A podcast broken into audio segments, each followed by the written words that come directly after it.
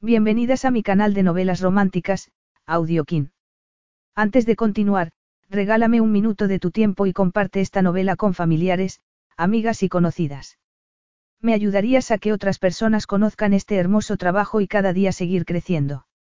Estaré infinitamente agradecida por tu apoyo y deseando que una lluvia de bendiciones caigan sobre ti. Comencemos con la narración de la novela cuyo título es Un reto para un jeque. Argumento. Samara debía decidir, prisión en una celda, o grilletes de diamantes al convertirse en su esposa.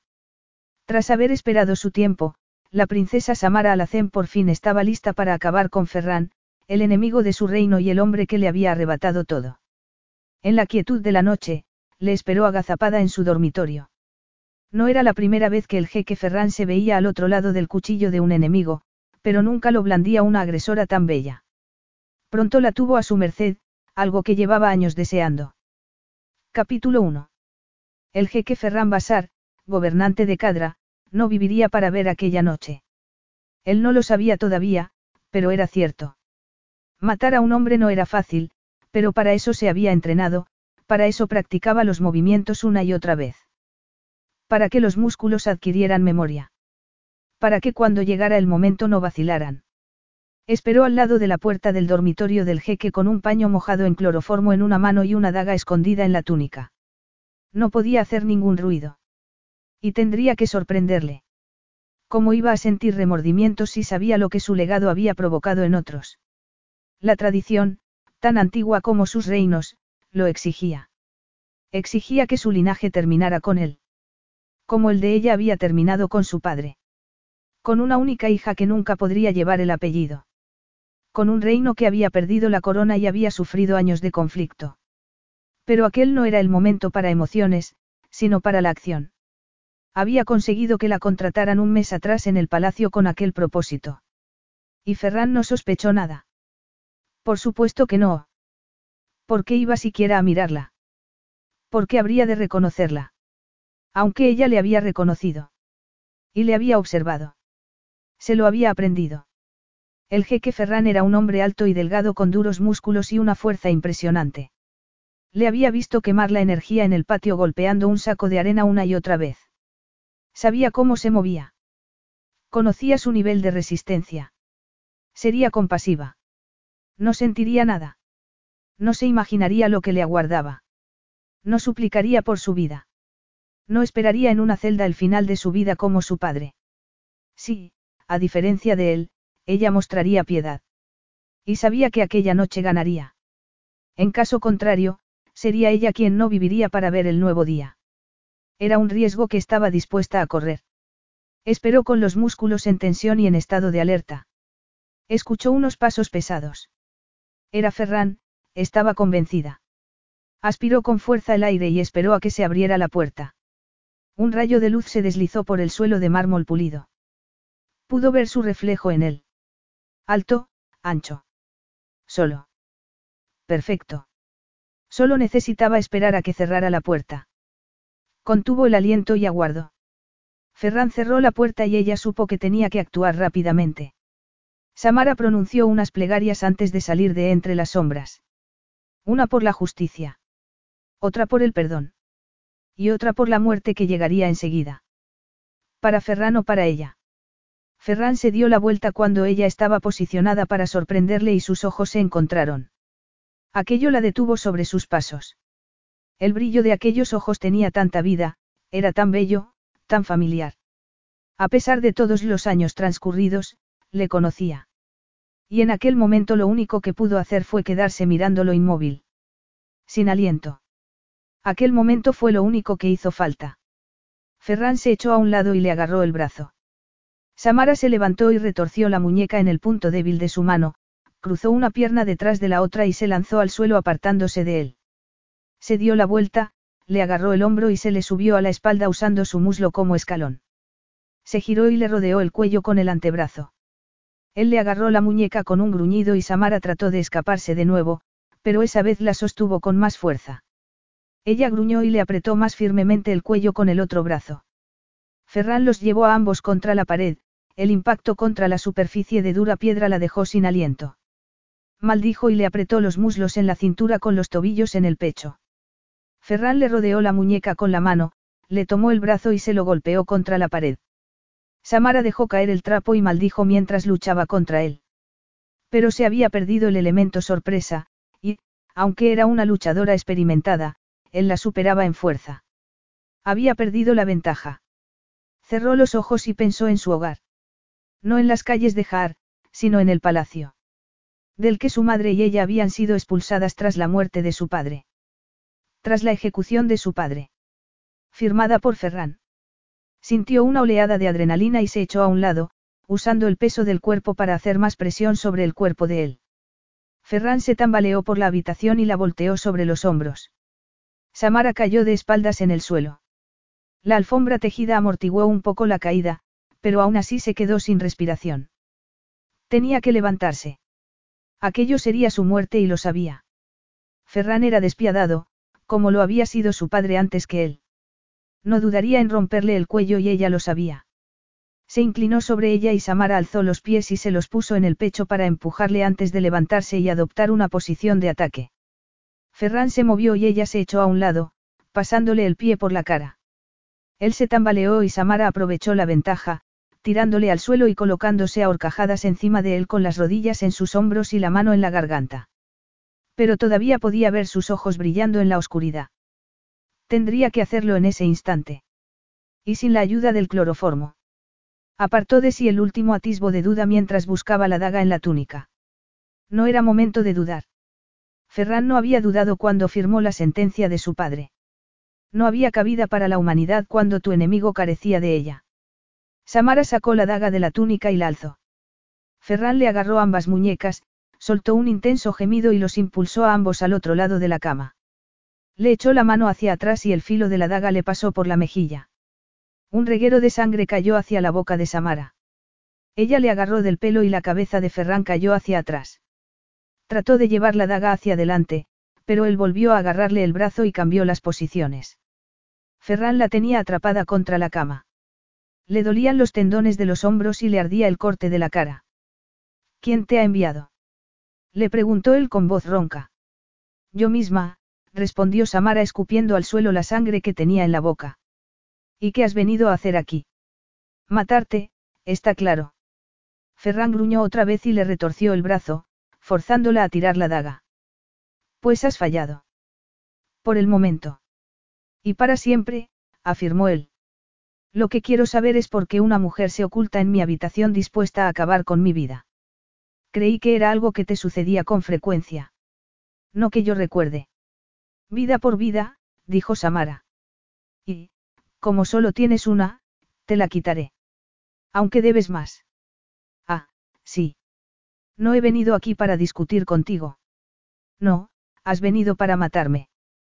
Pero eso no va a ocurrir. Ni esta noche ni nunca. Tal vez quieras empezar a convencerme de por qué no debería mandarte ejecutar. Por intento de asesinato a un líder mundial. Por traición. Podría. O por lo menos podría hacer que te encarcelaran en este momento. Solo tengo que hacer una llamada. ¿Y por qué no la haces? ¿Por qué no me he mantenido siendo jeque a pesar de los cambios del mundo, el descontento ciudadano y los intentos de asesinato sin aprender algo. Por muy mal que vayan las cosas, puedo utilizarlas en mi provecho si sé dónde mirar. A mí no me utilizarás en tu provecho. Entonces, disfruta de la prisión. Samara vaciló. No podía llegar a un acuerdo con Ferran. Era pedirle algo imposible. Él le había destrozado la vida. Había derrocado al gobierno de su país. Había dejado a lo que quedaba de su familia en la calle como si fueran perros. Su madre y ella se habían quedado sin nada hasta que su madre murió. Se lo había quitado todo. Y ella había vivido con un único objetivo en mente. Asegurarse de que no se saliera con la suya. Asegurarse de que su linaje no perduraría mientras el suyo se marchitaba. Pero no lo había logrado. A menos que se detuviera. A menos que escuchara. A menos que hiciera lo que Ferran decía hacer. Sacar provecho de cada situación. ¿Y qué tengo que darte a cambio de mi libertad? No lo he decidido todavía, afirmó él. Ni siquiera sé si tu libertad es negociable. Pero yo tengo el poder, ¿no es así? Como siempre, respondió Samara. Eres el jeque. Vas a soltarme. Ferran miró detrás de ella y cuando volvió a aparecer en su campo de visión tenía la daga en la mano. No confío en ti, pequeña víbora del desierto. Haces bien, Alteza, porque te cortaría el cuello si tuviera oportunidad. Pero tu daga la tengo yo. Y eres tú la que está sangrando. Te soltaré por el momento, pero solo si accedes a seguir mis instrucciones. Eso depende de cuáles sean. Quiero que te subas al centro de la cama y te quedes allí.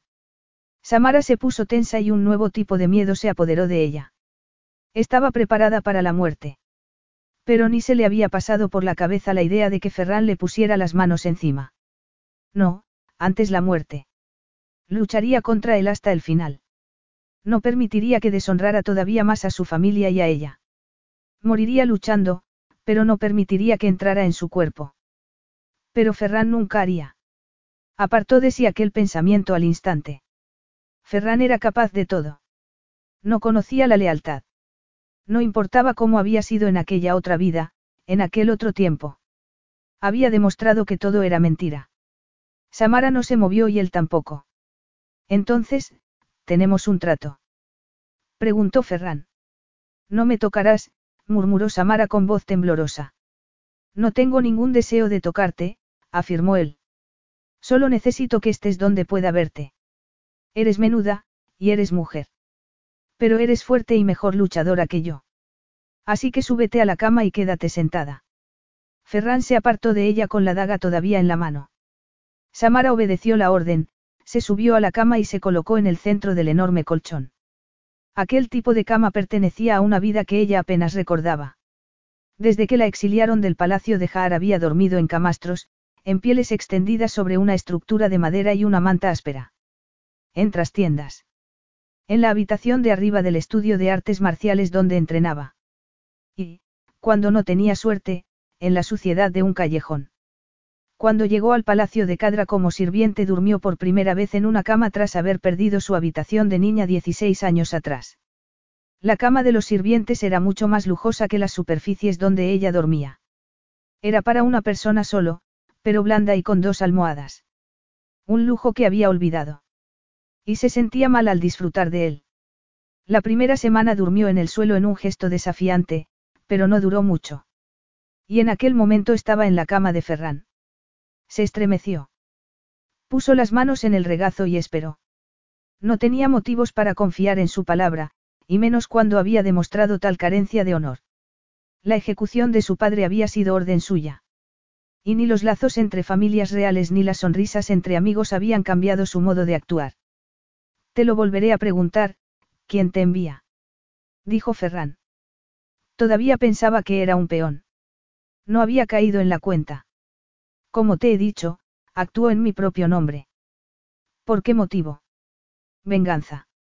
Entiendo. ¿Y qué he hecho para disgustarte? Mataste a mi padre, Jeque Ferran. No tengo por costumbre matar a la gente, contestó él con tono helado. Tal vez con tus propias manos no, pero montaste un juicio que acabó con la ejecución del jeque de Jaar. Y se rumorea que participaste en la toma del palacio de Jaar que tuvo lugar después. Demasiada violencia, recuerdo ese día muy bien. Ferran se quedó paralizado y se le tensaron las líneas del cuerpo. Apretó con más fuerza el puño. Y por primera vez, Samara tuvo miedo de verdad.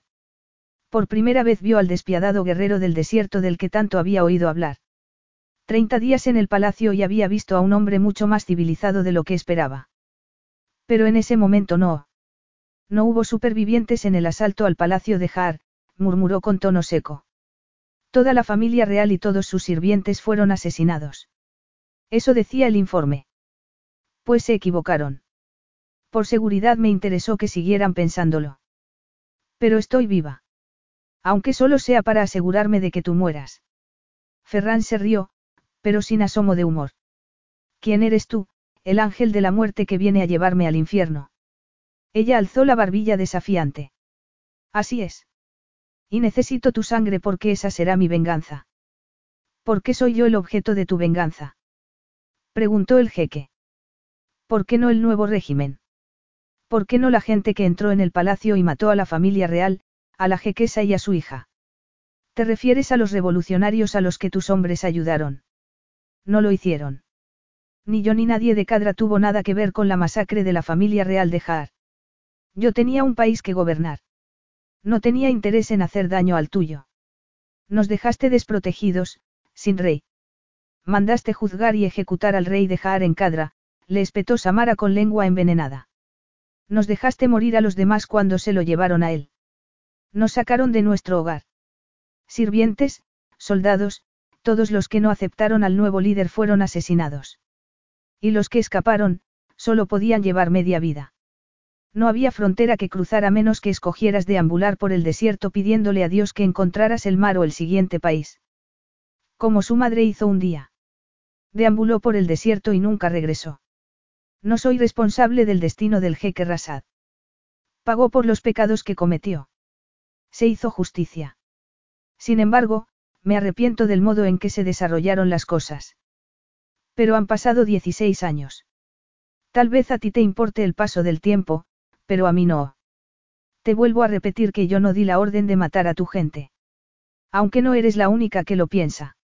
Me persiguen las ramificaciones del pasado. Samara curvó el labio superior. Te persiguen. Me imagino que ha debido de ser muy duro para ti, en tu palacio y con todo tu poder. Es duro cuando tu legado se rige por incumplimiento de los derechos humanos que tú no cometiste, le espetó Ferran. No te engañes, me culpan con frecuencia de la hostil toma de tu país. Pero yo no envié a nadie al palacio a derrocar a tu gobierno. ¿Qué ganaba yo con eso? ¿Qué mano tengo yo en tu país? Lo que sucedió estaba fuera de mi alcance.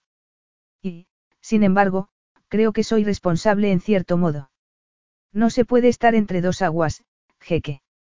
O lo hiciste o no lo hiciste. Tuve que tomar decisiones. Mantenerme fuerte por mi pueblo, por mi padre, por mi sangre. Si hubiera sabido lo que iba a pasar habría escogido de un modo distinto. Ferran se acercó a los pies de la cama, alto, orgulloso y recto. Era una figura imponente. ¿Quién envió al rey de Jaar a juicio, jeque? ¿Quién dejó a mi país sin gobernante? ¿Quién me dejó sin padre? No pronunció en voz alta la última parte. Se negaba a mostrar debilidad. Yo, afirmó Ferran con tono seguro. Pero no olvidemos que tenía las manos manchadas con la sangre del rey de Cadra. Y no es una metáfora. Al menos Cadra tenía un heredero. La expresión de Ferran se endureció. Y una población desilusionada, furiosa y con carencias. Sin duda, la pérdida de su rey afectó a Har, pero, si la gente no hubiera estado sufriendo. Samara apartó la vista un instante para tratar de reagrupar sus pensamientos. Dejaste a una niña pequeña sin protección. A una reina sin esposo. ¿Acaso iba a dejar que el rey de Jaar no pagara por haberle quitado la vida a mi padre? ¿Y a mi madre? Él no. No vamos a hablar de mi madre, afirmó Ferran con tono feroz. Te lo prohíbo. Teniendo en cuenta que has intentado matarme, supongo que debería ordenar que te cortaran la cabeza. Samara se llevó la mano al cuello. Fue un reflejo cobarde y no le gustó. Sin embargo, continuó él con tono seco, no tengo estómago para matar a una adolescente. No soy una adolescente. Tengo 21 años, murmuró Samara apretando los dientes. Es lo mismo. Prefiero encontrar un modo de que me seas útil, Ferran deslizó el pulgar por el filo de la daga. Pero donde pueda vigilarte, no quiero acabar con esto clavado en la espalda. De pronto, algo en su rostro cambió y frunció el ceño. Samara. No eres una sirvienta ni una ciudadana enfadada. Eres Samara. La había reconocido. Confiaba en que no lo hiciera, porque se suponía que estaba muerta. Y no la había visto desde que ella tenía seis años. Le miró a los ojos. Jequesa Samara Alacem de Jaar. Una princesa sin palacio. Y estoy aquí para saldar mi deuda. Una deuda de sangre, pequeña Samara. No me llames, pequeña. Acabo de darte una patada en la cabeza. Así es, pero sigues siendo pequeña para mí. Si continúas con la insolencia te cortaré el cuello cuando recupere la daga, jeque. Lo tendré en cuenta, Ferran la miró fijamente. Has cambiado. No tuve más remedio. Ya no tengo seis años. No puedo darte mi sangre, Samara, continuó él. Como comprenderás, prefiero conservarla en mis venas. Pero sientes que te robaron un legado y un palacio, y eso tal vez pueda dártelo. Puedes. Sí. Ya he pensado para qué puede servirme. A estas alturas de la semana que viene te presentaré al mundo como mi futura esposa. Capítulo 2. No. Ferran miró a la mujer que estaba arrodillada en el centro de su colchón. Se trataba de Samara Alacem, que había regresado de entre los muertos. Porque la princesa sin duda había muerto. La niña sonriente de ojos oscuros que también recordaba había desaparecido en la oleada de violencia que se había iniciado en el palacio de Cadra y había terminado con la muerte del jeque de Jaar. Fue el rey de Jaar quien inició la violencia. Irrumpió en el palacio de Cadra como castigo por la aventura de su mujer con el padre de Ferran. Una aventura que había comenzado cuando Samara era una niña pequeña y Ferran un adolescente. Cuando ambos gobernantes habían cumplido con su deber hacia el país al tener herederos. Pero el asunto no acabó ahí. Se les fue de las manos. Y dejó incontables víctimas, entre ellas, como todo el mundo creía, a Samara. De verdad era la princesa. Sería posible que estuviera viva la niña que creía muerta, una muerte provocada por extensión por él mismo. Era menuda, de cabello oscuro. Al menos, eso parecía. Tenía la cabeza cubierta por un velo y el único indicio del color eran las cejas. A las mujeres que trabajaban en el palacio no se les exigía cubrirse la cabeza ni la cara. Pero estaba seguro de que ella trabajaba allí, aunque no llevaría mucho tiempo. Trabajaba mucha gente en palacio y no memorizaba la cara de todos. Aunque podía hacer una excepción cuando se trataba de una sirvienta que había intentado matarle en su propia habitación. Y más si se trataba de la niña que nunca se le había quitado del pensamiento durante 16 años. Ferran se debatía entre la ira y la ironía. La víctima más inocente de todas había ido a reclamar su vida. En cierto modo, era el testimonio de lo mal que se habían hecho las cosas aquel día. Aunque no era él quien debía responder por ello. Su justicia había sido la llave de su desgracia. Y no podía hacer nada para cambiarlo. ¿Cómo iba a perdonar al hombre que dejó a su país sin líder y colocó a un niño en el lugar del hombre? El hombre que había matado a su familia por venganza. Eran las dos caras de la misma moneda. Y según qué lado se mirara, se veía una imagen completamente distinta. Ferran apartó aquellos pensamientos y trató de concentrarse en el presente. En Samara. No. Ya me has oído. No me aliaré contigo. Entonces, te aliarás con quien te toque compartir celda. Espero que lo disfrutes. Ella alzó la cabeza y le miró a los ojos. No tengo miedo. Estaba preparada para todo lo que pudiera pasar. Está claro que no, ya que has rechazado mi oferta. Sé que no has actuado sola. Averiguaré quién te ha metido en esto. Pero, si accedes, las cosas podrían irte mejor. Una alianza contigo. Eso es mejor. Recuerda cómo trató a los que amenazan la corona, Ferran pronunció cada sílaba lentamente, odiándose a sí mismo.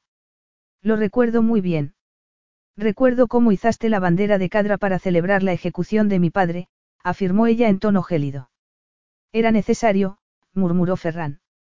No podía permitir que sucediera aquí lo mismo que en Jaar.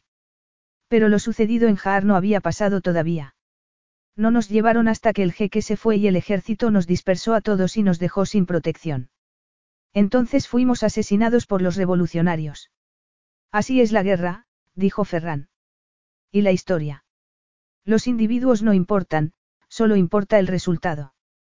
Es una lástima que debamos vivir como individuos y no como causas. A mí me parece que tú no lo has hecho. Yo desde luego, tampoco. Por eso te pido que te cases conmigo. Eso es como si me dijeras que dos más dos es igual a un camello. No entiendo lo que dices. Ferran se rió, aunque seguía sin encontrarle la gracia a la situación. La división entre Cadra y Jaar lleva mucho tiempo siendo una fuente de inquietud aquí. La violencia en las fronteras es un problema, como seguro sabes. Esto podría cambiarlo. Borrarlo. ¿Es blanco o negro? Yo vivo así, en un mundo de absolutos. No hay espacio para medias tintas. ¿Y yo qué gano, jeque Ferran? Nunca recuperaré mi posición, la familia real de Jaar nunca volverá al trono. ¿Cómo has vivido desde que saliste del palacio? Pobremente, Samara le miró a los ojos. Esto podría devolverte el trono. No me casaré contigo. Entonces, disfruta de la prisión. La expresión de su rostro estuvo a punto de destruir lo poco que le quedaba de humanidad. Era una estupidez sentir piedad por una mujer que acababa de intentar matarlo. Y podría haberlo conseguido. No era una luchadora novata. Tenía claro que lo único que le había librado del degüello fue un momento de vacilación. No debería sentir compasión por ella. No debería importarle conocerla desde que era un bebé. Poder recordarla como una princesita mimada con una belleza sin igual. Un tesoro para su país. En aquel momento, Samara ya no era así. Ni él tampoco era el adolescente arrogante de antaño. No era el príncipe heredero que solo pensaba en mujeres y en fiestas. La vida les había golpeado a ambos siendo demasiado jóvenes. Ferran había aprendido una dura lección sobre la debilidad humana. Sobre su propia debilidad. Secretos revelados que habían enviado al padre de ella al palacio con una rabia asesina, que había acabado con un linaje, destruyendo un país que todavía se estaba recuperando. Samara era el resultado de aquello, igual que él. Y sus acciones actuales no tenían nada que ver con aquella conexión de entonces. Debería arrojarla a una celda de la prisión y no mostrar ninguna compasión por ella. Pero no quería hacerlo. No tenía sentido. No había espacio para la compasión hacia un presunto asesino. Poner la fe en la persona equivocada podría provocar un final desastroso y Ferran lo sabía muy bien. Si se equivocaba en ese momento. No, no se equivocaría. No era compasión normal lo que le guiaba en ese momento. Se podía conseguir una ganancia política. Sí, Jaar había sufrido mucho durante aquel oscuro momento 16 años atrás, pero Cadra también. Habían perdido a sus jeques y habían sido sacudidos por la violencia. El palacio había sido tomado. La alianza centenaria con sus vecinos más cercanos se hizo añicos. Todo había cambiado en un instante. Para él y para millones de personas que llamaban hogar a su país. Ferran nunca se lo había tomado a la ligera. Por eso nunca mostraba compasión. Pero esa era una oportunidad para conseguir algo nuevo. Para sanar. Una cosa tenía clara. Más sangre y más detenciones no curarían el dolor del pasado. Aquello tenía que terminar. Y debía terminar con ellos. ¿No podrías matarme? Preguntó Samara. No me convertiré en propiedad tuya. No tengo intención de convertirte en mi propiedad, pero contéstame a esto, Samara. ¿Qué aportará esto a nuestros países? Apuesto a que al mío nada. De verdad. Nadie creerá que una niña estaba actuando sola. No soy una niña. Puede que lo fuera si me hubiera criado en el palacio, pero he vivido en las calles, he dormido en los umbrales de las puertas. He tenido que cuidar de una madre que se fue volviendo lentamente loca. Tuve que soportar el hambre, la sed, la amenaza constante de robo o de abuso. No soy una niña. He vivido más de lo que tú vivirás nunca, le espetó. Ferran odiaba imaginársela en aquella situación. Pero había sobrevivido. Aunque podía ver que su supervivencia estaba alimentada por el odio. Si me matas, Cadrará pagar a Jaar.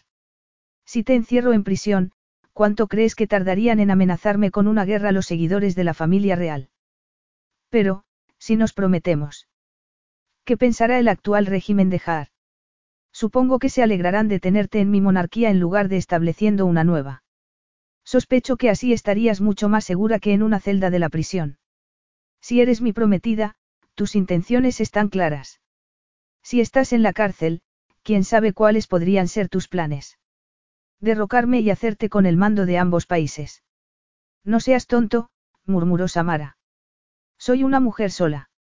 Una mujer débil y menuda. Como mucho, soy un fantasma. Todo el mundo me cree muerta. Y dime, ¿qué ganas tú con esto?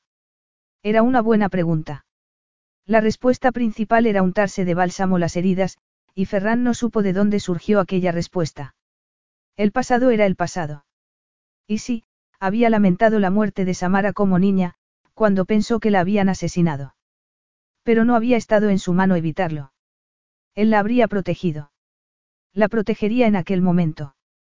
Y durante el proceso ayudaría con suerte a curar a una nación que llevaba demasiado tiempo en las sombras. Curar, afirmó. Lo que quiero es curar las heridas. No volver a abrirlas. No permitiré que se derrame más sangre. No quiero más muertes. Ni siquiera la tuya, afirmó. En cierto sentido, era una promesa. La jequesa Samara Alacén formaba parte de un pasado muy lejano. Manchado de sangre y dolor. Y él quería cambiar aquello. Porque no había sido culpa de Samara, sino de él.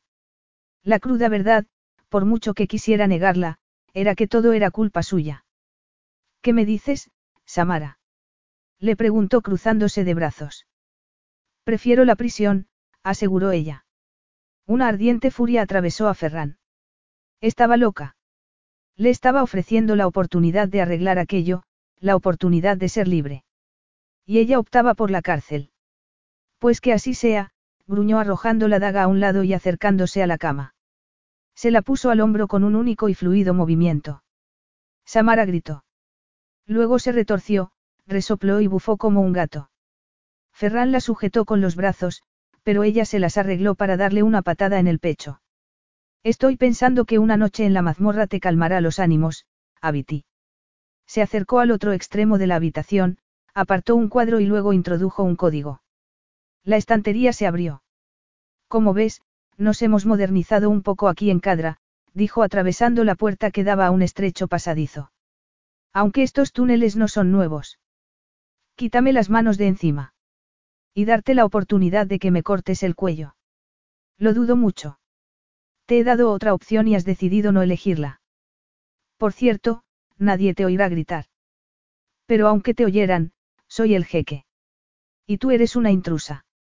Ferran conocía cada pasadizo que recorría el palacio. Conocía cada secreto. Sabía dónde llevaba cada oscuro túnel del palacio. Y sabía cómo bajar a la mazmorra. Hacía mucho que no se usaba, varias generaciones. Pero él la usaría aquella noche. Porque, si la dejaba libre, Samara no dudaría en matarle mientras dormía. Así que o formaba una alianza con él o la encerraría bajo llave.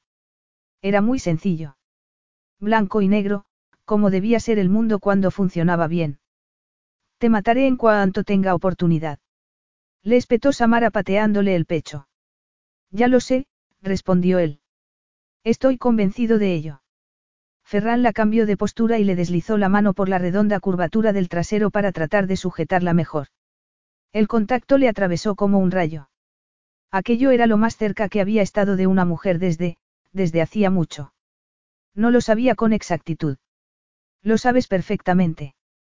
Y, si te casas con ella. Apartó de sí aquel pensamiento. No era esclavo de su cuerpo. No era esclavo del deseo. No era esclavo de nada. Era de hielo. Completamente. Bajó con ella por unos escalones de piedra que llevaban a la mazmorra. Era medieval y estaba en desuso, pero todavía funcionaba. Suéltame. Has amenazado con matarme. Dudo mucho que vaya a soltarte a corto plazo.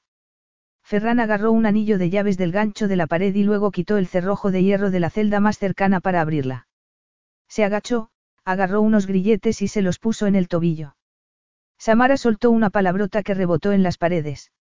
Ferran la ignoró, la sentó en el banco y se apartó rápidamente de su radio de acción antes de cerrar la puerta tras él.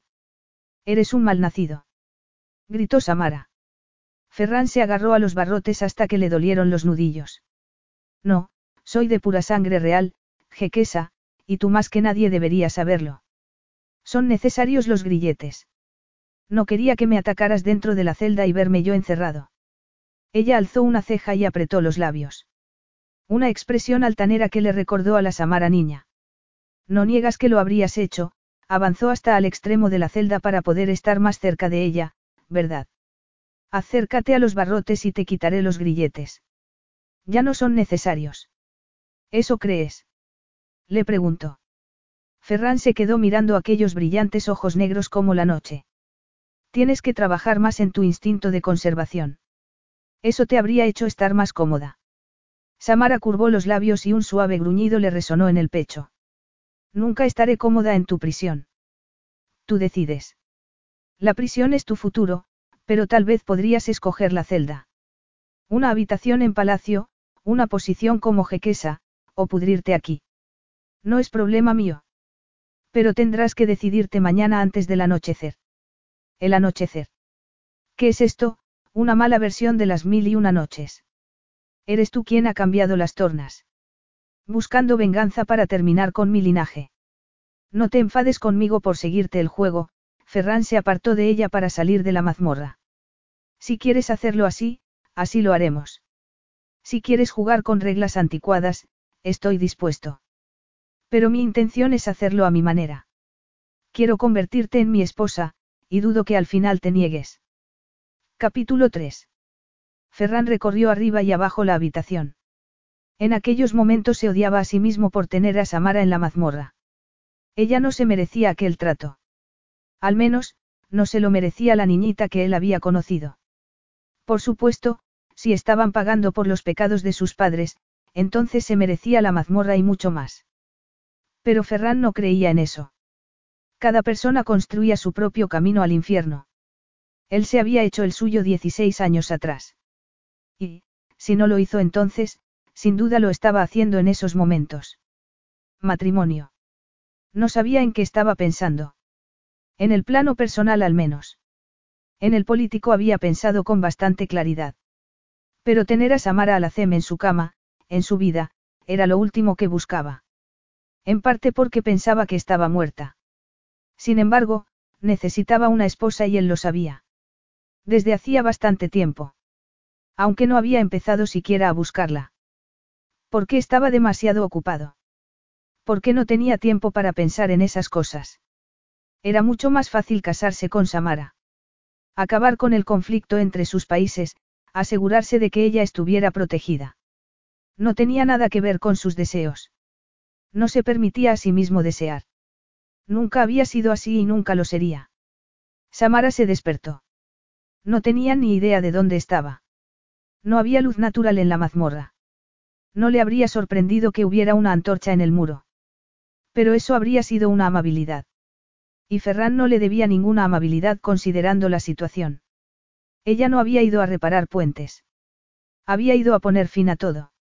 Aunque desde una celda era difícil hacerlo. Pero la alternativa era acceder a casarse con él. Forjar una alianza. El asco y la ira le revolvieron las entrañas. No podía aliarse con él. Y sin embargo, todo depredador sabía que para cazar a una presa había que saber esperar. Samara apretó los puños y se clavó las uñas en las palmas.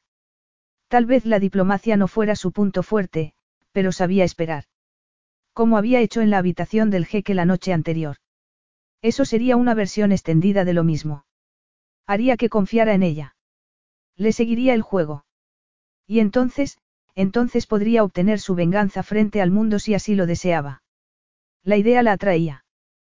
Pero no la posibilidad de estar cerca de Ferran y fingir ser su prometida. Se estiró en el banco y se llevó las rodillas al pecho. Cerró los ojos, y volvió a abrirlos al oír el sonido de una puerta al abrirse. Has cambiado de opinión. Sabía a quién pertenecía aquella voz. Ni siquiera tuvo que alzar la vista. Samara se sentó y trató de sacudirse el frío que se le había metido en los huesos. Observó el contorno de Ferran en la oscuridad. Me casaré contigo, dijo. La habitación a la que la llevó Ferran después de aceptar no tenía nada que ver con la mazmorra. Pero Samara era muy consciente de que solo era una versión más adornada de una celda. Un hecho que Ferran señaló antes de dejarla. No te escaparás, le informó. Hay guardias por todo el perímetro. Y no podrás cruzar la frontera porque pondré a las patrullas en alerta. Si decides intentar escapar estarás atrapada en el país, y te encontraré. Perderás tus privilegios. Pero era una tontería que Ferran se preocupara. No tenía dónde volver. Nadie la esperaba. Y había llegado a su objetivo. ¿Para qué iba a volver a Jaar sin haber conseguido nada? Eso significaba que estaba encantada de quedarse allí, en casa de Ferran, mientras planeaba su siguiente movimiento. Bueno, decir que estaba encantada tal vez fuera demasiado, pero era mejor que volver a Jaar. Miró a su alrededor y sintió una extraña punzada en el pecho. Aquella habitación le resultaba muy familiar.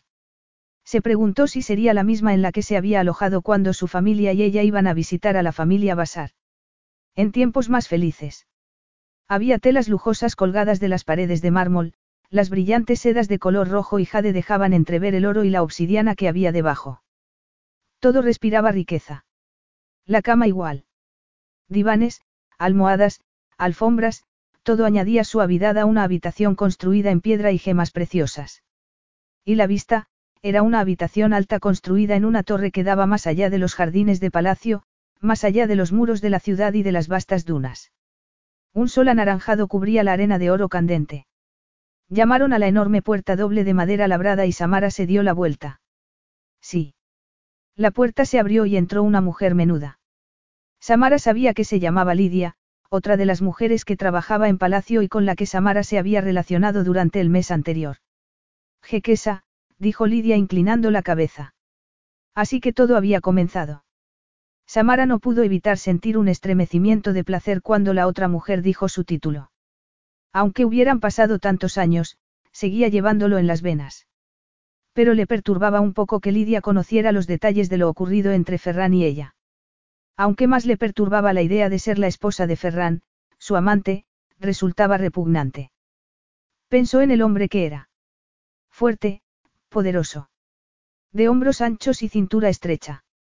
Ojos vivaces, mandíbula cuadrada. Estaba bien afeitado, algo poco habitual en los hombres de aquella parte del mundo. Era extraordinariamente guapo, algo que no la favorecía a ella en aquel asunto.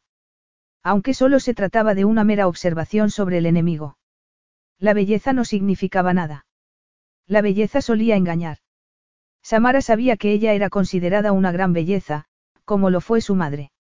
Y los hombres solían tomárselo como si ella fuera dulce, fácil de manipular. Como resultado, algunos hombres se habían encontrado con una espada apuntando a partes vulnerables de su cuerpo. Sí, Samara sabía que la belleza podía utilizarse para ocultar la fuerza y la astucia. Sospechaba que Ferran también lo sabía.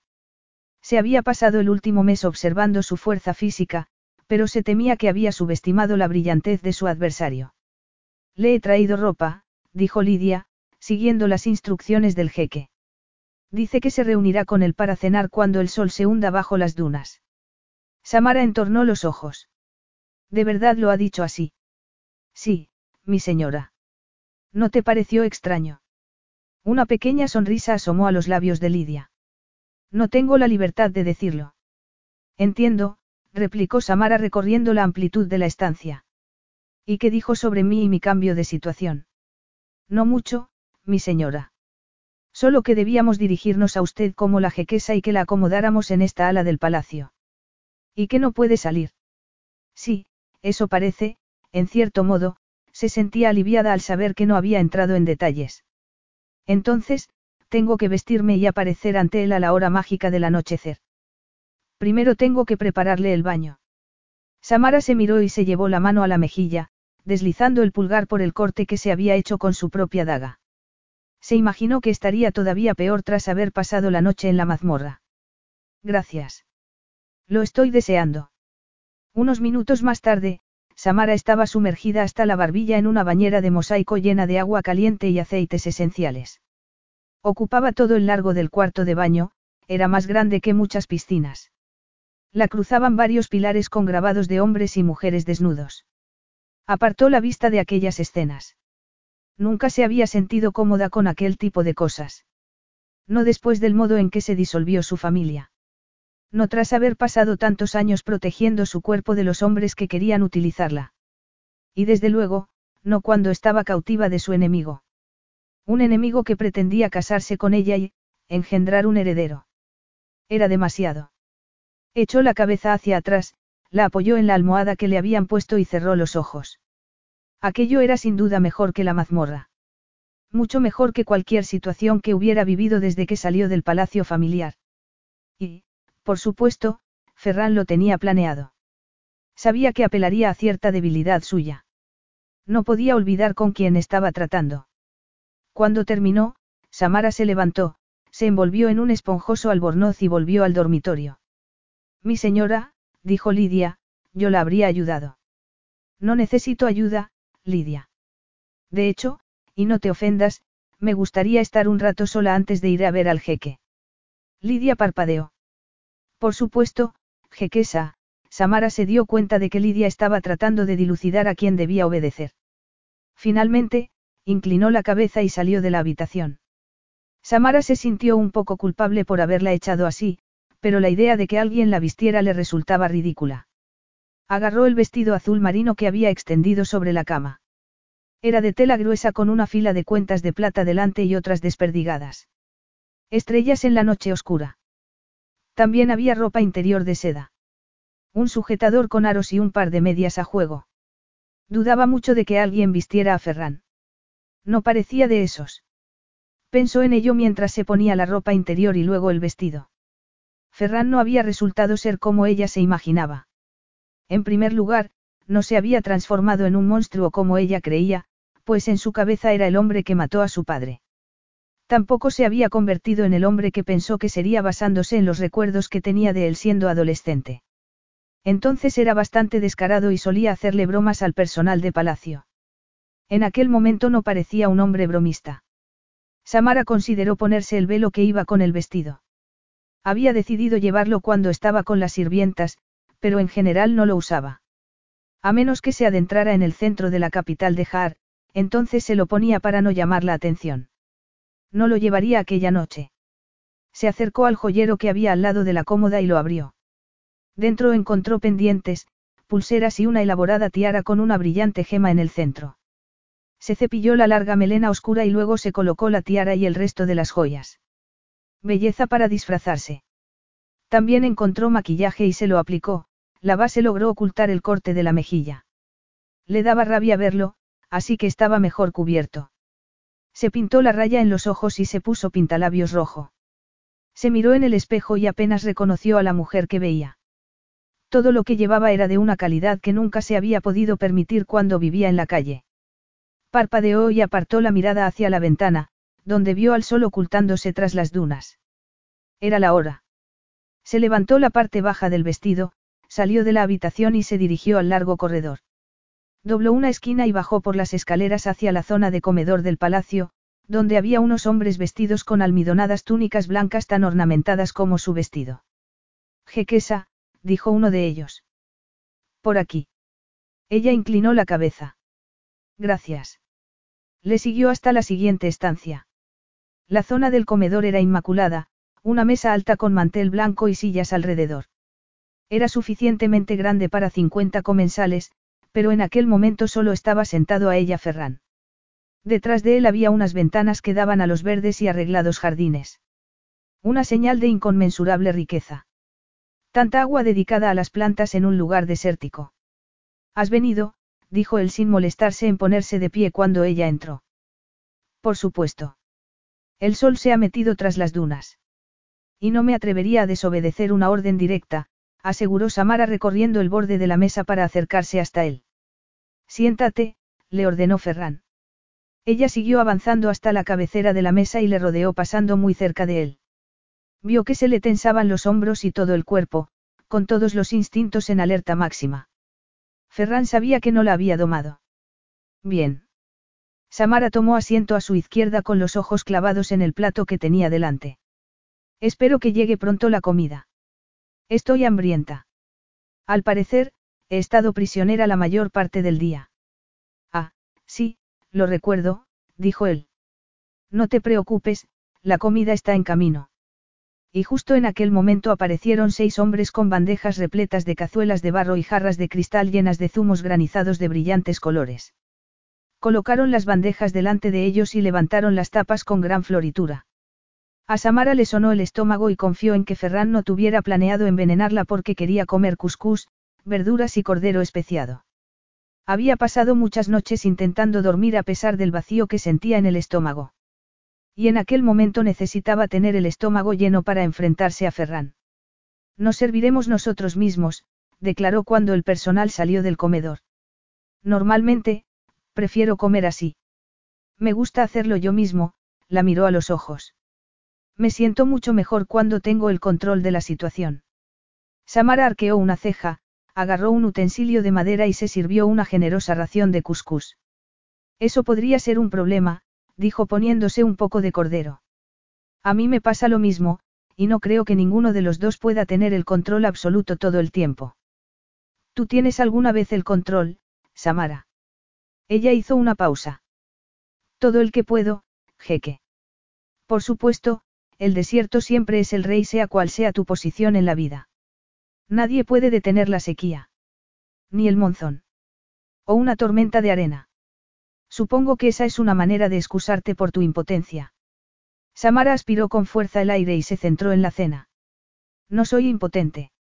Sea cual sea la situación, aunque me pongas cadenas, nunca me harás impotente. Siempre tendré opciones, y mi fuerza está aquí, se llevó una mano al pecho. Ni siquiera tú puedes arrebatarme el corazón, jeque Ferran Basar. Y por lo tanto nunca tendrás realmente poder sobre mí. Puede que seas la persona más valiente que haya conocido, aseguró él. Y la más inconsciente. Ella sonrió. Me tomo ambas cosas como cumplidos sinceros. Me gustaría hablar de nuestro plan. A mí me gustaría comer, esto está muy bueno. Creo que los sirvientes no comen lo mismo que tú. No lo sabía. Le preguntaré al chef si es posible que todos comamos lo mismo. Supongo que no, sería demasiado trabajo para el cocinero. Cocinar en masa es bastante distinto a hacerlo solo para el jeque y su prisionera. He estado en comedores de caridad en Jaar y sé cómo es la producción de comida en masa. Dime, Ferran se apoyó en un codo, ¿cómo sobreviviste? Cuando salimos del palacio, buscamos refugio con nuestros simpatizantes, pero nos resultó casi imposible encontrarlos. Fuimos de casa en casa. No queríamos que la gente supiera que habíamos sobrevivido. A mí me dijeron que tú estabas entre los muertos. Samara asintió. Lo sé. Fue un favor que le hizo a mi madre una sirvienta que quería vivir. Fingió lealtad al nuevo régimen, pero nos ayudó a escapar en secreto a mi madre y a mí, y luego le dijo al nuevo presidente que nos habían matado con el resto. Samara hizo una breve pausa. Después de eso no solíamos tener un techo, continuó. A veces trabajábamos en alguna tienda. Luego podíamos dormir en los escalones al mínimo abrigo del alero del tejado. Oh, si el tendero era de buen corazón, en la trastienda. ¿Y luego? Preguntó Ferran. Mi madre murió cuando yo tenía 13 años. Al menos supongo que murió, se marchó un día y no volvió. Creo, creo que entró en el desierto y siguió caminando. Nunca volvió a ser la misma. Nunca sonreía. Creo que aquel día nos afectó a todos. Pero siento escuchar esto. Te disculpas con frecuencia por lo que pasó. Lo sientes de verdad. Yo no siento nada. Eso no es verdad, afirmó Samara con los ojos clavados en los suyos. Anoche sentiste miedo. Yo te hice sentir miedo. Y yo a ti, contestó él. Pero no estamos hablando de mí. Cuéntame cómo te las arreglaste cuando tu madre murió. Terminé encontrando trabajo en un estudio de artes marciales. El maestro An no estaba en Jaar en el momento de la revuelta y no tuvo problemas al contratarme. Parte del salario me lo pagaba entrenándome y dándome techo y comida. Ahora entiendo por qué te resultó tan fácil atacarme. Soy cinturón negro de Apquido. No seas muy duro contigo mismo. Una princesa de Jaar maestra de artes marciales. Samara alzó un hombro. Vivimos tiempos extraños, aseguró comiendo un trocito de cordero. Hablando de eso, creo que deberíamos tocar el tema de nuestro acuerdo. ¿De verdad crees que funcionará? Preguntó ella. Nunca he creído que amaría a mi esposa, Samara. Mi intención ha sido siempre casarme con una mujer que ayudara a mi país. Eso forma parte de ser gobernante y tú lo sabes. Eres una jequesa sin trono ni pueblo, y yo te voy a dar ambas cosas. Así que la respuesta es sí, creo que funcionará. He intentado matarte, le recordó ella. Esa podría ser una razón para que no funcionara. Y además, ¿crees que esto cambiará, lo que ocurrió? Todo puede cambiar. Un volumen de agua suficiente puede cambiar un paisaje entero. Puede remodelar las piedras. ¿Por qué no podemos remodelar nosotros lo que queda? Samara se dio cuenta de que una parte de ella quería creerle, una parte traicionera y esperanzada que creía muerta tras tantos años viviendo en las peores zonas de Jaar. Quería creer que las piezas de su vida podían ser remodeladas. Que podría sentir algo más que frío. Algo más que furia y venganza.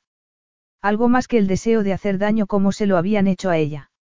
Y si no, continuó Ferran, prefiero eso a que me corten el cuello. Y tú tendrás algo infinitamente mejor que dormir en un almacén. Eso debería bastar. Y así, con esa facilidad, la esperanza quedó ahogada. Porque Ferran estaba hablando como si una cama blanda pudiera arreglar el dolor que había sentido. La pérdida de su familia y de su casa.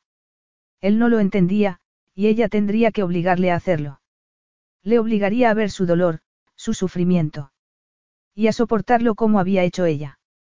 Sí, dijo esbozando una sonrisa falsa.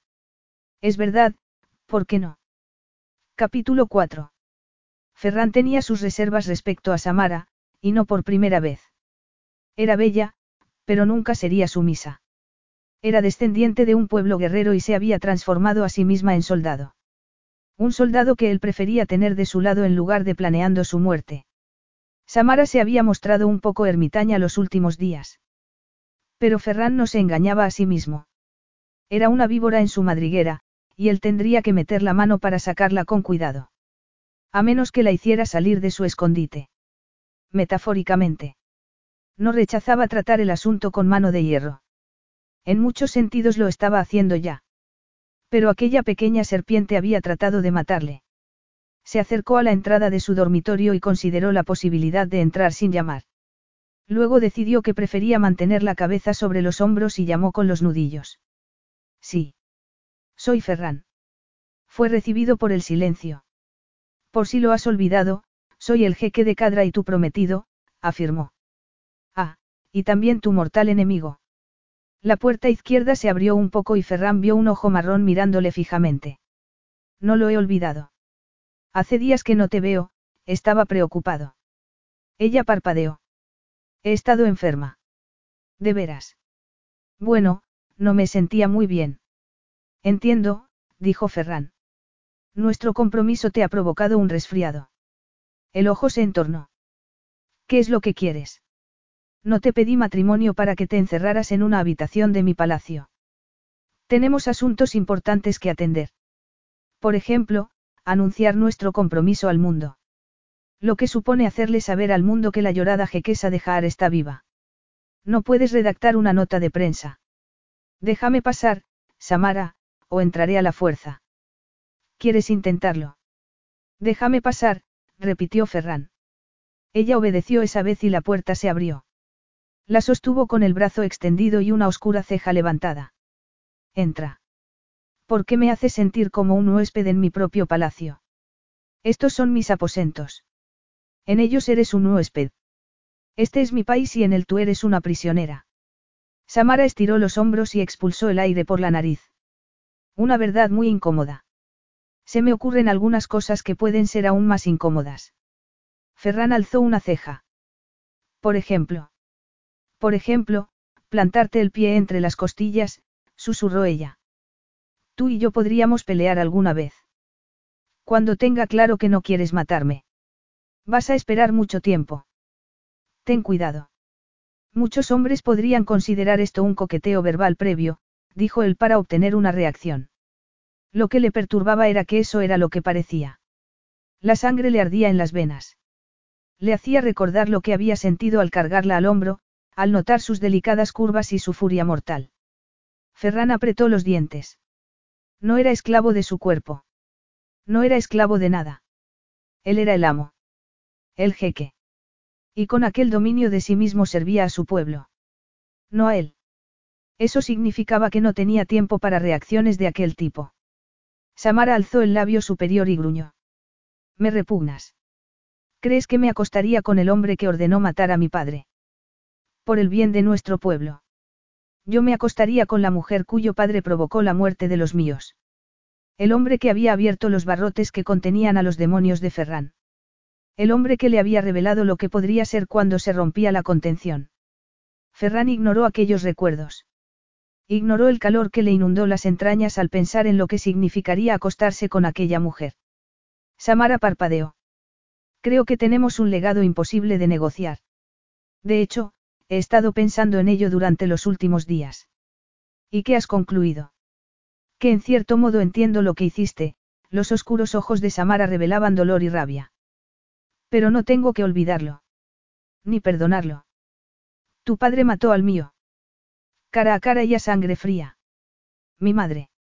Lo sé, lo interrumpió ella. Y, nos encontramos en un cúmulo de circunstancias difíciles. Soy consciente de ello. No es tan difícil. El matrimonio es muy directo, se trataba de un contrato, nada más. Y mientras Ferran lo viera de aquel modo encontraría un lugar para ello en su ordenado mundo. Samara alzó las cejas. Lo es. Dado que la muerte de nuestros padres se debió a una infidelidad matrimonial, creo que es un poco más complejo de lo que crees. La pasión es más compleja de lo que la gente cree. La pasión es peligrosa.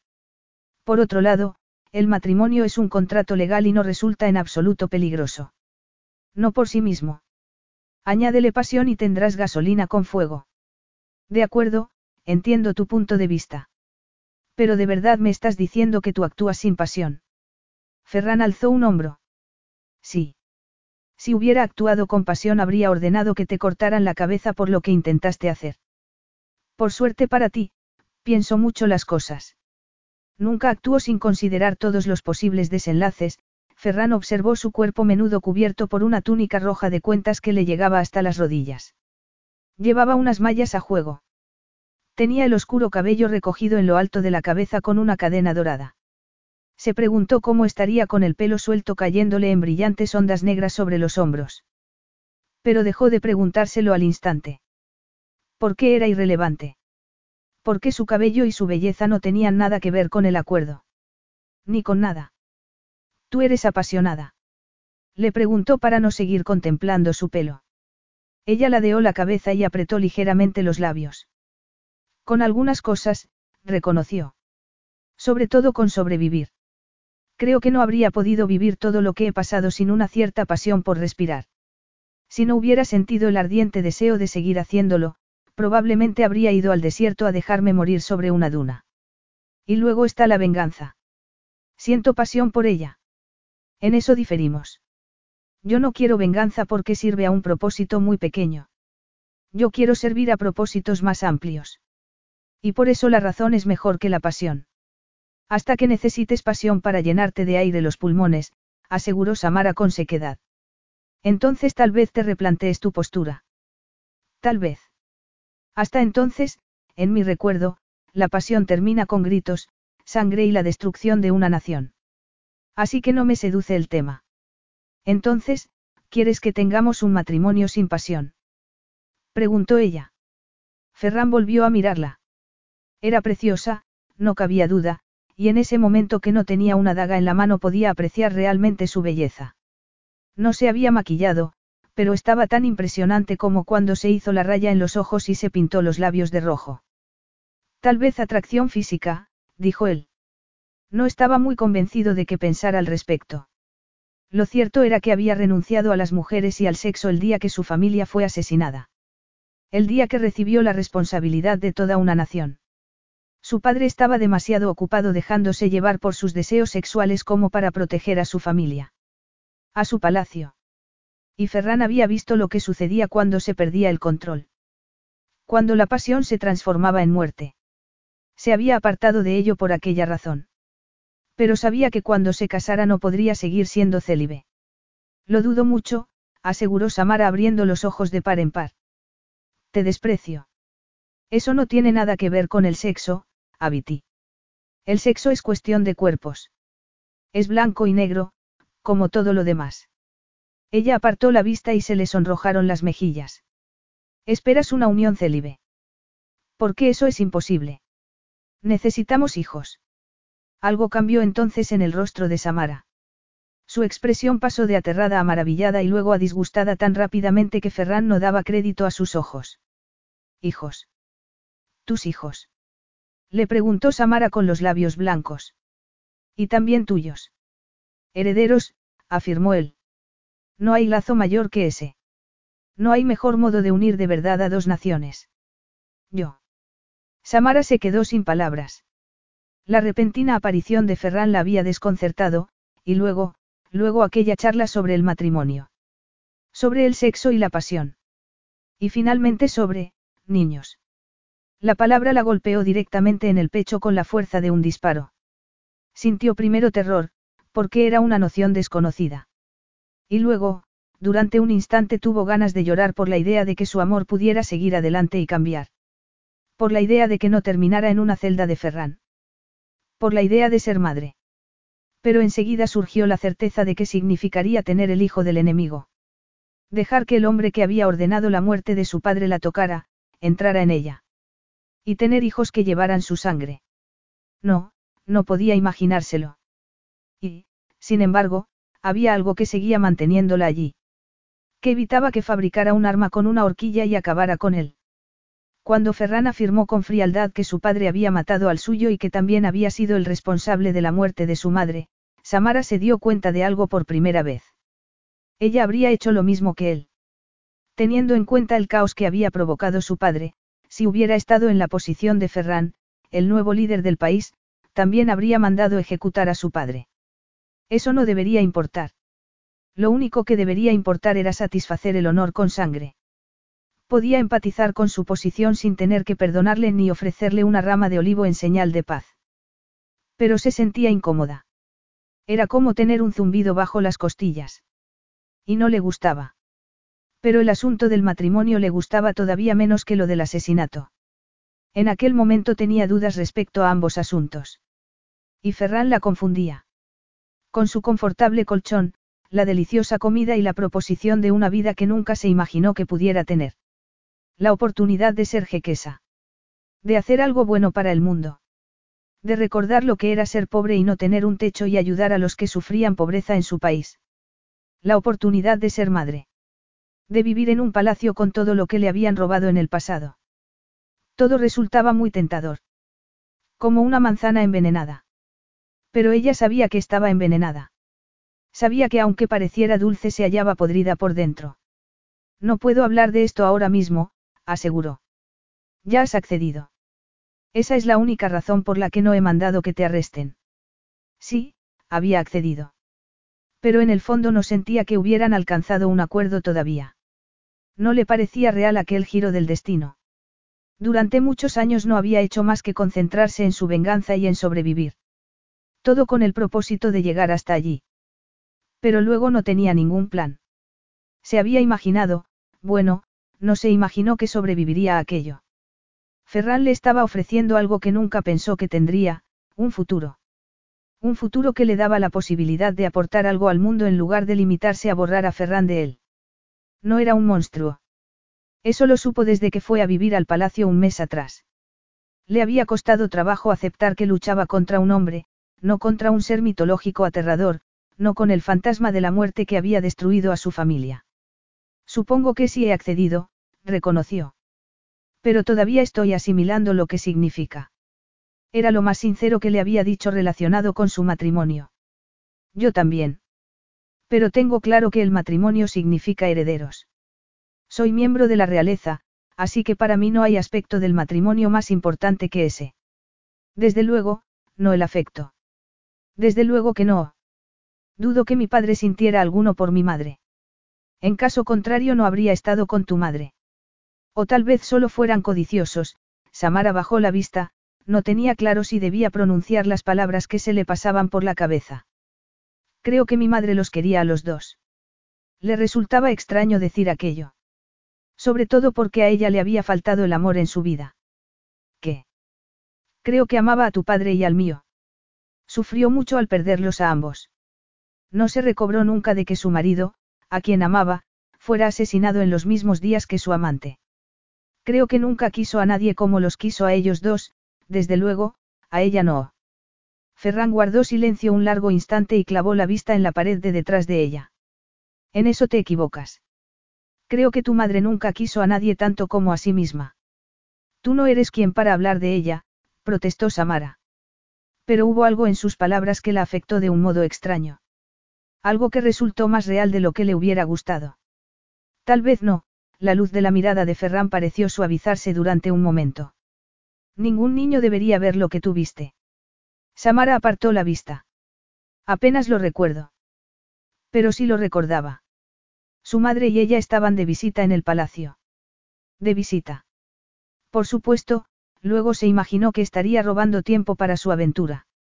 En su momento todo era muy confuso.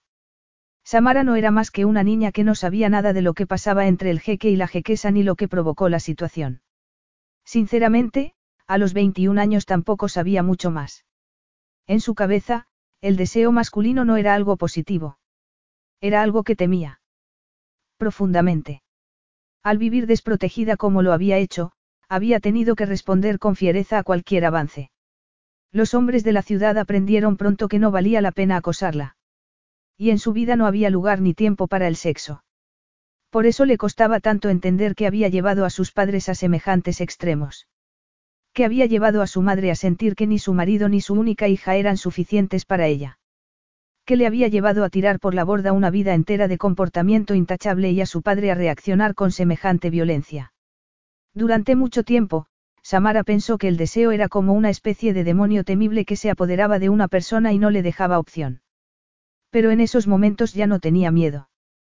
Estaba claro que para ella no suponía una preocupación. Y menos con un hombre como Ferran. Me alegro por ti, aseguró él. Yo lo recuerdo con demasiada claridad. Tú no viste, no viste.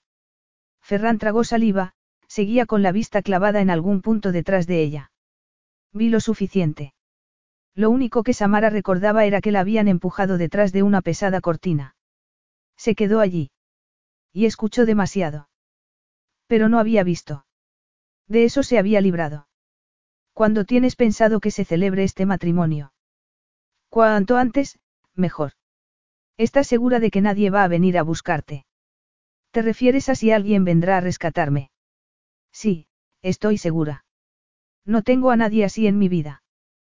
Qué pensamiento tan solitario. Siempre lo había sabido, pero expresarlo en voz alta lo hacía mucho más real, marcaba el contraste entre lo que Ferran le ofrecía con el matrimonio y lo que ella conseguiría si le utilizaba y seguía adelante con su plan. Era muy sencillo. Una posibilidad de futuro o nada en absoluto. La oferta de un futuro era tan brillante, tan tentadora, tan bonita. No me refería a eso. Todavía te buscan los revolucionarios o algún miembro del antiguo régimen. No que yo sepa. El antiguo líder fue asesinado por uno de los suyos, y eso precipitó una era política completamente nueva en Jaar. Las cosas están mejor. Pero sigue sin haber sitio para mí. Como símbolo, brillarás mucho, dijo él. El cumplido se le instaló de un modo extraño en el pecho. Se alojó entre la rabia y el miedo. Gracias, estuvo a punto de atragantarse con la palabra. Es la verdad. Creo que la gente te mirará, nos mirará a los dos y verá ecos de un tiempo de paz. De un tiempo en el que nuestras naciones eran amigas. No serás jequesa de Jar, pero seguirás siendo importante para la gente de allí. Sufrieron cuando se depuso a la familia real. Les gustará saber que te has levantado tras un tiempo oscuro, igual que ellos. No pensaba que fueras tan idealista. Te imaginaba como un monstruo. Ferran alzó la mano y ella se la apartó con un bloqueo. Él bajó la cabeza y la miró con intensidad. Permíteme, dijo con tono duro. Samara se quedó paralizada y él volvió a alzar la mano. Ella se quedó mirándole mientras se la ponía en la mejilla y le deslizaba el pulgar por el pómulo, en el corte que le había hecho. Supongo que a la niña a la que le arrebaté a su padre y le robé la vida debo de parecerle un monstruo. ¿Y no lo eres? Preguntó Samara, incapaz por alguna razón de respirar. Le temblaban las piernas. Podría apartarle la mano de la cara con un simple movimiento. Y romperle el pulgar en el proceso. Pero no lo hizo. Y no sabía por qué. Tal vez porque le recordaba a otros tiempos. Cuando Ferran no le daba ningún miedo. Cuando no le odiaba. Cuando solo era el hijo mayor sonriente y guapo de los mejores amigos de sus padres. Pero no es ese chico. Aquel chico era una mentira. Ahora es un hombre y debe responder por sus pecados. Supongo que depende, dijo él. Soy un hombre con muchas responsabilidades. Millones. Y siempre hago lo que debo para servir a mi pueblo. Desde el momento en que subí al poder, retiró la mano de su cara. Siempre actúo en interés de mi pueblo. Si tú eres mi enemigo, si has hecho daño a los que debo proteger, entonces sin duda seré un monstruo para ti. Y eso es algo que yo puedo respetar, contestó Samara con voz seca. Era cierto, y no le dolió decirlo. Había honor en él y ella lo aceptaba. El único problema estaba en que chocaba con el honor que había en ella. Prepárate, le ordenó Ferran. Voy a llevarte a la ciudad. Pero, no se ha hecho ningún anuncio. Soy muy consciente de ello. Pero una vuelta en limusina con una mujer que no se parece a la niña jequesa que desapareció hace 16 años no va a provocar una rebelión. Así que vístete para dar una vuelta en coche. Y, por lo que más quieras, Samara Alacem, trata de disfrutarlo. Capítulo 5. Samara se puso más que guapa para la salida por Cajem, la ciudad que rodeaba el palacio. Resultaba difícil de creer que la niña que conoció se hubiera convertido en una víbora que había intentado matarle. Y más difícil todavía creer que aquella víbora podía estar tan impresionante cuando quería. Aquel día iba vestida de jade, con el pelo recogido en una cadena de plata con una gema en el centro de la frente. Esto es muy distinto a como lo recordaba, dijo Samara cuando estuvieron bastante alejados del palacio. Lo es, reconoció Ferran. Cadra ha sido bendecida con riqueza. Lo único que yo tengo que hacer es. Ha sido responsable. Podrías haberla acumulado. Dios sabe que mi país también tiene riqueza, pero ha quedado disminuida por el régimen que llegó después de mis padres. Se gastó en muchas cosas, ninguna de ellas beneficiosa para el pueblo. El mundo de Jaar se ha reducido a algo muy pequeño. Igual que el mío. Creo que ha llegado el momento de que crezca un poco, ¿no crees? ¿Por qué estás haciendo esto? Le preguntó Samara girándose para mirarle. Era una buena pregunta, y Ferran sabía que no se refería a por qué había mejorado su país, sino a por qué se lo estaba mostrando a ella. ¿Por qué estaba intentando que cambiara de opinión sobre él? Tal vez quisiera devolverle algo de lo que le había arrebatado, por muy justificado que estuviera en su momento. Tal vez solo quisiera volver a ver brillar sus oscuros ojos. O tal vez fuera solo que no deseaba tener una mujer que tuviera más fantasía sobre matarle que sobre él en la cama. De verdad la convertiría en su mujer. En todo el sentido de la palabra. Observó la elegante línea de su cuello, la suave piel dorada, el brillante cabello oscuro, y los labios. Rojosos sin pintar, eran increíbles. Carnosos y de forma perfecta. Hacía mucho tiempo que no miraba a ninguna mujer de aquel modo. No se había permitido recordar lo que era el deseo. Demasiado peligroso. Demasiado tentador. Si se casaba con ella, sería su deber. El corazón le latió con fuerza y le costó trabajo respirar. Sí, la convertiría en su mujer. En todos los sentidos. Estaba decidido. Sería perfecta. ¿Por quién era? Porque Samara conocía el peligro de la pasión. Sería la clase de esposa que necesitaba. La que necesitaba Cadra. ¿Te he impresionado como debía? Le preguntó. Ella asintió lentamente con la cabeza. En algunos sentidos. No puedo negarlo. Pero hay algo que necesito. ¿De qué se trata? Llevo muchos días sin hacer nada. Me prometiste una pelea. Creo que ahora la quiero. Ferran observó a la preciosa e inmaculada criatura que estaba sentada frente a él, con sus elegantes dedos entrelazados en el regazo mientras le pedía que se peleara con ella con el mismo tono que habría empleado para preguntarle si quería tomar el té. Pensó en el aspecto que tendría si luchaban. El cabello despeinado, la frente perlada de sudor. Apretó los dientes para contener la creciente oleada de deseo que amenazaba con ahogarle. Si crees que estás preparada, jequesa. Solo si tú crees que lo estás, jeque. A Samara le sorprendió descubrir que Ferran le había conseguido ropa para el gimnasio. Unos sencillos pantalones cortos negros y camiseta a juego. Tras las capas a las que estaba acostumbrada a llevar para protegerse en la calle, para disfrazarse en palacio y los vestidos recargados que tenía que usar en aquel momento, se sintió casi desnuda con tan poca ropa. Abrió la puerta de sus aposentos y vio a Lidia, que estaba justo fuera. ¿Cómo puedo llegar al gimnasio? ¿Al de uso general o al privado del jeque Ferran? Supongo, que al privado del jeque. Está cerca de sus aposentos. Por este pasillo y luego bajando las escaleras. Son las últimas puertas. Dios mío, la había alojado lo más lejos posible de él. Seguramente porque temía por su seguridad. La idea la hizo sonreír mientras descendía hacia los aposentos de Ferran. Haber conseguido incomodarle le bastaba por el momento. No era venganza, pero le gustaba. Samara se acercó a las grandes puertas dobles de color rojo y las abrió despacio. Y se quedó paralizada al ver a Ferran, que le estaba dando la espalda, golpeando un enorme saco que colgaba del techo.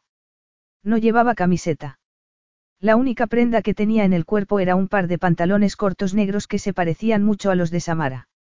Aunque a él le tapaban más pierna. Tenía la espalda muy ancha y la cintura estrecha. Todo en él resultaba sólido. Los músculos se le marcaban bajo la piel dorada como la arena del desierto. Samara sabía que era fuerte. Le había tocado enfrentarse a él, pero al verle en ese momento entendía por qué había vacilado, poniendo así fin a su plan. Lo veía en cada línea de su cuerpo cuando golpeaba el saco. Era poderoso. Un arma. Por eso le estaba admirando. Qué guerrero, qué artista de las artes marciales no apreciaría un instrumento tan fino. Por eso le miraba fijamente. No podía haber otra razón.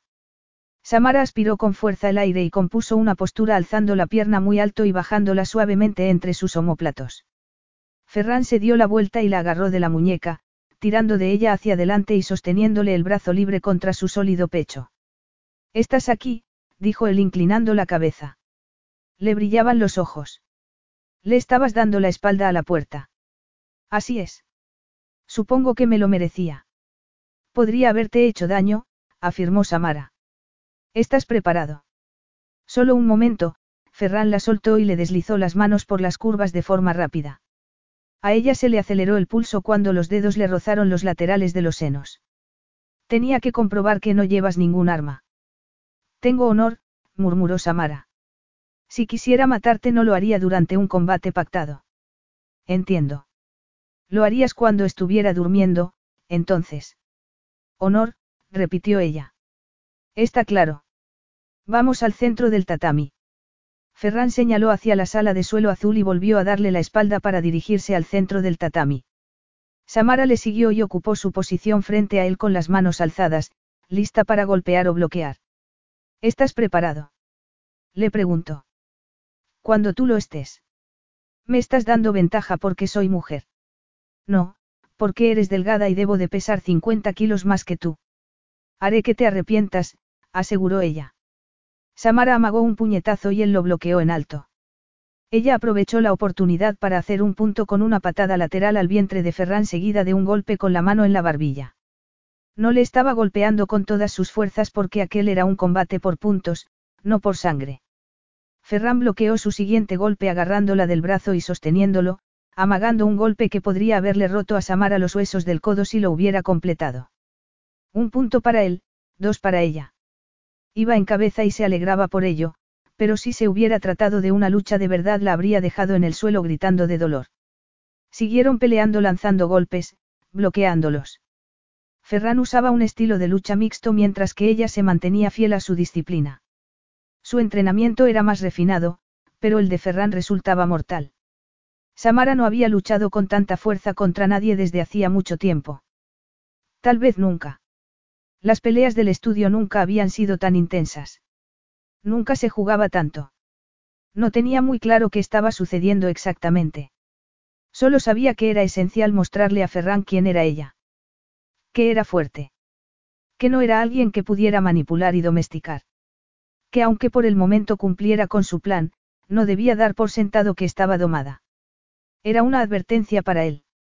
Un recordatorio para sí misma.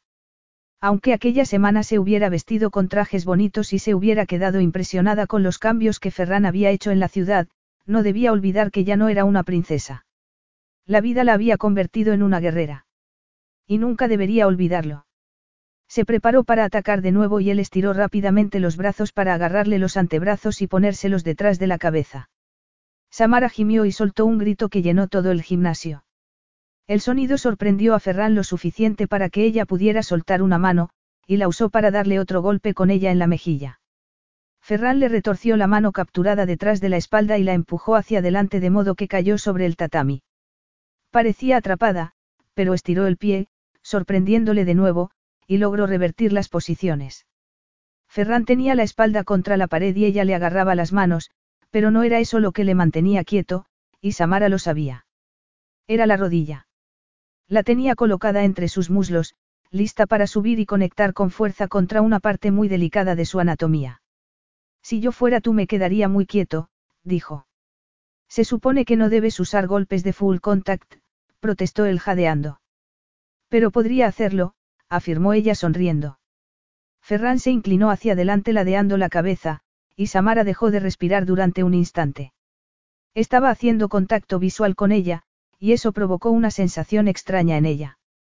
Bajó la vista y la dirigió hacia los bien definidos abdominales, hacia la línea de vello que desaparecía en la cinturilla de los pantalones cortos. Y estuvo a punto de atragantarse. Nunca había estado tan cerca de un hombre durante tanto tiempo. Había luchado contra varios antes, pero eso era distinto. Volvió a alzar la vista hacia su rostro, respirando en ese momento con mayor dificultad. Le temblaban un poco las piernas. Se debería a la falta de oxígeno, sin duda. ¿Por qué estaba jadeando? No podía haber otra explicación. Ferran se inclinó hacia adelante y le mordió el cuello. La sensación de sus dientes arañándole la piel no le resultó dolorosa. Pero provocó en ella algo que la hizo tambalearse y caer hacia atrás. Yo digo que lo dejemos en empate, pequeña víbora, dijo Ferran mirándola desde arriba. Samara sintió una oleada de rabia y se puso de pie de un salto. Eso lo dices porque yo he ganado. Ese, ese movimiento no lo reconozco. No dijiste que no valía morder. Exijo la revancha. Más tarde, sugirió Ferran. Cuando pueda volver a respirar. Eres una fiera oponente. Y teniendo en cuenta mi ventaja física, no puedo ignorar el hecho de que si fuéramos del mismo tamaño me habrías destrozado. He estado a punto de destrozarte, susurró ella. Y podría haber acabado contigo aquel día. Pero ya no lo harás, afirmó Ferran, porque puedo ofrecerte una vida. Si acabas conmigo, acabas contigo también. Samara sintió un nudo en la garganta. Estaba preparada para ello. Lo comprendo, murmuró él en tono grave. Pero creo que ahora que se te ha dado una oportunidad podrías ver las cosas de otra manera, no. Samara bajó la cabeza. Odiaba que su guerra interior resultara tan transparente a ojos de Ferran. Odiaba que pudiera ver su debilidad. Que viera sus deseos. Que su manzana envenenada brillara tanto y resultara tan tentadora. Un futuro. Un futuro con poder. En el que no pasaría hambre, frío ni miedo. Sí, estaba empezando a desear aquello. Pero lo que conllevaba, de eso no estaba tan segura. El costo sería su honor. El costo sería dejar entrar al enemigo en su cama. ¿Y si fuera por un bien mayor? Aquello era duro. Nunca había pensado demasiado en el bien mayor. Solo en el suyo. En sobrevivir. Tal vez, reconoció. Tienes que admitir que la vida es una recompensa muy tentadora. Lo es, admitió Ferran. Hace 16 años yo mismo estaba dispuesto a suplicar por ella. Samara parpadeó. Ah, sí. Finalmente no tuve que hacerlo, continuó él. Me limité a esconderme, y pude escapar. Ella asintió lentamente. Eso fue lo que yo hice. Tú eras una niña. Y tú eras muy joven. No podrías haber hecho nada para salvarlos. Si tu padre no fue lo suficientemente fuerte para hacerlo, un chico de 15 años sin entrenamiento para la lucha menos. Aquello era la pura verdad, y Samara no tenía muy claro por qué la estaba contando. No entendía por qué no le dejaba marinarse en la culpa. Aspiró con fuerza el aire y continuó. No habría sido bueno para tu país que tú murieras aquel día. Ferran alzó las comisuras de los labios. Tal vez no. Pero a ti te habría ahorrado un viaje. Capítulo 6. Había llegado el momento de anunciar su inminente boda. Y Ferran confiaba en que la víbora de su novia colaborara con él. Llevaba en palacio casi una semana, y su contacto había sido mínimo desde aquel día en el gimnasio. En parte porque el contacto físico suponía para él una tentación que no necesitaba. Le había provocado un fuego en la sangre que no recordaba que existiera. Cuando era adolescente solo pensaba en él. En el placer y en satisfacerlo. Pero entonces vio la devastación que eso conllevaba. Así que dejó de actuar de aquel modo. Dejó de buscar la satisfacción de la carne. En aquel momento, Samara estaba desenterrando sentimientos y deseos que estaban mejor enterrados. Su padre no era el único hombre al que había matado aquel día. Entonces, Ferran también destruyó todo lo que él había sido y lo que imaginó que sería. La atracción que había sentido en el gimnasio al pelear con ella, al morderla, aquello no tenía cabida en su acuerdo. Tendrían que consumar el matrimonio, y tendrían que tener hijos, pero aparte de eso, Samara sería libre para vivir como quisiera y para ser el símbolo que él necesitaba. No necesitaba tenerla en su cama. Ignoró la punzada de calor que le atravesó el cuerpo al pensar en ello. Al luchar, Samara era la pasión personificada.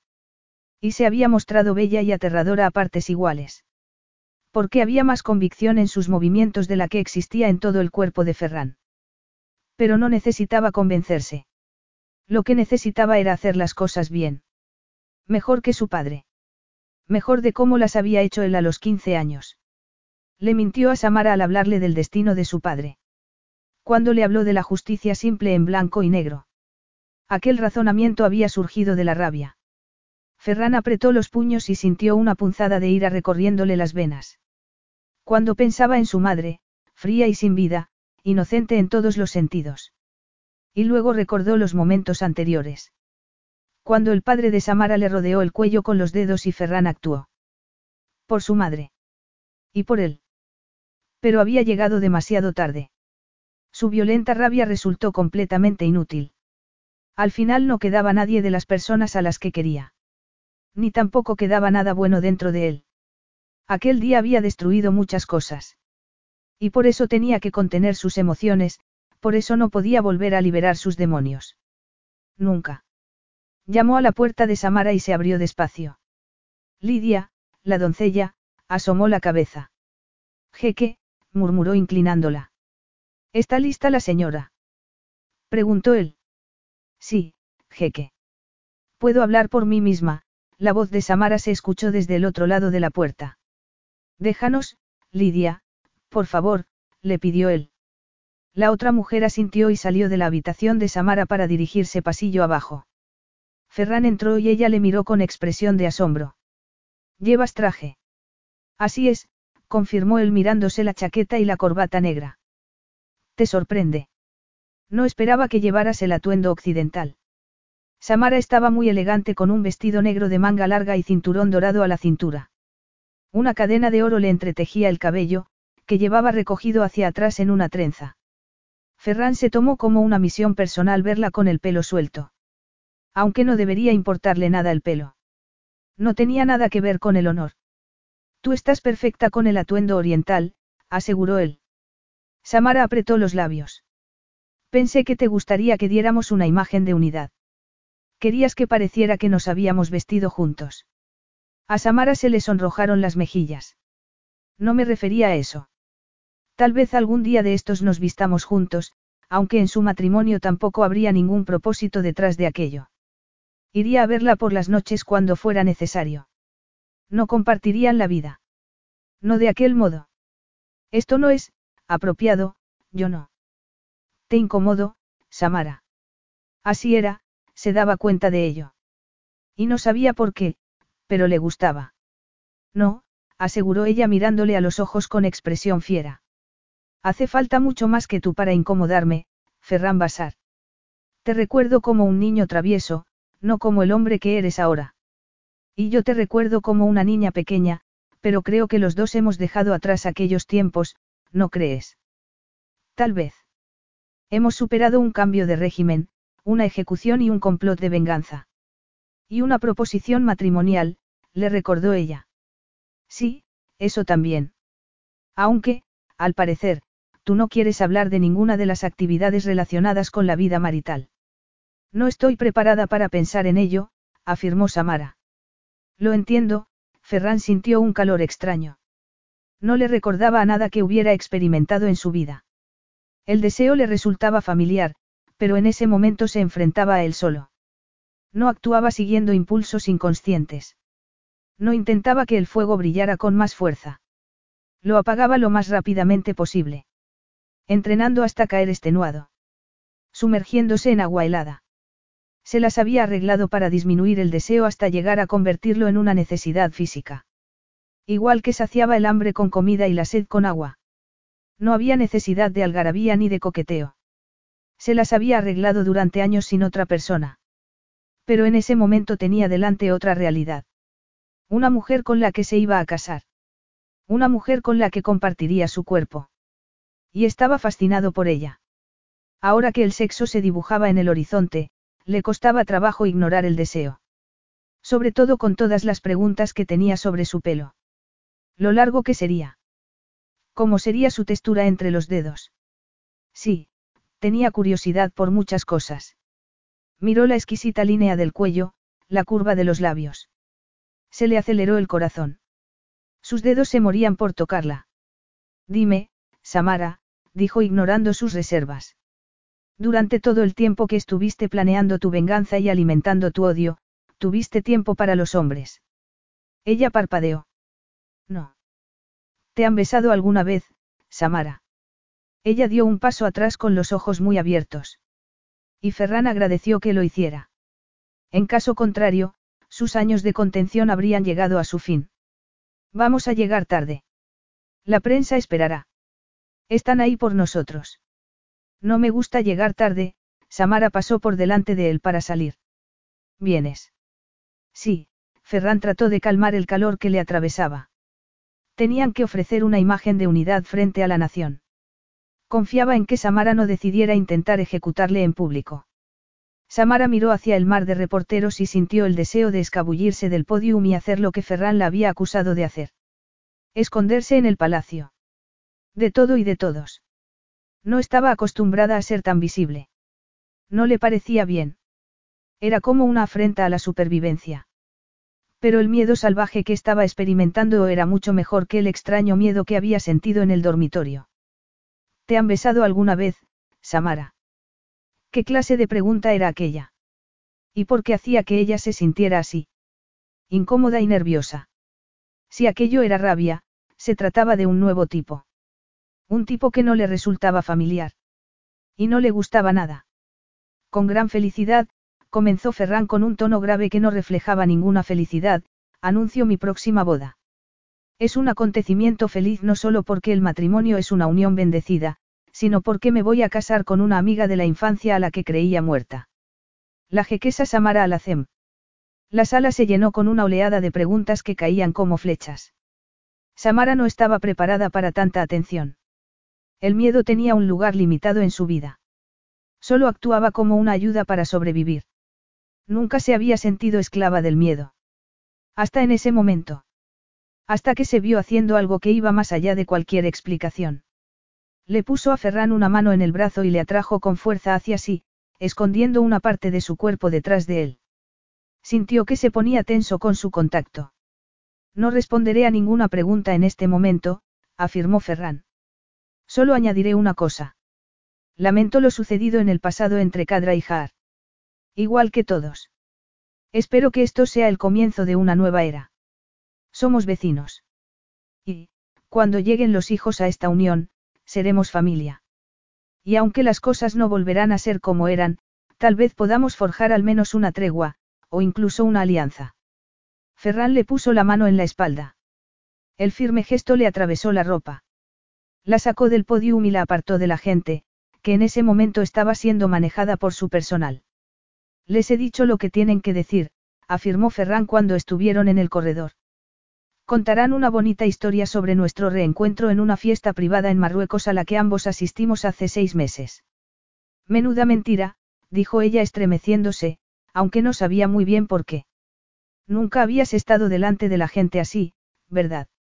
Estoy acostumbrada a ser anónima, reconoció Samara.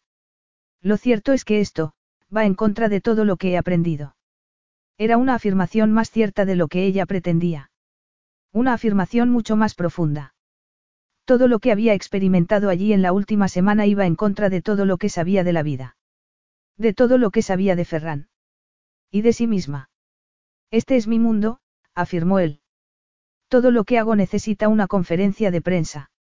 No sé qué pensar al respecto. Bueno, eso no es verdad. Lo cierto es que no me gusta, si iba a hacer el papel de jequesa no sabía cómo iba a sobrevivir a algo así. Me siento demasiado expuesta. Estás completamente a salvo, aseguró Ferran. Estoy ahí de pie como una inútil, vestida con ropa formal. No estoy preparada para defenderme si ocurriera algo. Ferran frunció el ceño y avanzó un paso hacia ella. Samara dio un paso atrás y chocó con el trasero contra la pared. Es algo a lo que tendrás que acostumbrarte. Esto es solo el principio. Después de esto organizaremos un baile de gala para celebrar nuestro inminente matrimonio. Y luego será la boda. No voy a hacerte daño, aseguró. Deja de estar preparada para lanzarte sobre mi tráquea. Debo estar preparada por si surge la necesidad. Ferran alzó una de sus oscuras cejas. No surgirá. Eso dices tú. Ferran le puso una mano en la cabeza y se apoyó en ella. Estoy aquí para protegerte. Lo juro por mi vida. En la sala en la que hemos dado la rueda de prensa siempre hay guardias. Están listos para defendernos si sucediera algo. Y, si ellos fallan, estoy yo. Yo te protegeré. Te fallé una vez, Samara. Te dejé morir y ahora que has regresado de la tumba no permitiré que vuelvas a ella. Samara sintió que aquel juramento le nacía del alma, del honor que Ferran tanto valoraba, y supo que estaba hablando con la verdad. Le resultó muy extraño escuchar aquel juramento cuando una parte de ella todavía estaba dispuesta a cumplir la venganza por la que estaba allí. Alzó la mirada y se encontró con la suya. Era de granito. Y se sintió atrapada allí, entre la pared de mármol y la dureza de sus ojos.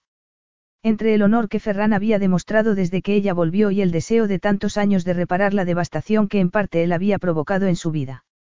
No podía apartar la vista de él y no sabía por qué.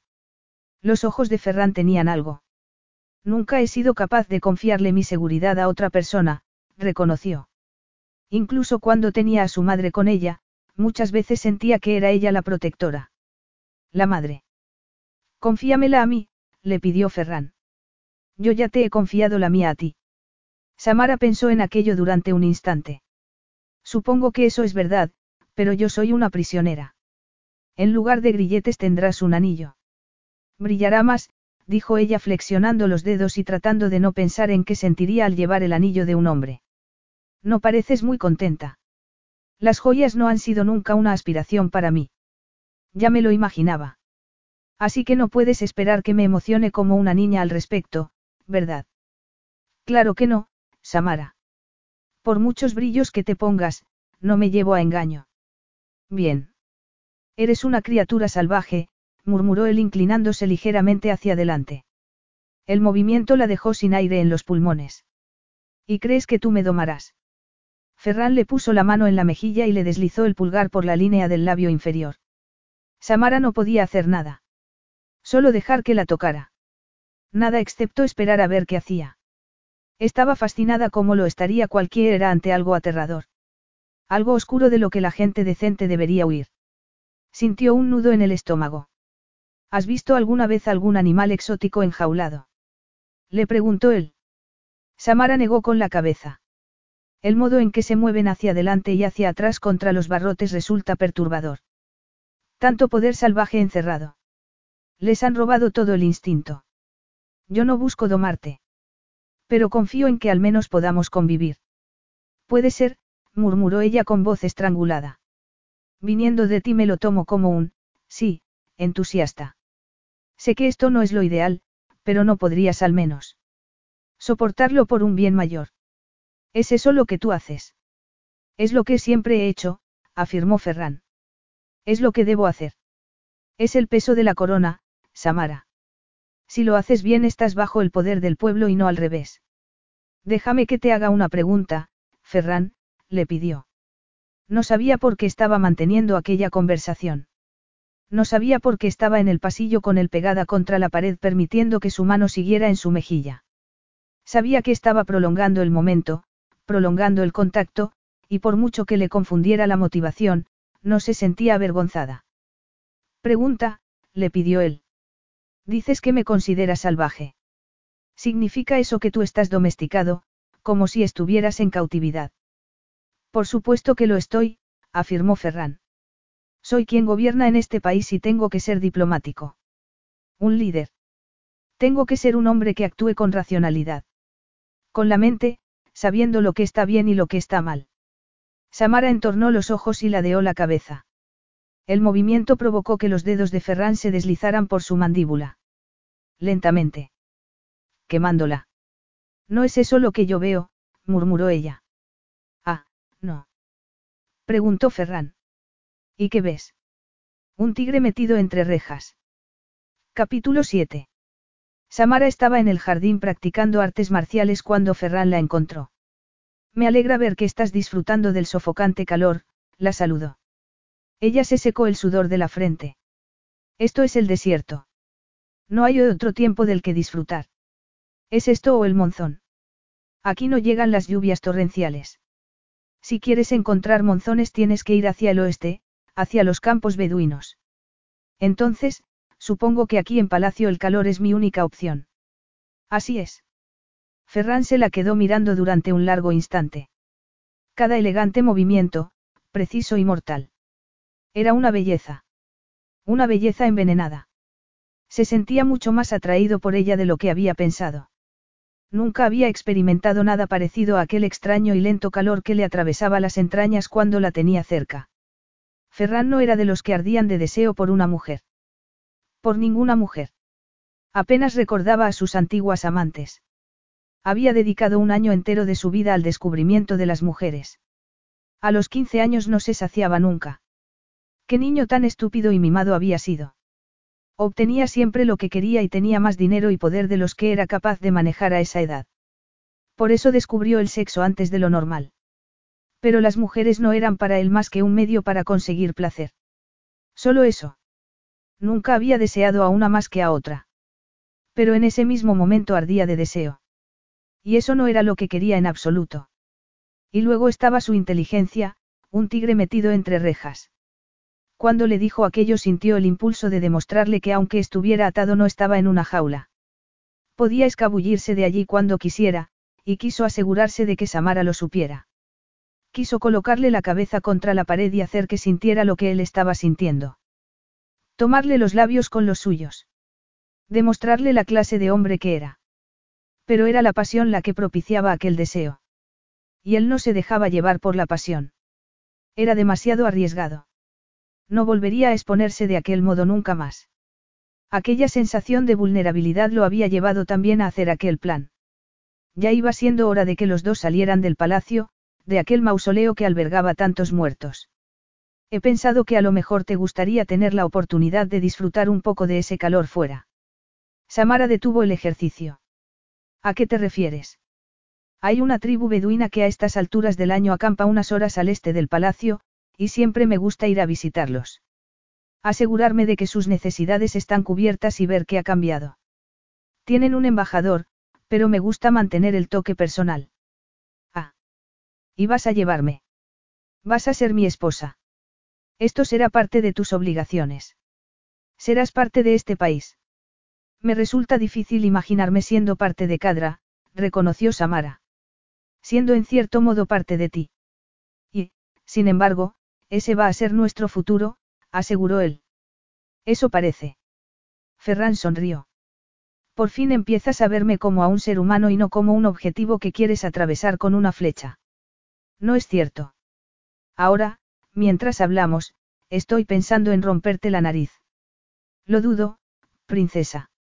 No te dejes engañar por mi actitud dulce. Eso no es imposible, dijo Ferran. No sabía por qué, pero le gustaba bromear con ella. Quería que sonriera. ¿Por qué nunca lo hacía? ¿Y por qué era menos perturbador que sentir la suavidad de su piel bajo los dedos? Así que por el momento podría centrarse solo en la sonrisa. ¿Cómo llegaremos hasta allí? Preguntó Samara. En camello. Un todoterreno de lujo con aire acondicionado no se parecía precisamente a un camello. En cuanto Samara se subió al coche en la puerta del palacio se dio cuenta de que Ferran había estado bromeando. Qué curioso. Seguramente, ya no tenía miedo de ella, ya que se permitía el lujo de pincharla. Samara no recordaba cuándo fue la última vez que alguien bromeó con ella. Tal vez nunca. Recordó vagamente a una niñera que era muy alegre. Sonreía y cantaba mucho. Pero ni siquiera se acordaba de su nombre. Era más un sueño lejano que un recuerdo. El maestro Anne era amable. Pero no tenía mucho sentido del humor. Era callado, sereno, un buen contrapunto para la ira de Samara. La había ayudado a canalizarla. A encontrar un poco de paz. A colocar las cosas en los compartimentos adecuados. Pero no había bromeado con ella. Ferran le sostuvo la puerta y Samara entró. La ráfaga de aire frío supuso un cambio agradable respecto al árido calor. No estaba acostumbrada a una tregua semejante del calor de mediodía. Era un lujo. Esto no es un camello, dijo. Decepcionada.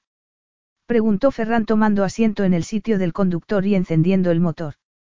Sacó el coche por las puertas y rodeó el palacio, dejando atrás la ciudad.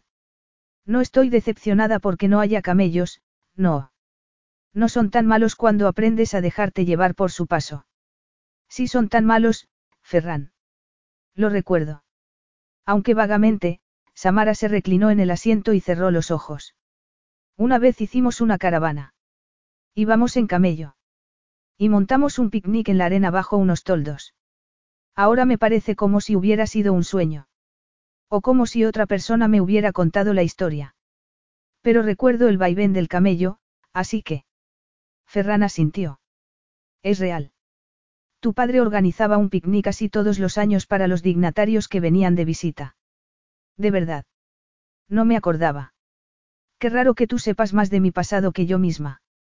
Era muy pequeña y mi madre nunca hablaba de ello. Raro, era una palabra demasiado liviana. Era, todo.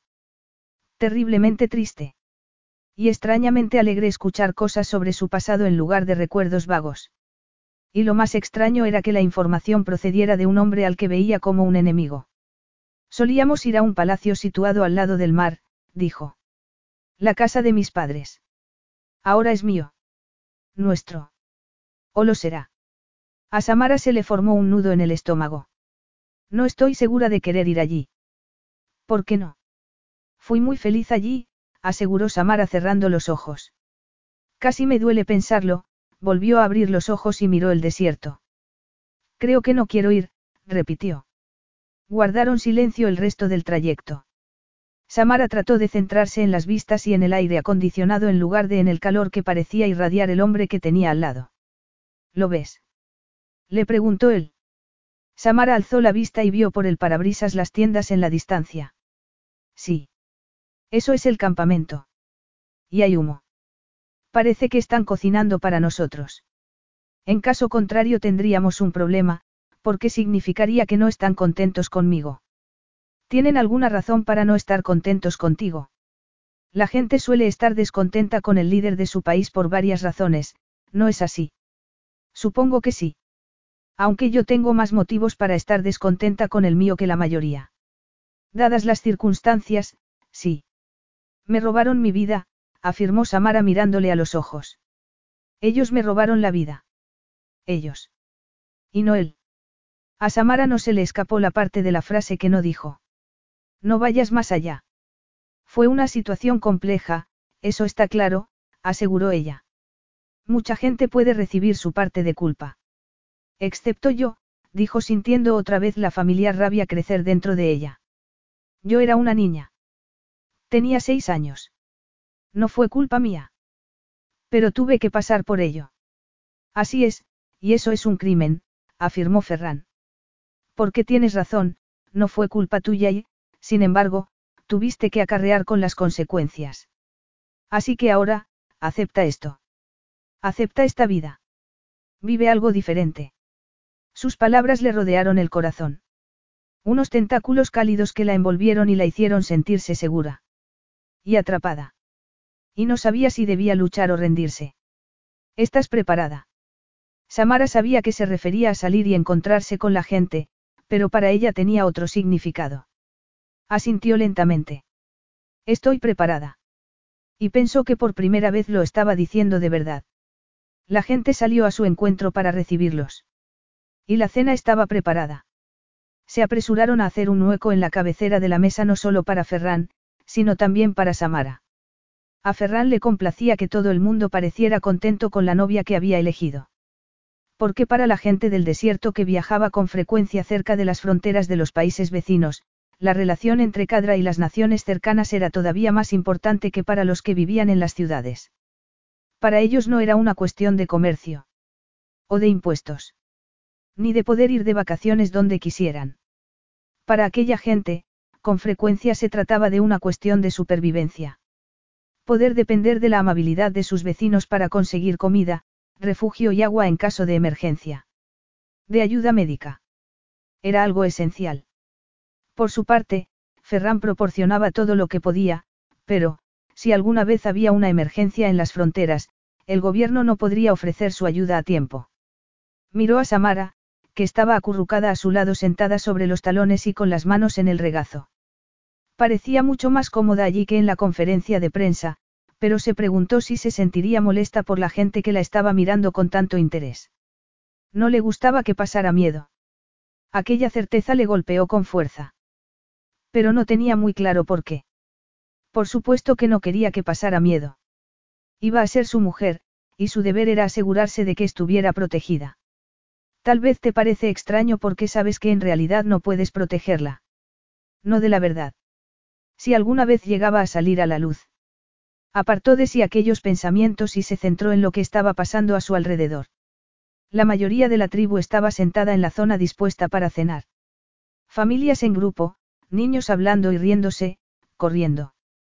Los mayores estaban sentados con Samara y con el encojines, con la comida delante de ellos en una estera de mimbre que podía enrollarse con facilidad para transportarla.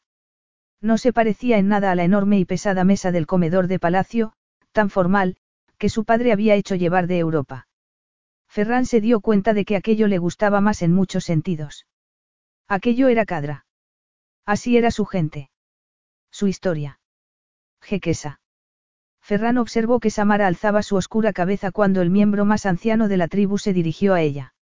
Sí. Preguntó Samara. Parecía sorprendida de que hablaran con ella. ¿Qué le parece el clima político de Jaar en este momento? Ella parpadeó rápidamente. Ah, ha mejorado, afirmó. No volverán a gobernar los jeques, al menos no como antes. La nueva manera de hacer las cosas es imperfecta. Pero desde la muerte del líder anterior hay una, democracia más legítima. Teniendo todo eso en cuenta, Tal vez sea lo mejor para el país. Y cree que esto volverá a unir a los países. Samara frunció el ceño.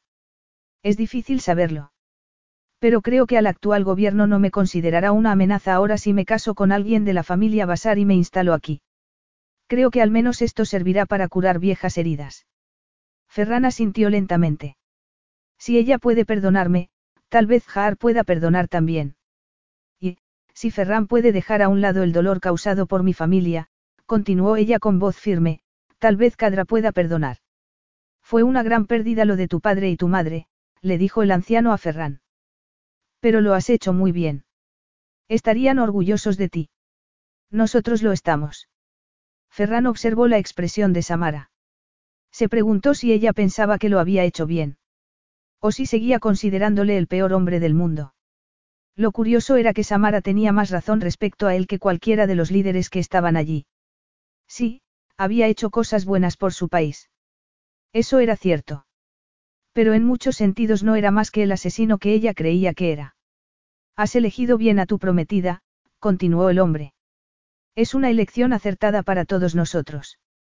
En eso estoy completamente de acuerdo, aseguró Ferran. Y era cierto. Samara era la mejor elección. Bueno, gracias, dijo ella.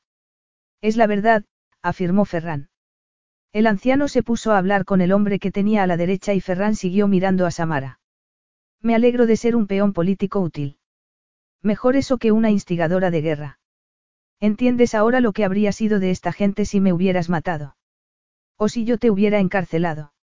El matrimonio es preferible a ambas cosas. El matrimonio es preferible a la muerte o a la cárcel. Alguien debería bordar eso en un cojín. Creo que es muy poético. Mucho. Ni tú ni yo somos unos románticos, aseguró Ferran mirándola fijamente para tratar de evaluar su respuesta. Era una criatura muy reservada, difícil de descifrar. Aunque a él no debería importarle ser capaz de romper esa guardia o no. No tenía nada que ver con su acuerdo.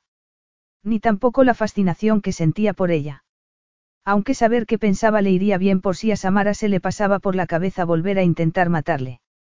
Está claro que no, afirmó ella con expresión impávida. Tú nunca sonríes, Abiti. Le preguntó él. Eso es mejor que, pequeña víbora. Y no, no suelo sonreír. Creo que eso es una lástima. ¿Tú sonríes alguna vez, Ferran? No mucho. Entonces, no te preocupes de mi sonrisa. Creí que habías dicho que no eras ningún romántico. Sonreír es ahora una noción romántica. Tal vez sea un lujo que ni tú ni yo nos hemos podido permitir, Samara ladeó la cabeza. Tal vez. Pero yo soy jeque. Como tantas veces me has recordado. Es la parte que más me define. Ah, sí. Sí, se reafirmó Ferran. Si no fuera jeque, las cosas serían distintas. Pero lo soy. Y por tanto hay muchas cosas que puedo permitirme. Tal vez debería invertir en sonreír. Invertir en frivolidad. Eso parece una receta para el desastre. O podría ser una receta para, las travesuras. Samara alzó las comisuras de los labios. Travesuras. Eso es una buena palabra, afirmó. Hacías muchas cuando eras adolescente. Me acuerdo. Espero que no las recuerdes con mucho detalle, dijo él. Entonces no era la mejor versión de mí mismo. Samara frunció el ceño. Así que esta es la mejor versión de ti mismo. Obviamente. A Samara se le movieron los hombros y alzó los labios. Se le escapó un sonido estrangulado. Acabas de reírte de mí. ¿Es eso lo que has hecho? Creo que sí, respondió ella. Casi sonríes. Sí, parecía confundida. Ojalá lo vuelvas a hacer, dijo Ferran. Y lo decía de verdad. No porque estuviera mostrándose emotivo, sino porque no era justo que una mujer como ella, tan bella, que debería ser feliz, tuviera tan pocos motivos para sonreír. Tal vez lo haga. Al menos considéralo. Bueno, nos retiraremos pronto a la cama. Ella abrió los ojos de par en par. Nos. He traído mi propia tienda y han tenido la amabilidad de montarla. No te preocupes, tiene habitaciones. Y tú tendrás la tuya propia. Más te vale. Tendrás que superar tu aversión a dormir conmigo, a Ferran se le aceleró el pulso. Él no tenía ninguna aversión a dormir con ella. ¿Y por qué iba a tenerla? El matrimonio justificaba el deseo. Siempre y cuando no se dejara gobernar por la pasión, mientras controlara su debilidad, no tenía nada de malo estar con su mujer. Samara frunció el ceño. No voy a tener esta conversación contigo con todos estos hombres alrededor, murmuró en un susurro furioso. Entendido, aceptó Ferran. Pero vuelvo al tema de la sonrisa. Samara pareció vacilar durante un instante. Como si estuviera pensando en decir algo o salir corriendo hacia el desierto. ¿Qué pasa con la sonrisa? Me gustaría tener la oportunidad de intentar hacerte sonreír mañana, porque quería darle algo. Darle más de lo que se había llevado. ¿Y cómo vas a hacerlo? No muy lejos de aquí hay un oasis. Es un lugar al que suelo ir y me gustaría enseñártelo. Yo, Ferran se dio cuenta de que estaba considerando rechazar su oferta. Pero se contuvo. De acuerdo, dijo. Iremos a caballo porque no se puede llegar en coche. ¿Sabes montar? No, no lo sé. Bueno, puedes compartir el mío. De, de acuerdo. No vas a discutir. Samara negó con la cabeza. No, creo que, creo que intentaré sonreír. Capítulo 8. Samara vaciló al verse al lado del enorme caballo negro que estaba ensillado y listo para su trayecto al oasis. Ferran ya estaba encima de él, y se suponía que ella debía acomodarse también ahí de algún modo con él. No había modo de evitar el contacto físico. Y, sinceramente, el contacto físico con él resultaba perturbador. Y aquello la desconcertaba, porque no había ninguna razón para ello. Claro que la hay. Él ordenó la muerte de tu padre. Es en parte responsable de las desgracias de tu vida. Sí, pero no se trataba solo de eso. No estaba acostumbrada a tocar a los hombres. Y él era todo un hombre. Tan fuerte, tan cálido, siempre estaba caliente. Tal vez tuviera fiebre. Ferran bajó la mano y ella se la quedó mirando. Se supone que debes tomarla, le dijo. Ella vaciló y luego obedeció, el calor le atravesó la palma y le subió por el brazo. No tuvo tiempo de pensarlo, al instante se vio subida al caballo, detrás de Ferran. Le rodeó la cintura con los brazos y se inclinó sobre él instintivamente. Entonces empezó a preguntarse qué resultaba más aterrador, la idea de caerse sobre la arena o seguir agarrada a Ferran y a su espalda extrañamente cálida. Ganó la espalda. Por el momento. Tendría que haberle pedido sentarse delante. Habría sido menos perturbador. Pero entonces, entonces habría estado entre sus muslos. Por el momento, él estaba entre los de ella. Así tenía una cierta ventaja. Si quería saltar o salir corriendo podría hacerlo. Aquel pensamiento le resultaba reconfortante. No está muy lejos, dijo Ferran. Una hora tal vez. No estoy preocupada, aseguró ella estirando la cabeza para apartarla del hueco que había entre sus omóplatos. Parecía un buen sitio para apoyar la mejilla. Pero no lo haría. No necesitaba usarle de almohada. Pareces rígida, dijo Ferran poniendo el caballo al trote. Estoy encima de un caballo. ¿Cómo quieres que actúe? Apóyate en mí. No creo que eso sea necesario. Haz lo que quieras. No quiero hacer nada de esto, afirmó Samara. Eso no está bien. Porque estoy intentando hacerte sonreír, y si no quieres hacer nada de esto no lo lograré. Haces que parezca una persona difícil. No es esa mi intención. Eres mucho menos difícil que cuando nos conocimos y trataste de apuñalarme. Teniendo eso en cuenta, no me gustaría estar otra vez de malas contigo. ¿Quién ha dicho que ahora estamos de buenas? La conversación no continuó y Samara se acomodó al ritmo del caballo. Y finalmente se apoyó en Ferran. El cuello se le había puesto rígido, y entre sus hombros había un hueco perfecto. Eso aliviaría el dolor. Si pudiera apoyarse contra él durante un segundo. Samara bajó la cabeza. Era un lugar sólido, pero no incómodo. La tela de la camisa de Ferran estaba húmeda por el sudor, y no le resultó desagradable. Aquello solo sirvió para aumentar su malestar.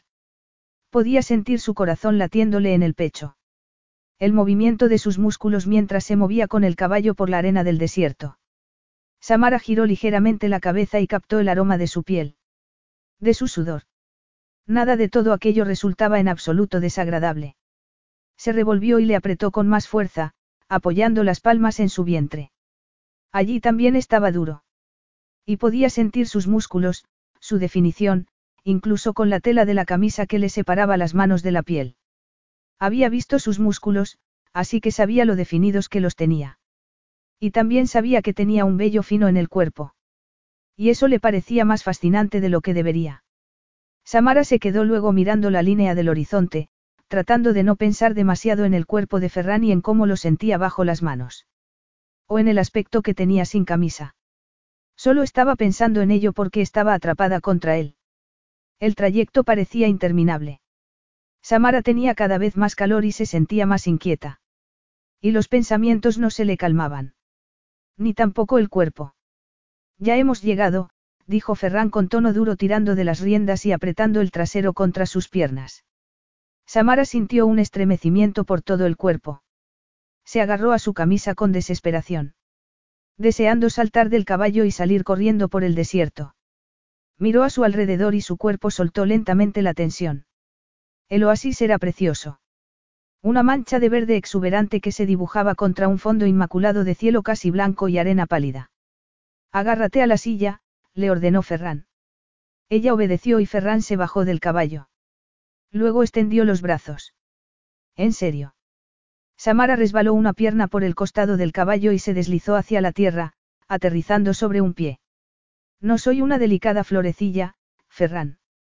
No me trates como si lo fuera. Ni se me ocurriría. Acabas de intentarlo. Y dime, ¿dónde nos vamos a quedar? Te estás marchitando.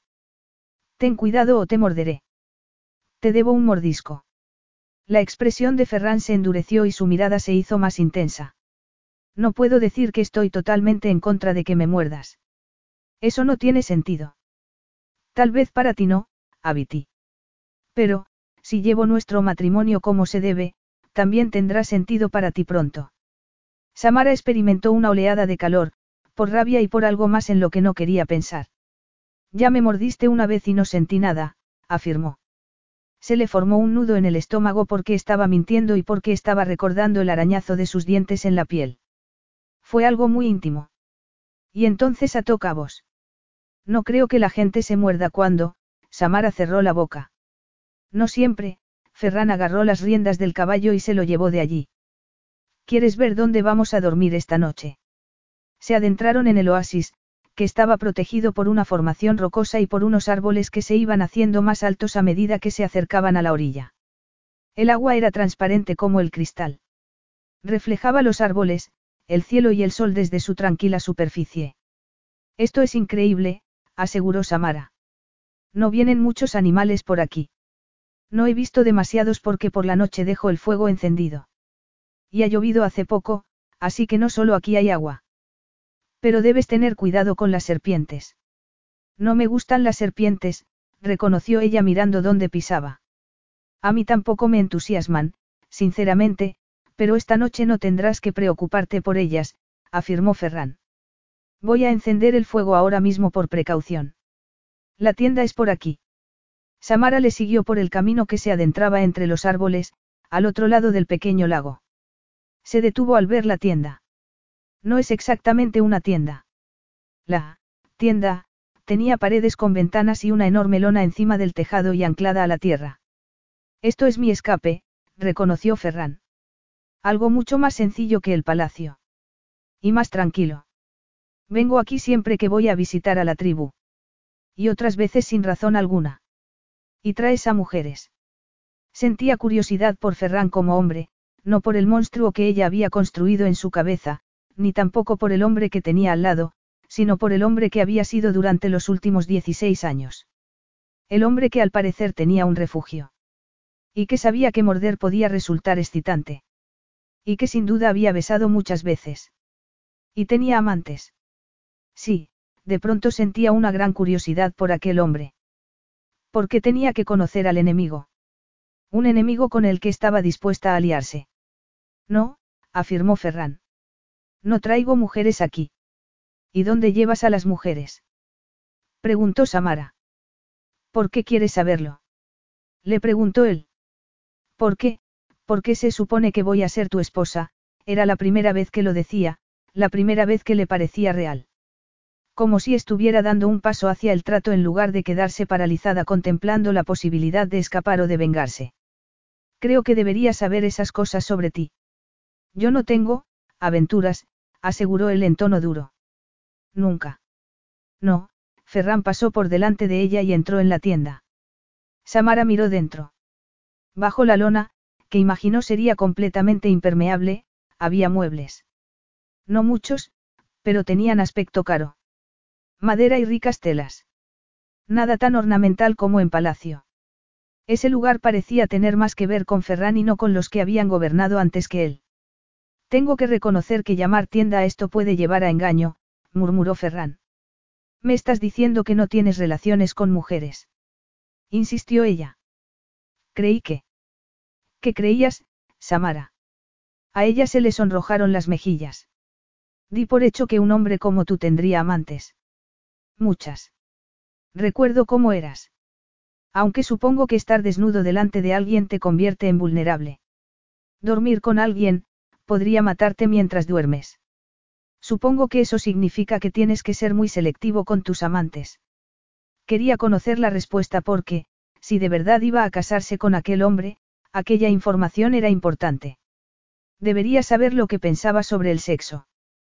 ¿Por qué no tenía amantes? Si le estaba diciendo la verdad.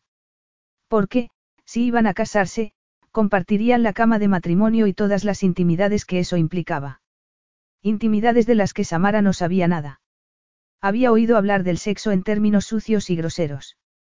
Había escuchado a los hombres proferir amenazas repugnantes. Había escuchado a las cortesanas hacer alusiones a cosas que ella no terminaba de entender. Confiaba en que las actividades maritales fueran algo más que todo eso. Sabía que debía de ser así porque aquello era lo que había llevado a sus familias a la destrucción. Aquella era la parte que la asustaba. La parte que temía convertirse en esclava de ello. La parte que temía descubrir algo nuevo sobre ella que la cambiara por completo. Estar desnudo delante de alguien no te convierte en vulnerable. Y nunca dormí con ninguna de mis amantes. No. Creía que, no terminó la frase, no le gustaba la imagen de inocencia que estaba dando. En muchos sentidos, no tenía ninguna inocencia. Había estado en el palacio durante aquella terrible destrucción. Y luego había sobrevivido al asalto. Hubo mucha violencia aquellos días. Samara había sobrevivido al hambre, el frío, el calor, el miedo y el dolor. Pero no entendía el impulso que llevaba a dos personas a iniciar una relación romántica. No entendía el deseo sexual. Era la única parte de inocencia que le quedaba. La inocencia física. Tenía las emociones insensibilizadas, la mente inundada por la fría fealdad del mundo. Solo su cuerpo permanecía intacto, y había luchado mucho por ello. Pero no quería que Ferran supiera todo aquello. No hace falta dormir con alguien para tener sexo. Aunque tal vez en tu caso, como no tenías un lugar fijo, te resultara más fácil quedarte. Samara no supo qué decir a aquello. No sabía si Ferran estaba recabando información o no.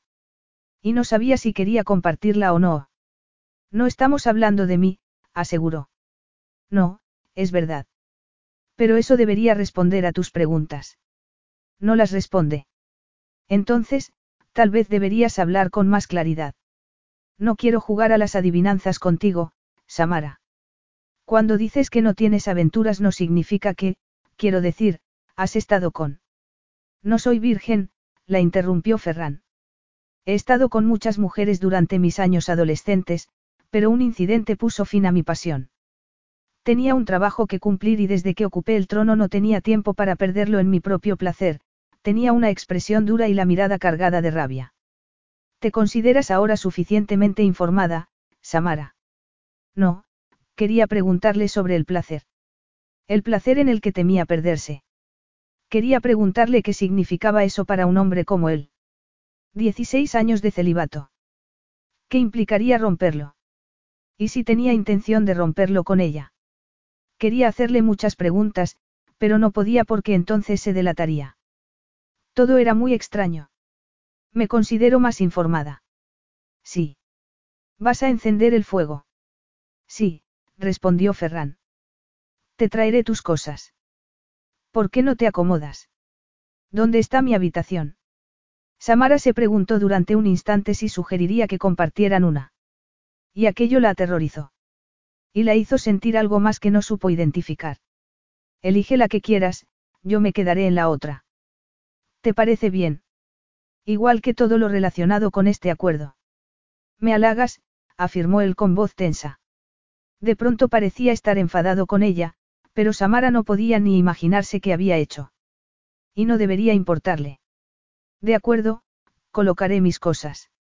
Disfruta encendiendo el fuego. Nos veremos para la cena, le informó Ferran. Si llueve, cocinaré dentro. ¿Esperas que llueva? Siempre me preparo para una catástrofe potencial. Lluvia, inundaciones.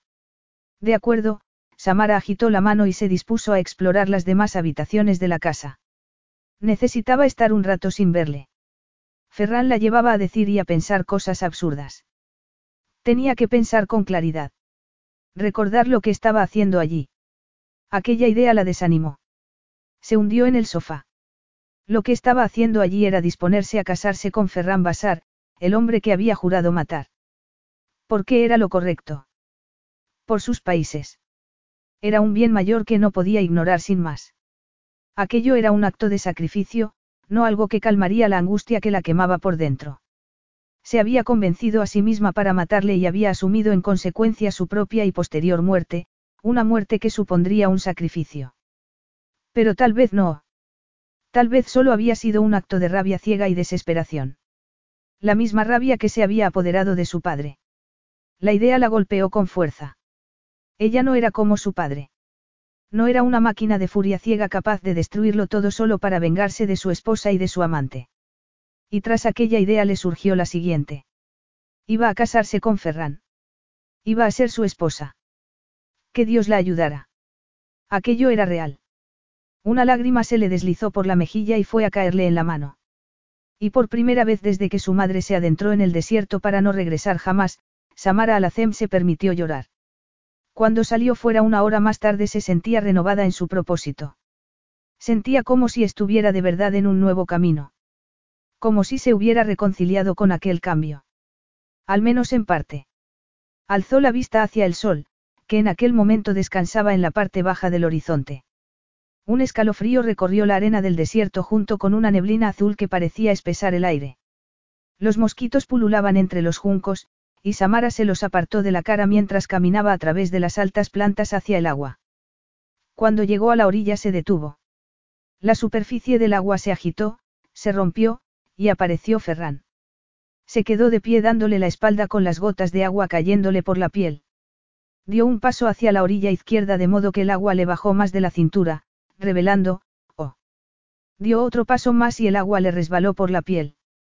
Samara pudo ver entonces que estaba desnudo. Nunca antes había visto el trasero de un hombre. No así. No uno desnudo, musculoso y, bueno, desnudo. Y lo que era más importante, nunca había sentido la necesidad de quedarse mirando así a un hombre, vestido o no. Como un hombre y no como una amenaza. Era fascinante. Sobre todo después de la conversación que acababan de tener, combinada con la proximidad física del trayecto a caballo. Y la reciente aceptación total por parte de Samara del hecho de que iba a ser su esposa.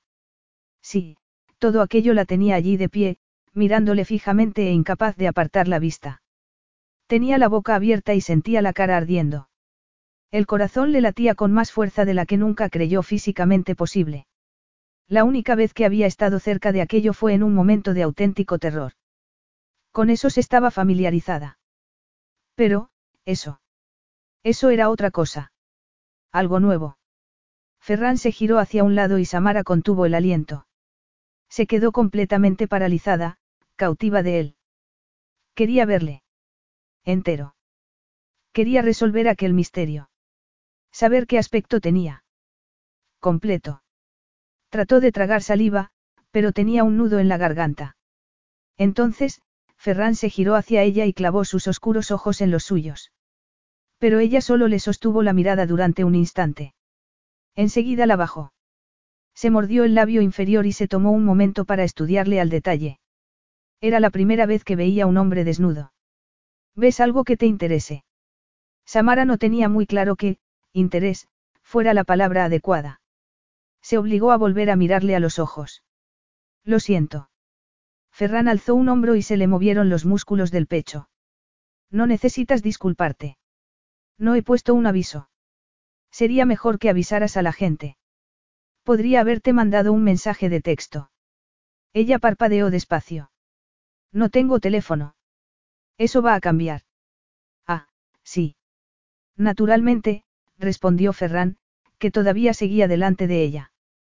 Desnudo y natural. Para Samara aquello no tenía nada de natural. Había demasiada piel expuesta y ella quería salir corriendo. No hay nada de natural en esto. En tú, Joy, no puedo estar aquí de pie hablando contigo desnudo. Eso también va a cambiar. Lo dudo, dijo Samara girándose sobre sus pasos para volver por donde había llegado. No era que quisiera huir de un hombre desnudo, solo quería escapar de aquel calor. Y dejar de sentir aquella sensación placentera entre las piernas. No era tan inocente. Sabía lo que eso significaba. ¿Por qué le estaba ocurriendo eso en aquel momento? Con él. Iba a casarse con él, pero su intención era negar el sexo como parte de la ecuación todo lo que pudiera y someterse a él cuando no tuviera más opción. Hasta aquel momento, su plan había sido quedarse allí y pensar en Har, por decirlo de alguna manera. Hacía solo una hora que había decidido que sí, que sería su mujer. No como un indulto o hasta que pudiera matarle. En cualquier caso, no estaba preparada para enfrentarse a la idea de que podría, desearle. No, eso era solo una variante inspirada por la naturaleza que no tenía nada que ver con el deseo. Era la primera vez que se veía expuesta ante un hombre atractivo sin tener que preocuparse de que fuera una amenaza. Nada más. Samara frunció el ceño al cerrar la puerta de la tienda. Cuando había dejado de percibir a Ferran como una amenaza. Estaba segura de que no le haría daño. De que nunca la forzaría. Y no sabía qué había hecho para merecer aquella medida de confianza, cuando hacía solo dos semanas estaba acobardada en mitad de su cama, temiendo que la matara o hiciera uso de su cuerpo. Resultaba curioso cómo cambiaban las cosas. Aquello sí que le daba miedo. Porque sin la ira que sentía hacia Ferran, no sabía qué le quedaba. Lo siento si mi cuerpo te ha ofendido. Samara se dio la vuelta y vio a Ferran en el umbral poniéndose la camisa. Ya llevaba puestos los pantalones, que le caían sobre las estrechas caderas. Pero nada de aquello la ayudaba ya, porque podía visualizarle claramente sin la ropa puesta. Resultaba problemático. No ha sido, ofensivo, afirmó. Pero no estoy acostumbrada a mantener conversaciones con hombres desnudos en el exterior. Solo las tienes en el interior. Bueno, ¿dónde si no? Preguntó ella. Eres una criatura obstinada. Dado que ahora estás en un espacio cerrado, podría quitarme la ropa otra vez si tú quieres. Samara alzó las manos y se le subió el corazón a la garganta. No. Entonces, tal vez quiera salir para cenar. Vestidos. Solo si tú quieres. Yo no tengo esas normas respecto a las mujeres y la desnudez. Samara entornó los ojos. Pero, si lo que has dicho es verdad, nunca estás desnudo con mujeres. Vuelve a salir, Samara. Exijo que los dos estemos vestidos, salió y siguió el humo ascendente que salía del estanque donde Ferran había estado nadando unos minutos atrás. El campo estaba húmedo, pero había mantas y cojines. También había una sartén sobre el fuego. ¿Has cocinado? Ya te he dicho que suelo venir por aquí con frecuencia. Podría cocinar dentro, pero me gusta comer fuera, retiró la sartén del fuego y la llevó a una mesita baja que estaba al lado de su asiento. En la sartén había carne y arroz, y Ferran le sirvió un cuenco lleno hasta los topes. Era mucho más sencillo comer así que en el palacio. A Samara le gustaba. Le recordaba quién era, cómo había crecido. Pero había algo en aquella situación que parecía una fantasía. Era extraño, porque nunca se habría imaginado que pasar tiempo con Ferran podría ser una fantasía. Tal vez en su vida en palacio. Entonces estaba fascinada por él. El guapo príncipe que siempre estaba metido en líos. Siempre planeando alguna travesura. Ferran alzó la cabeza y la decreciente luz del sol reflejó un brillo en su rostro. Entonces Amara recordó. Una imagen salió del fondo de su mente. Estaba en el palacio de Cadra, viéndole entrar en la habitación. Recordó su sonrisa. Cómo estiró la mano y le revolvió el pelo. En aquel momento se quedó convencida de que era la persona más bella que había visto en su vida. No sabía por qué se acordaba de eso ahora. O tal vez sí. Tal vez se debiera a que la ira y sus ansias de venganza no le habían permitido tener un recuerdo de él tan bonito. Era bonito porque formaba parte de sus inicios, y tenía pocos recuerdos de aquella parte de su vida. Un tiempo en el que las cosas estaban bien. Antes de que todo se fuera al infierno.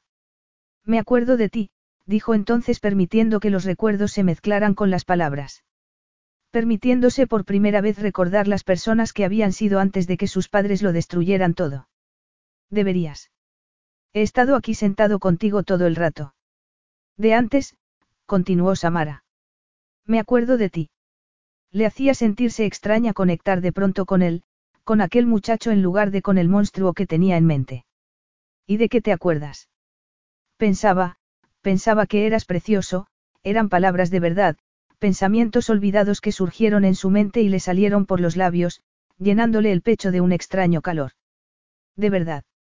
Esa, esa no es la descripción que uno esperaría. Era una niña pequeña. Me parecías fascinante, Samara miró el cuenco. Y eras amable conmigo. No era de extrañar que no se hubiera permitido recordar aquello. ¿Por qué no encajaba con las historias que se había contado a sí misma sobre Ferran el monstruo? Pero en ese momento, aquellas leyendas estaban siendo borradas por algo más poderoso. Por los recuerdos. Era imposible no serlo. No se te podía ignorar, y ser desagradable contigo habría sido como darle una patada a un cachorrito. Samara decidió en aquel momento actuar como si no hubiera nada más allá de aquel fuego. No permitiría que hubiera nada más que aquellos buenos recuerdos compartidos. Una tregua. Bueno, en cualquier caso te lo agradezco. Acabo de tener un buen recuerdo. Y no me sobran. No recuerdo mucho de mi vida antes de la muerte de mi padre. Y creo que no se debe a lo pequeña que era, ya que solo tenía seis años, sino a que me obligué a dejar de recordar. Dolía demasiado, alzó la vista. Me gustaría volver a tener recuerdos. Tener algo, normal. Me temo que no soy el hombre adecuado para eso, afirmó Ferran. Por supuesto que no lo era. ¿Cómo iba a serlo? Dadas las circunstancias, era imposible. Aún así, Samara presionó. ¿Por qué? No tengo claro lo que es normal. No sé qué versión de nuestras vidas fue la normal dada la tragedia. Lo que yo busco ahora es cualquier sentimiento que no sea miedo o rabia.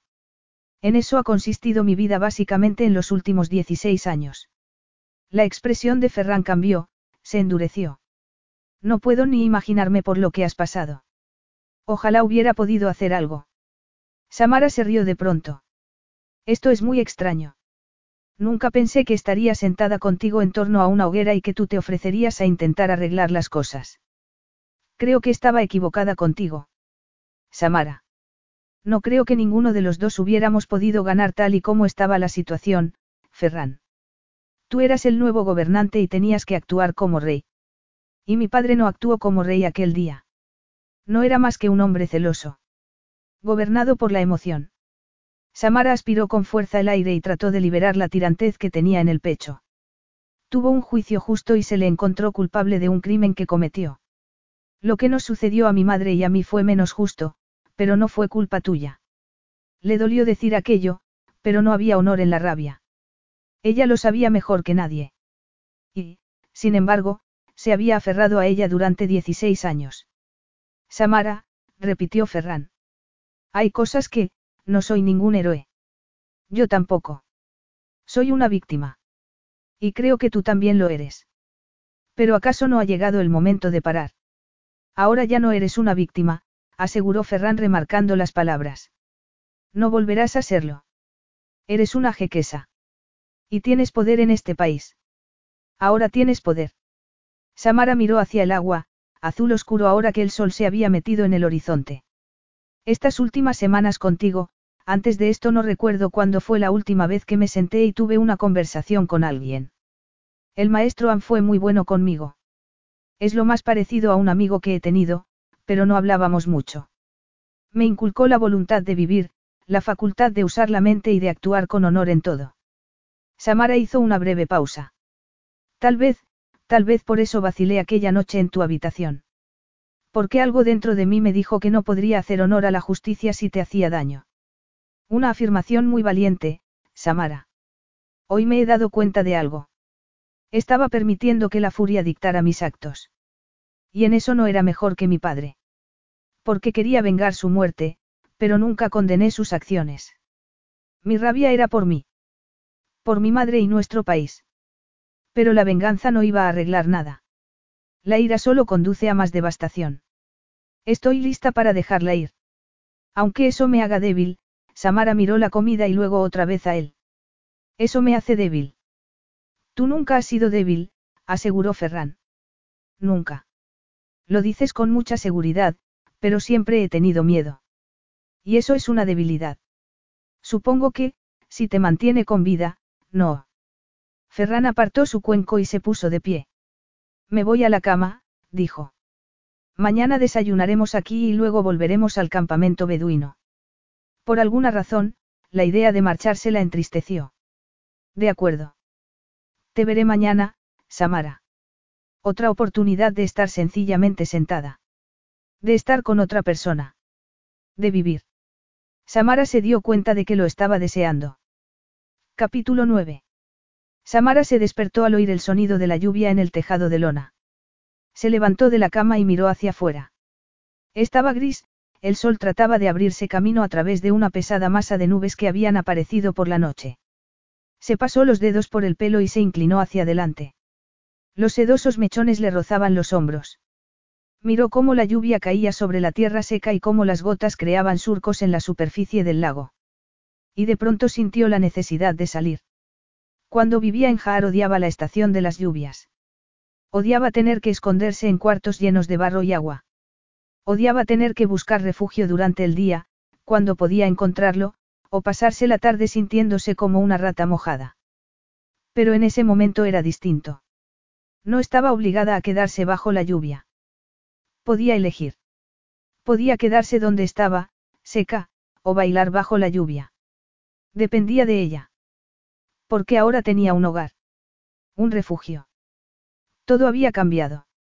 No se trataba solo de sobrevivir. Había, alegría. Felicidad. Al aceptar el ayer, había conseguido capturar aquellas cosas. O, al menos, su posibilidad. Se puso de pie y se acercó a la ventana, presionando la palma contra el cristal. Luego se dio la vuelta y se acercó al salón. Todavía había neblina y la casa estaba oscura. No había visto la hora, pero debía de ser temprano. Se acercó a la puerta de entrada y agarró el picaporte antes de salir al porche. Llevaba puesto el camisón, de suave seda y con apenas adornos. Se lo habían dado en palacio y lo había llevado para el viaje. No estaba pensado para ser muy elegante, solo cómodo. Normalmente, no habría salido con él. Ni tampoco con el pelo suelto, porque tenía mucho y llevarlo suelto le causaba más problemas que recogérselo. Pero en aquel momento no le importaba. Salió a la arena mojada y la pisó mientras las gotas de lluvia le caían por el cuerpo, pegándole el camisón a la piel. Miró hacia arriba y dejó que la lluvia le resbalara por la cara, las mejillas y el cuello. Qué diferente era estar bajo la lluvia cuando uno lo había escogido.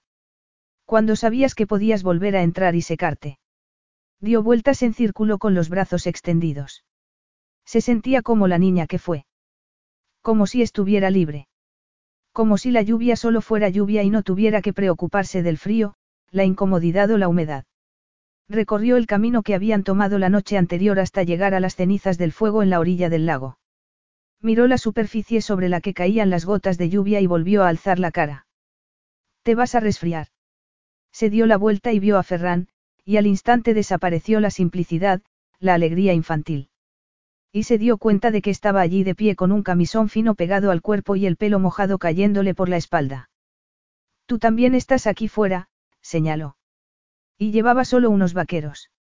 Sin camisa. Pero uno no dormía con vaqueros, así que significaba que dormía, bueno, seguramente se los habría puesto para salir. Sí, pero tú, estás preciosa, murmuró Ferran. Estoy mojada. Sí, Ferran avanzó un paso hacia ella y Samara miró hacia atrás. Tenía los talones en la orilla. No podía seguir avanzando hacia atrás. Y tampoco tenía ganas de darle un puñetazo en la cara. Y eso era algo nuevo. Ferran estiró el brazo y le acarició un mechón de pelo. Me preguntaba cómo sería tu pelo suelto. También está mojado. Así que no debe de estar muy bien. No estoy de acuerdo, afirmó él acercándose un poco más. ¿Sabes cuánto puedo ver de tu cuerpo a través de ese camisón? Samara miró la tela, que se le había ajustado a la figura. Se vio claramente los pezones, endurecidos por el frío. No tengo ni idea, afirmó alzando otra vez la vista. ¿Y sabes lo que eso me provoca? Ella abrió la boca para hablar, pero volvió a cerrarla. Luego parpadeó y sacudió la cabeza. No. Hace 16 años que no toco a una mujer. Ahora mismo, me siento como esta tierra. Como si llevara demasiado tiempo sin agua y ahora la tuviera aquí delante. Ferran, yo no, yo, no sabía qué hacer. No tenía muy claro qué quería él. Ni si ella podría dárselo. Voy a preguntártelo otra vez, Samara, Ferran la miró a los ojos. ¿Te han besado alguna vez? Ella sintió como si se le quedaran sin aire los pulmones. No exactamente, dijo. ¿Qué quiere decir eso? Samara vaciló. El corazón le latía con fuerza dentro del pecho. Sabía que lo que dijera cambiaría las cosas.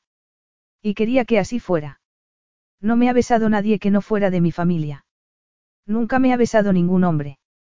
Ferran le puso las manos en las mejillas y le apartó las gotas de agua. De verdad iba a dejar que la besara. Aquel hombre iba a ser su marido. Había sido su enemigo. Iba a ser su amante. Su cerebro luchaba consigo mismo. Y Samara no sabía a qué voz escuchar. Pero sintió que se le entreabrían los labios y cerraban los ojos mientras alzaba la cara. He estado esperando esto más de lo que te puedas imaginar, gruñó Ferran. Y entonces sus labios se encontraron con los suyos. Estaban calientes bajo la capa de lluvia que los cubría a ambos. Estaban resbaladizos por la lluvia. Y firmes. Ferran le sostuvo la cara con fuerza y luego le ladeó la cabeza, abriendo la boca y tocándole el centro del labio superior con la punta de la lengua. Fue un toque delicado y sencillo que le provocó un relámpago de fuego por todo el cuerpo. Ferran se retiró ligeramente sin apartar las manos de su rostro. Bésame tú también, Samara. No sé, no sé cómo, murmuró desesperada. ¿Qué quieres hacer? Yo, Samara le miró el pecho, el vientre, y puso las manos en él, una palma apoyada sobre los duros abdominales y la otra encima del corazón. Quería tocarle. Sentir aquellos músculos sin ropa encima de ellos. Hacía algún tiempo que lo sabía, aunque no terminara de entenderlo. O, mejor dicho, no había querido entenderlo. En ese momento lo entendía. Lo entendía todo. La profundidad y los matices de ser humano, de estar viva. Había mucho más que sobrevivir, que respirar. Estaba la sensación de la piel de Ferran bajo la suya. El calor de su cuerpo, la definición de sus músculos. Y también estaba el deseo que creaba en ella. Embriagante. Una emoción que no se parecía a nada que hubiera experimentado nunca. Así que aquello era el deseo.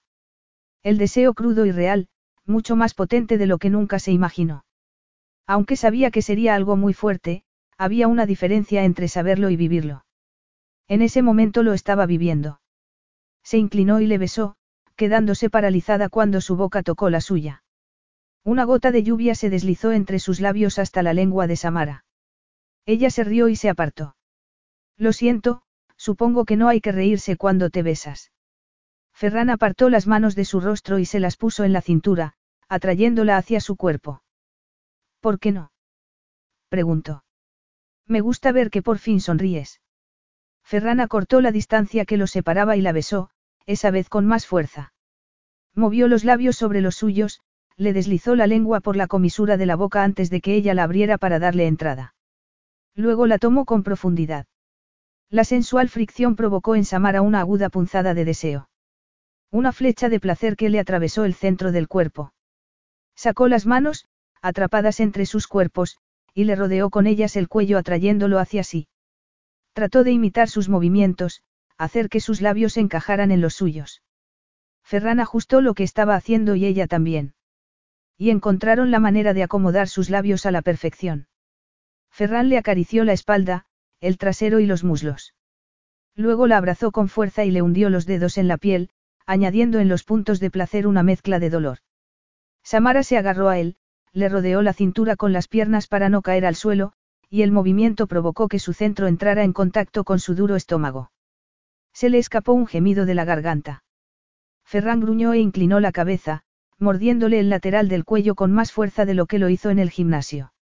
Ella gimió y Ferran le pasó la lengua por la zona, calmando el escozor, aumentando su deseo.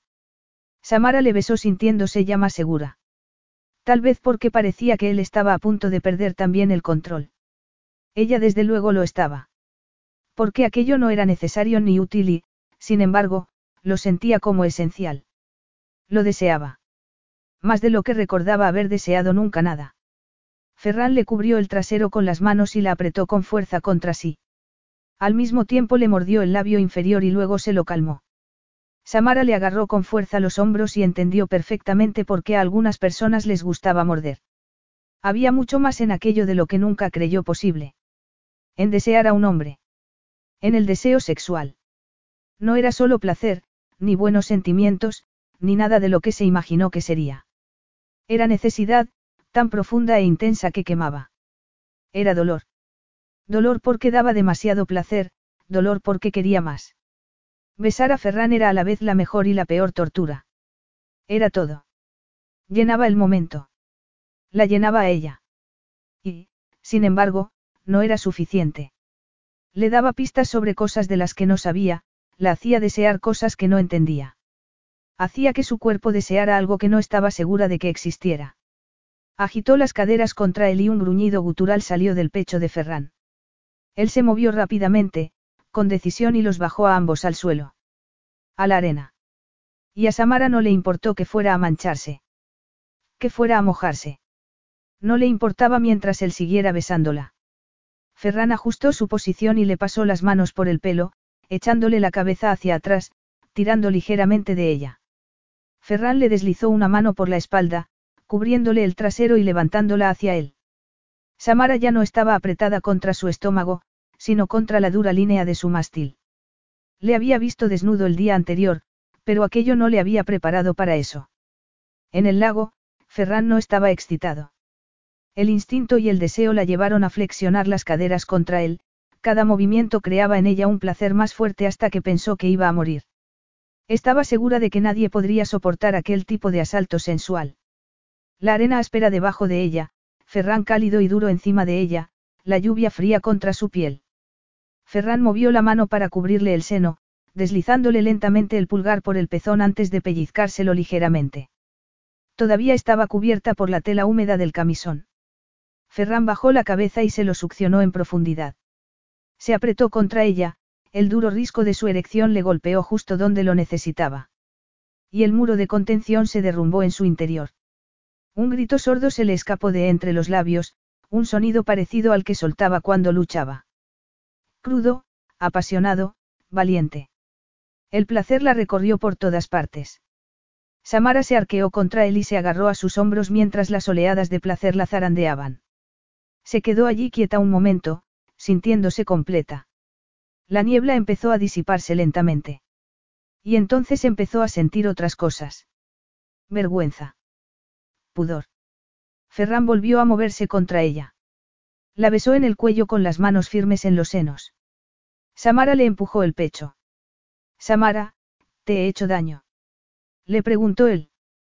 No, yo, no. No podía decírselo. No podía decirle que había tenido lo que suponía que era un orgasmo solo besándole. Aquello era, aterrador y casi humillante. ¿Por qué? ¿Cómo era posible? Aquello no era retroceder y pensar en Har. Aquello no era una tregua. Había sobrepasado la línea. Ferran se apartó de ella y Samara se puso de pie tambaleándose con el camisón pegado a las piernas, la arena pegada en la piel, en el pelo. Tengo, tengo que volver. Sí. Le preguntó Ferran, que todavía estaba en el suelo respirando de forma agitada. Parecía tan asombrado como en la noche que Samara intentó matarle. Sí. Yo, gracias. Por el beso. Tengo que irme. Tengo frío. Se apartó de él rodeándose la cintura con los brazos, y corrió hacia la casa y luego al baño. Cerró la puerta tras ella y abrió la ducha. Se metió completamente vestida y vio cómo la arena se iba por el desagüe. Y entonces empezó a temblar. Nunca antes había sentido nada parecido. Era demasiado grande para enfrentarse a ello. Para asimilarlo. La vida tenía una nueva profundidad que acababa de descubrir. Y le aterrorizaba pensar en lo que podría pasar después de aquello. Pensó en su madre, la autora de su propia destrucción y la de todos los demás, tan desesperadamente enamorada de dos hombres que no fue capaz de renunciar a ninguno de ellos. Por mucho que quisiera no ser como su padre, tampoco quería ser como su madre. Hasta que no averiguara cómo manejar sus emociones, no podía permitir que Ferran volviera a tocarla. Así de sencillo. Ferran se insultó de todas las formas posibles mientras daba patadas a la parrilla de cocinar en la que todavía conservaba las brasas muertas del fuego de la noche anterior. Era un animal. De la peor calaña. Sabía que Samara era virgen, cielos, sabía que nunca la habían besado. Que la habían tratado mal durante toda su vida. Que había acabado en la calle siendo una niña. Él era el responsable de todo lo malo que le había pasado en la vida. Y en ese momento había añadido una cosa más a la larga lista. Se había dejado gobernar por la pasión. Había abierto las compuertas tras mantenerlas firmemente cerradas durante tantos años. No, él no era aquel hombre. Ya no. No podía permitirlo. Había sido brusco con ella. Había estado dispuesto a tomarla, a arrebatarle la virginidad. En la arena, bajo la lluvia. Sin hablar con ella. Sin asegurarse de que estuviera preparada. Estás usando tu necesidad de control para mantenerla prisionera. Apartó de sí aquel pensamiento y dirigió su enfado consigo mismo hacia otros asuntos. Se había dejado llevar por su propio deseo sin pensar en nada más. Pensaba que ahora era mejor que antes. Tenía que serlo. La alternativa era impensable. Se metió en el agua a pesar de que ya estaba mojado y se sumergió en ella. Estaba mucho más fría aquel día, con el sol detrás de las nubes y la lluvia cayendo. No sirvió para calmar su erección. Seguía estando tan duro que le dolía, el deseo lo atravesaba como una corriente.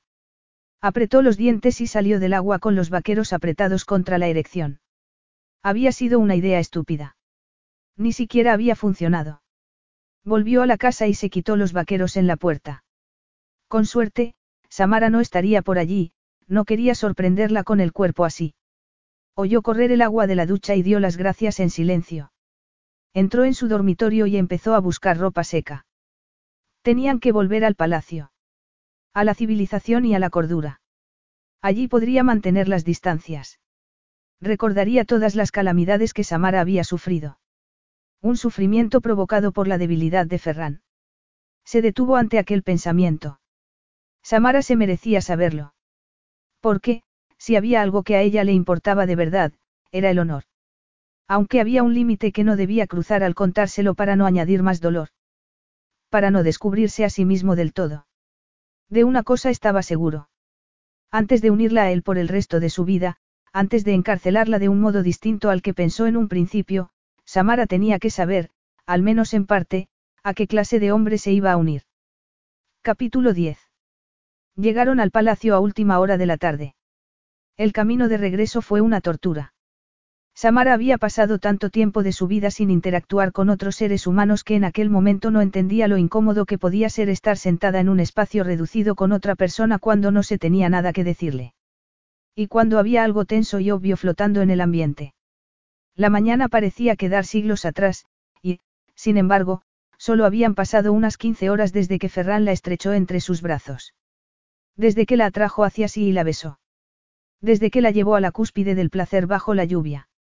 No se podía creer que esa hubiera sido ella. En el frío de la noche, no podía entender que se había apoderado de ella para salir a la tormenta, para caer en sus brazos y besarle como si fuera la única fuente de agua del desierto. Samara circuló por sus aposentos y se detuvo al ver a Ferran en el umbral. ¿Qué estás haciendo aquí? Le preguntó. He venido a hablar contigo respecto a mañana. Vamos a comer con la organizadora de eventos de Palacio para hablar con ella de la fiesta de anuncio de compromiso y de la boda. Oh, dijo Samara. Me había olvidado de la fiesta. Yo también. Como no me interesan especialmente las fiestas, me resultó fácil olvidarlo. Yo tampoco soy una gran fan de las fiestas, aseguró ella con tono seco. Ya me imagino. Te he comprado algo. Ah. Vaya, cielos. Aquello tampoco era muy inteligente. No tendría que haberte tocado así, sin pensar en tu inocencia. Lamento haberte asustado. Samara tenía en la punta de la lengua decir que no la había asustado en absoluto. Se había asustado ella sola. Pero se cayó y le dejó seguir. Perdí la perspectiva de lo que estamos haciendo. Este matrimonio es para beneficiar a nuestras naciones. Y para curar el pasado. Lo que hice no sirve para ninguna de las dos cosas. Bueno, supongo que no. Esto es para recordarte, para recordarme a mí de qué se trata esto, Ferran buscó en el bolsillo y sacó una cajita negra. He hablado con el joyero de palacio y ha elaborado algo muy deprisa. No es el anillo de mi madre. Dadas las circunstancias, creo que no hace falta construir ningún monumento a ese matrimonio. Ferran abrió la tapa de la cajita y dejó al descubierto una ornamental y brillante obra de arte. Oro y diamantes engarzados en una intrincada banda.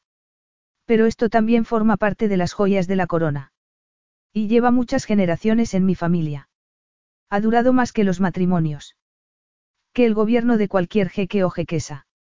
Y confío en que construyamos lazos entre nuestros países que sean igual. Espero que lo que construyamos trascienda el mero matrimonio y se convierta en algo duradero que beneficie a nuestros pueblos. Oh, es, es perfecto, afirmó Samara borrando las imágenes de sus besos, el calor que había sentido entre sus brazos y pensando en su país. En su pueblo. En todo lo que podría construirse entre las naciones si seguían adelante con aquella unión. Estoy preparado para pedirte que lo lleves. Por supuesto, dijo ella. Esperó a que Ferran dijera algo. Que hincara una rodilla en el suelo y le pusiera el anillo en el dedo. No estaba segura de querer que lo hiciera. No hizo ninguna de las dos cosas. Se limitó a quedarse allí con la cajita abierta hasta que Samara metió la mano dentro, sacó el anillo y se lo puso a sí misma en el dedo. Tal vez no quieras hacer todavía eso, princesa, dijo él. ¿Por qué no? Estoy preparado para pedirte que lo lleves. Pero antes quiero hablar contigo de lo que sucedió en el oasis. Ah, Samara bajó la vista. Le ardía la cara. ¿Sabes qué? Preferiría no hacerlo. Ferran le tomó la barbilla entre los dedos y le subió la cara de modo que le mirara a los ojos. ¿Te hice daño? ¿Qué? No, Samara sacudió la cabeza y dio un paso atrás. No, no me has hecho daño. Te asusté. Yo, no, no había sido él quien la asustó. Fue ella misma. El modo en que la hacía sentirse. El hecho de que hubiera despertado en ella una respuesta tan rápida. Entonces, ¿por qué saliste corriendo? No, no salí corriendo. Tenía frío y volví a la casa. Pues harías bien en tenerme miedo. Tengo algo que decirte respecto a ese día. Y no te va a gustar. Pero tengo que decírtelo antes de que accedas a casarte conmigo. Porque cambiará las cosas. Te debo esta explicación. Aunque estoy seguro de que me arrepentiré de habértela dado. Entonces, ¿por qué dármela? Preguntó Samara. De pronto tenía miedo. Porque estaba empezando a sentirse cómoda con aquel hombre. Con la situación. Con el hecho de que iba a ser su mujer. Y le daba miedo que lo que dijera acabara con todo. Porque tienes que saberlo. Si no tenías miedo, deberías tenerlo. Necesitas entender por qué no puedo permitirme nunca perder el control. Porque he pasado 16 años limitándome únicamente a gobernar el país. ¿Por qué desprecio tanto la pasión? Por la misma razón por la que los dos desconfiamos de ella, repuso Samara. Porque llevó a nuestros padres a un final terrible. La única parte inocente fue tu madre, y, sin embargo, sufrió igual que los demás. Eso es cierto, reconoció Ferran. Ella era la única parte inocente. Se mantuvo fiel a los votos del matrimonio. No atacó a nadie. Sencillamente, estaba allí cuando tu padre y sus hombres decidieron hacer pagar a mi padre por lo que había hecho. Eso estuvo mal, Ferran. Y estoy dispuesta a dejarlo atrás, esa vez lo decía de verdad. No puedo seguir permitiendo que eso sea mi presente y mi futuro. Quiero algo distinto. Por primera vez, quiero seguir adelante. Por favor, no me lo quites. No es mi intención quitarte nada. Solo quiero que sepas cómo es el hombre con el que vas a casarte. Esta mañana estuve a punto de tomarte en el oasis, de quitarte la virginidad en el suelo. ¿Lo entiendes? Entiendes de lo que soy capaz cuando no tengo el control. Pero no lo hiciste. No necesitas protegerme, Ferran. Y me niego a tenerte miedo. Yo maté a tu padre, aseguró él mirándola a los ojos. Ya lo sé. No, Samara, no lo sabes. No mandé arrestar a tu padre. No le envié a juicio. Yo estaba escondido en un armario. Escuché todo lo que estaba pasando en el corredor y me escondí. Entonces tu padre entró en los aposentos familiares. Y atacó al mío con una daga. Yo permanecí escondido. No hice nada. Tenía miedo. Vi a través de la puerta parcialmente abierta cómo terminaba con la vida de mi padre. Mi madre estaba en la esquina. Una mujer desarmada e inocente. Y entonces fue a por ella y yo, ya no pude seguir escondido. Ella le suplicó, Samara. Suplicó por su vida. Le rogó que no la matara. Por mí. Por mi bien y por el de nuestro pueblo. Por el bien de su alma. Pero él no atendió a sus ruegos. Yo abrí la puerta del armario, agarré uno de los jarrones del aparador y se lo estrellé contra la cabeza. Era demasiado tarde para salvar a mi madre. Ya estaba muerta. Y, le desarmé.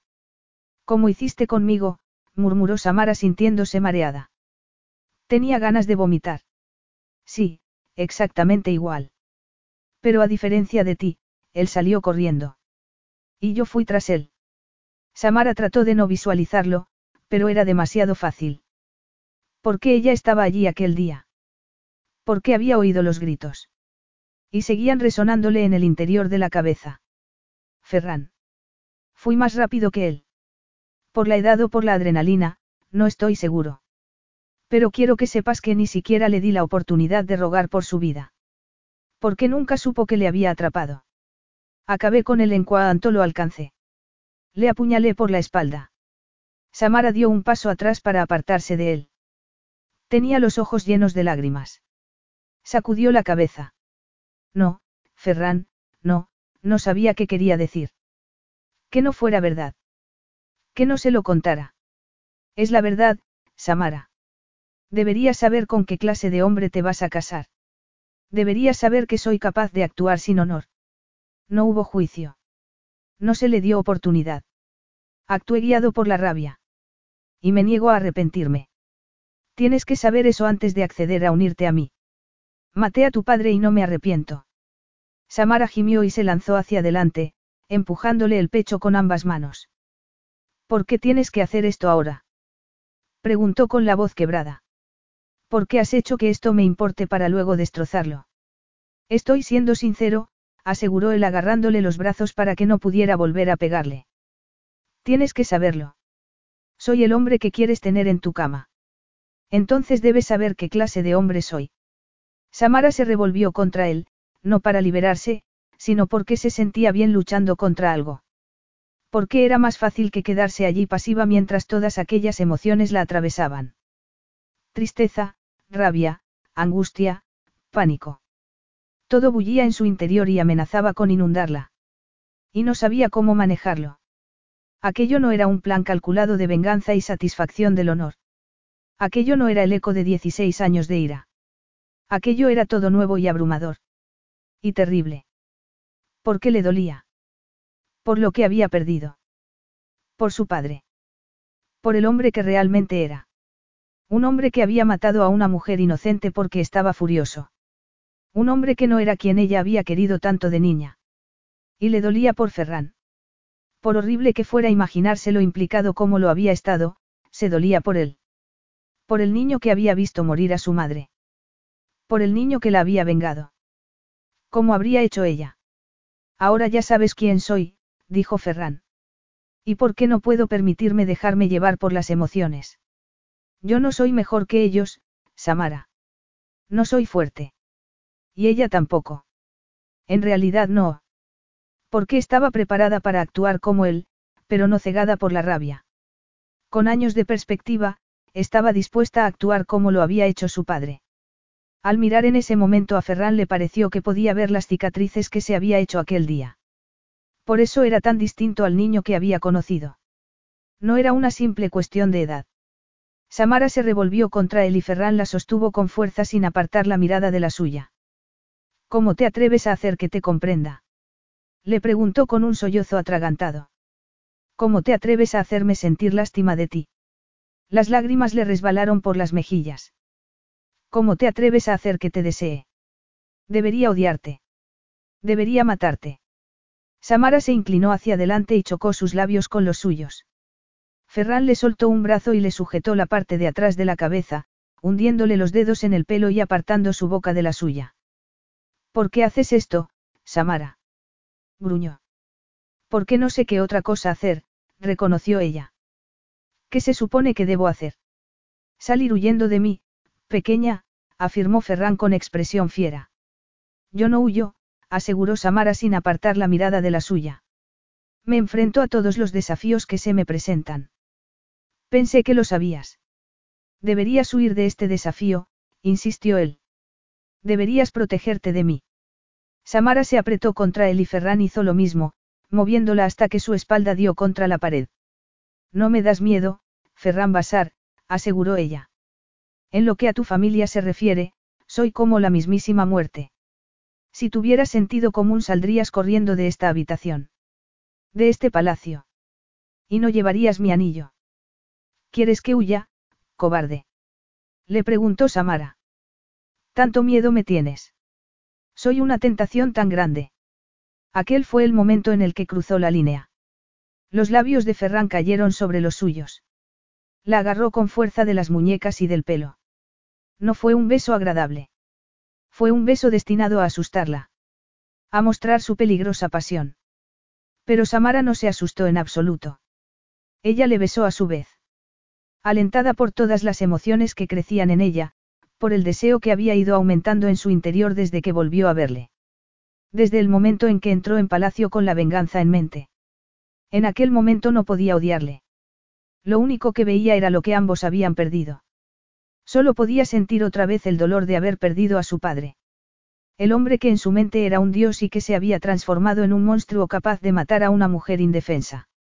Y lo único que Samara podía hacer era dejar que todo aquello saliera en una tormenta de emociones que parecía manifestarse así. Al menos un beso era acción. Al menos un beso no terminaría con uno de ellos muerto. Ferran apartó la boca de la suya y le sostuvo las muñecas contra la pared por encima de la cabeza. ¿Por qué no huyes de mí? Porque tengo que cobrarte una deuda, jadeó ella. Tú me robaste mi vida. Me robaste esto, dijo refiriéndose al deseo que sentía en ese momento. Nunca me había besado ningún hombre porque no podía permitirme sentir nada que no fuera desconfianza y miedo. Tenía que salvaguardar mi seguridad por encima de todo porque no tenía a nadie que me protegiera. Así que me debes esto, jeque. Y me lo voy a cobrar. Te tendré porque te deseo, aseguró. Esa es tu deuda. Y la pagarás con tu cuerpo. Entonces, ¿quieres mi pasión, Samara? Después de todo lo que te he contado. Gimió él frotando las caderas contra las suyas, su erección dura y gruesa contra su vientre. La exijo, afirmó ella. Ferran se inclinó hacia ella y le rozó la oreja con los labios. ¿Sabes lo que estás pidiendo, pequeña víbora?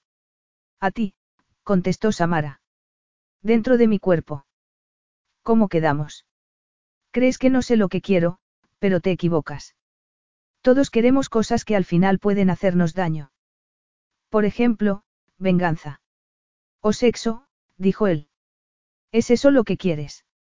¿Quieres que desate sobre ti mis 16 años de deseo contenido? Eso es lo que exijo, insistió Samara. Ferran la apartó de la pared y la tomó en brazos con un fluido movimiento. Ella le puso una mano en el pecho. El corazón le latía con tanta fuerza que podía sentirlo en la palma. Entonces tendrás lo que exiges, dijo él cruzando la habitación y depositándola sobre el colchón antes de quitarse la camisa por la cabeza y mostrarle su cuerpo. Tan perfecto. Tan bello de un modo masculino que hasta le dolía mirarle. Pero debes saber que a partir de ahora dejas de mandar tú, cariño. Por ahora eres mía, Ferran le deslizó un dedo por la mejilla. Si esto es lo que quieres te lo daré. Pero yo pongo los términos. Samara apenas podía respirar. Apenas podía pensar. Pero no quería pensar. Quería centrarse en lo que Ferran la hacía sentir. Él llevó las manos a la cinturilla de su pantalón y se los bajó por las piernas. Samara contuvo un gemido al verle desnudo y erecto. Era distinto a cómo le había visto en el lago. No estaba preparada para semejante tamaño. Ni tampoco para la respuesta de su cuerpo. Tal vez ella no supiera exactamente lo que quería, pero su cuerpo sí. La presión de sus músculos internos se intensificó. Déjame verte, le pidió él. Estoy en desventaja, porque tú me has visto dos veces y yo solo he tenido atisbos de las promesas de tu cuerpo. Samara se quedó allí sentada mirándole. Se sentía demasiado mareada para seguir instrucciones. Ferran se acercó a la cama y le puso las manos en la parte delantera del vestido, donde cerraba. Considera esto el pago de mi deuda, dijo, por todo lo que me fue robado a mí. ¿Por qué no he vuelto a tocar a ninguna mujer desde aquel día? Y es de justicia que seas tú la que me haya devuelto el deseo. Un intercambio justo, entonces, aseguró Samara. Y al final tal vez entonces ninguno de los dos le debamos nada al otro. Tal vez, Ferran tiró de los pequeños cierres de metal para abrir el vestido y empezó a separar la tela del vestido lenta y deliberadamente. Tenía los senos desnudos bajo la pesada tela. No tenía mucho pecho, así que a menos que fuera a librar un combate físico no necesitaba llevar ropa interior. En ese momento lamentaba no llevar sujetador. Por tener una capa adicional entre la piel, el aire fresco de la habitación y la ardiente mirada de Ferran. Ferran le tiró del vestido por los hombros, dejándola con las mallas ligeras que llevaba debajo y nada más. Ferran le miró los senos con admiración. Eres verdaderamente preciosa. Suéltate el pelo para mí. Samara se tiró de la trenza para quitarse la cinta que la sujetaba, deslizando los dedos por la negra seda y dejándolo caer por los hombros hasta la cintura. Levántate. Ella obedeció la orden porque en ese momento estaba más que dispuesta a seguir órdenes. No era la experta allí. Solo tenía un instinto profundo pero primario que la impulsaba hacia adelante, y si se paraba a pensar los nervios se apoderarían de ella. No tenían cabida allí. No tenían permiso para hacer sombra a su deseo. Ferran se quedó sentado a sus pies en el colchón, alzó los brazos y le tiró de las mallas hacia abajo junto con las braguitas, dejándola completamente desnuda ante él, con Ferran de rodillas, con la altura de los ojos en su parte más secreta. Ferran. Él se inclinó hacia adelante y le depositó un beso en el muslo y luego en la cadera. Tenía los labios peligrosamente cerca de, de ella. De lugares de su cuerpo que no sabía que los hombres desearían besar. ¿Quieres usar mi pasión para tu placer, Samara? Lo exiges. Entonces debes someterte a ella. No te resistas. No, no lo haré, susurró ella con un nudo en la garganta. Ferran le deslizó los labios por la sensible piel de la cara interior del muslo. Abre las piernas para mí, le ordenó. Samara obedeció. Porque él sabría el mejor modo de hacer aquello. De eso estaba segura. Y tenía razón, si quería su pasión, la exigía, entonces tenía que aceptarla, no tratar de controlarla. Ferran volvió a inclinarse sobre ella y le deslizó la lengua en los pliegues internos, por la sensible protuberancia antes de hundirse más dentro. Ferran, Samara se le agarró a los hombros para no caerse. Le temblaban las piernas, el colchón se movía bajo sus pies. Ferran la sostuvo con las manos mientras entraba más profundamente, aumentando la presión y la velocidad de sus lengüetazos sobre la piel mojada. A Samara se le encogió el estómago, el placer fue creciendo de forma incesante dentro de ella hasta que pensó que no podría respirar. Todo en ella se puso tan tenso que pensó que se estaba convirtiendo en cristal, tan frágil que podría romperse si la apretaba con demasiada fuerza. Ferran continuó y añadió las manos, deslizando un dedo en su interior. Fue una sensación completamente nueva y diferente a todo lo anterior. Él estableció un ritmo constante, entrando y saliendo de ella con una fricción tan perfecta que estuvo a punto de romperse. Se contuvo y se agarró a la tierra mordiéndose la lengua y apretando los dientes. Porque tenía miedo de volver a alcanzar el éxtasis. Tenía miedo de lo que su orgasmo llevaría aparejado esa vez. Dámelo, Samara, le pidió él. Dame tu placer. No puedo, no puedo. Si puedes, afirmó Ferran añadiendo un segundo dedo mientras seguía lamiéndola y succionándola. No tengas miedo. Yo te sostendré. Entonces Samara no pudo seguir luchando. Se dejó ir. Apartó las manos de sus hombros mientras el orgasmo se apoderaba de ella. Ferran era lo único que la mantenía en pie. Confiaba en que lo haría. Después Ferran la tumbó sobre el colchón y la levantó un poco para besarla largamente en los labios. Samara saboreó su propio deseo allí mezclado con el suyo. Sentía su erección dura y caliente contra la cadera, prueba de que una vez más se lo había dado todo sin tomar nada para sí mismo. Y prueba también de que había disfrutado de lo que le había hecho a ella. Una oleada de orgullo femenino la atravesó. Ferran la deseaba. No sabía por qué la hacía sentirse así. Tan poderosa. Y esa vez no quiso salir corriendo tras el clímax. Quería quedarse. Quería más. Samara cambió de postura y abrió las piernas. La cabeza de su erección se acercó a la húmeda entrada de su cuerpo. He intentado prepararte, dijo él con voz estrangulada, pero de todas formas te dolerá. No tengo miedo al dolor, Ferran, aseguró Samara deslizándole las manos por la espalda, sintiendo cómo se le ponían tensos los músculos bajo las yemas de los dedos. No tengo miedo de ti. Así que no te preocupes. Por favor, Ferran, te deseo. Deseo esto. Él entró suave y lentamente en ella. La estiró, la llenó. Le dolió, pero no tanto como esperaba. Solo le resultó extraño y nuevo. Pero maravilloso. Ferran se retiró un poco y ella enredó los tobillos en los suyos sin apartar la mirada de la suya. No te pares, Ferran. No lo haré, afirmó él entrando otra vez en su interior profundamente, llenándola por completo. Samara se agarró a él, ajustándose a tenerle dentro. Inclinó la cabeza y le miró. Ferran tenía los ojos cerrados y las mandíbulas apretadas. Parecía estar sufriendo mucho. Samara le besó en la mejilla y un sonido sordo salió de su pecho. No te contengas ahora, le pidió ella. Estoy intentando no hacerte daño, reconoció Ferran besándola apasionadamente. Cuando se apartó de sus labios, Samara estaba sin aliento. No me lo haces. Ferran pareció tomarse aquello como si le diera permiso. Empezó a moverse dentro de ella, despacio primero. Creando en ella otra vez aquella maravillosa tensión previa al orgasmo. Y esa vez la llevó todavía más alto. Más rápido. El ritmo se fracturó, la respiración se hizo más jadeante. Samara levantó las piernas y le rodeó la cintura con ellas mientras se movía a la vez que él. Ferran apoyó una mano en el colchón a la altura de su cabeza y con la otra atrajo a Samara hacia sí moviéndose más deprisa. La miró a los ojos y Samara observó cómo su control se rompía lentamente. Podía verlo en la oscuridad de sus ojos. Podía ver cómo empezaba a perder el agarre. El sudor le perlaba la frente. El verle así, tan guapo y tan al borde, hizo que ella también se acercara. Entonces Ferran la embistió con fuerza y su cuerpo chocó contra la parte de ella que buscaba el orgasmo. Cuando se apoderó de ella en oleadas, se inclinó hacia él y le besó el cuello. Un sonido feroz escapó de labios de Ferran y se puso tenso encima de ella con su mástil pulsando en su interior. Y ella lo disfrutó. Disfrutó de su pérdida de control. Ferran se apartó de ella como si estuviera en estado de shock. Le temblaban los músculos. Se levantó de la cama y empezó a recoger su ropa. Ferran. Esto no tendría que haber pasado. Pero ha pasado, dijo Samara. Las palabras sonaron estúpidas.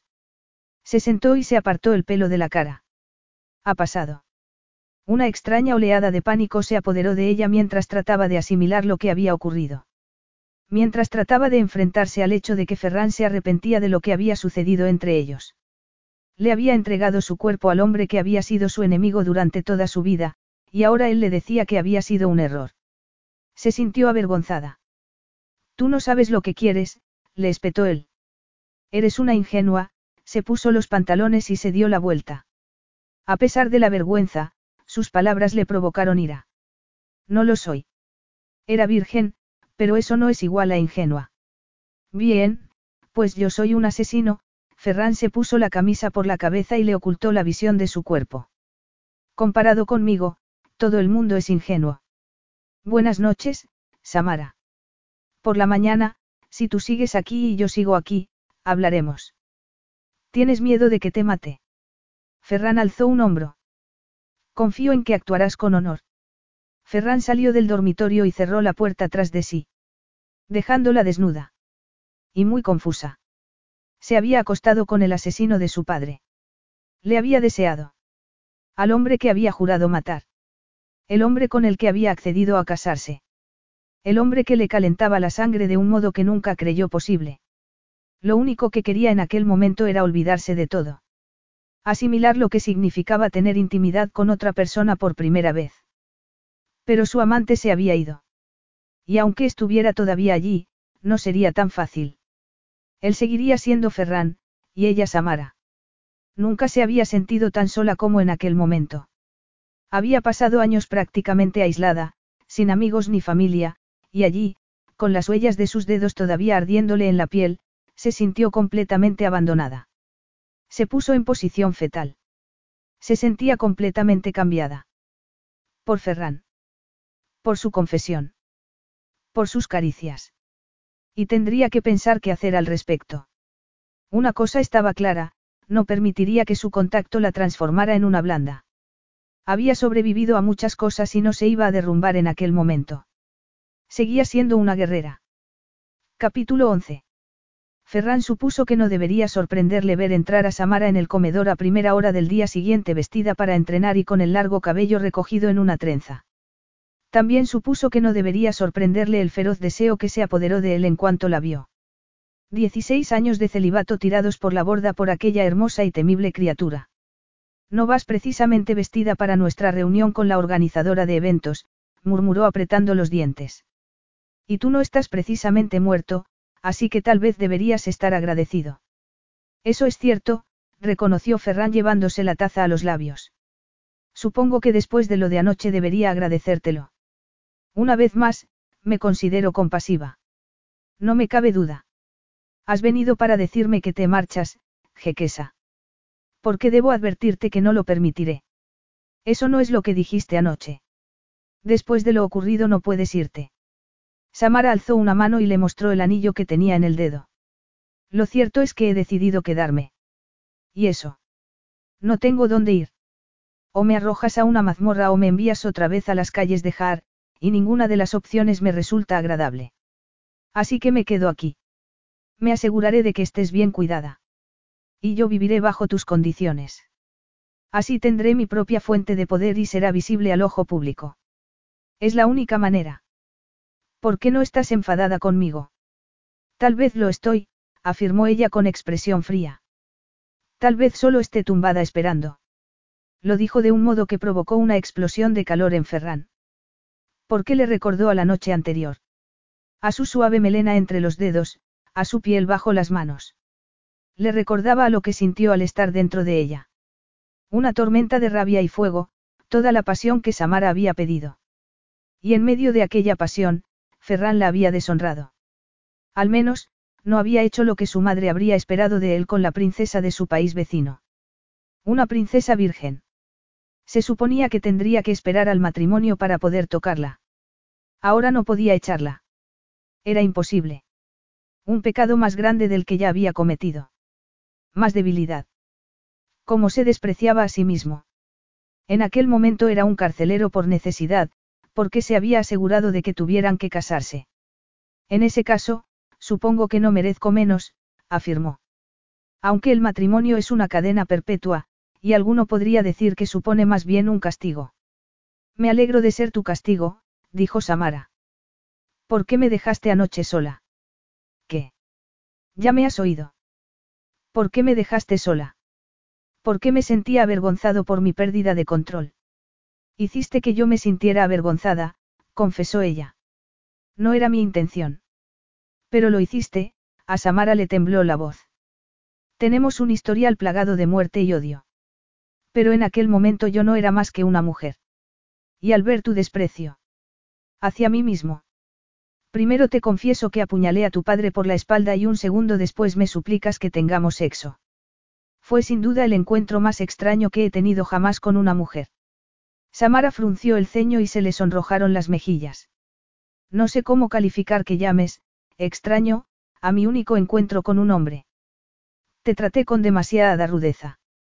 Me trataste justo como debías, aseguró Samara. Durante el sexo. Después no. A las vírgenes hay que tratarlas de otro modo.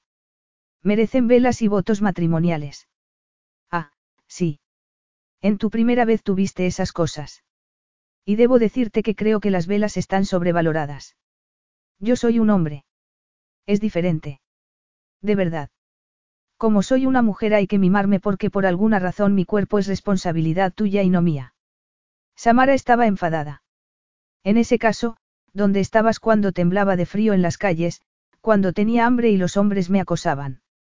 Cielos, Samara, yo no sabía, lo único que puedo hacer ahora es asegurarme de no volver a ser el hombre que era entonces. Esa es una de las cosas que me preocupan de mi relación contigo, Ferran, aseguró Samara agarrándose la trenza. Solo una. ¿Tienes una lista? Ella alzó las cejas. Es bastante larga. La hice anoche. Sobre lo que quiero. Sobre lo que significa para mí todo esto. Es una lista física. Samara asintió. Pero esta es solo una de las cosas. Antes de ti todo era blanco o negro para mí. Te odiaba por lo que hiciste. No tenía que conocer tu postura ni ver múltiples ángulos. Solo tenía que saber que eras el responsable de la muerte de mi padre. Pero ahora te conozco. Ahora he oído tu versión. Debería odiarte más al saber que pusiste fin a la vida de mi padre, pero eso solo sirve para que me sienta peor por ti. Porque eso va unido a la revelación de que mi padre mató a tu madre. Y tú lo viste. En tu lugar, yo habría actuado del mismo modo. Tendría que haberle llevado a juicio, Samara. Eso habría sido lo correcto en el mundo en blanco y negro. En el mundo en el que yo aspiro a vivir. Yo echo de menos mi ciega convicción. Cuanto menos sabía, más fácil era todo. Podía centrarme en un punto en particular. Tu rabia hacia mí. Sí. Todo era más sencillo porque en esa situación no deseaba nada. Había aceptado que seguramente moriría tratando de cumplir mi misión. La vida había sido muy dura, no le tenía demasiado aprecio. Pero apareciste tú y me ofreciste más, y en ese momento las cosas empezaron a cambiar. Ahora, ahora no quiero volver atrás, aunque en cierto modo sí. Para mí tampoco tiene sentido. Ferran se rió. Fue un gesto absurdo dadas las circunstancias. Ni Samara ni él tenían motivos para reírse. Y, sin embargo, no pudo evitarlo. Es la primera vez que te sientes tan confusa. Le preguntó. Sí, confesó Samara. Las emociones son volubles. La convicción no. Lamento mucho haberte provocado, sentimientos. Gracias, dijo ella. Yo también lo lamento en ciertos aspectos. Pero en otros no. Es siempre así. En mi caso no, afirmó Ferran. Aunque no soy muy dado a las emociones. Supongo que no. Pero la pasión parece ser un valor fuerte en ti. No, es una debilidad. Samara dejó escapar un largo suspiro. Te estás yendo del tema. Tengo la lista. Buscó en el bolsillo de los pantalones cortos de deporte y sacó un trozo de papel doblado. Ahora que no me limito a sobrevivir, hay algunas cosas que me gustarían. Me gustaría estar cómoda, afirmó desdoblando el papel y mirándolo. Me gustaría formar parte de algo. De algo constructivo. Algo que no suponga romper un legado, sino construir uno nuevo. Muy noble, dijo Ferran poniéndose de pie y mirando a su bella y valiente prometida, que no parecía tener miedo de nada, ni siquiera de él. Pero debería. Debería huir de él. ¿Por qué no había huido? Cualquier mujer normal lo habría hecho al saber que tenía las manos manchadas de aquella sangre. Se acercó a ella. Sentía la sangre bullir en las venas. Una llama ardiente y luminosa. ¿Esa es toda la lista? Preguntó. No, reconoció Samara con voz firme. Quiero sentir que tengo una vida. ¿Qué tengo? Sexo, Ferran se inclinó y le deslizó el pulgar por el pómulo. ¿Está el sexo en tu lista? Deslizó la mano por la elegante línea de su cuello, apoyando la palma en la base. Sintió latir su pulso. No lo sé. Si te quedas no habrá opción, lo entiendes. Ferran le deslizó el pulgar por la suave piel. Eres mi prisionera en muchos sentidos. Aquello era cierto. Es mejor que la calle, Samara arqueó una ceja. Qué gran cumplido, Ferran subió la mano y le sostuvo la mandíbula. Eres muy sincera. Tus ojos me dicen mucho. Eran preciosos y oscuros como la noche, y brillaban mostrando una profunda emoción. Pero la presencia de aquella emoción le revolvió el estómago. No confíes en mí, Samara, murmuró con voz grave. Yo no lo hago. No confío en nadie. Sigue así. Puede que seas una guerrera y tal vez no dudarías en cortarme el cuello, ahora. Pero en el dormitorio soy yo quien tengo experiencia.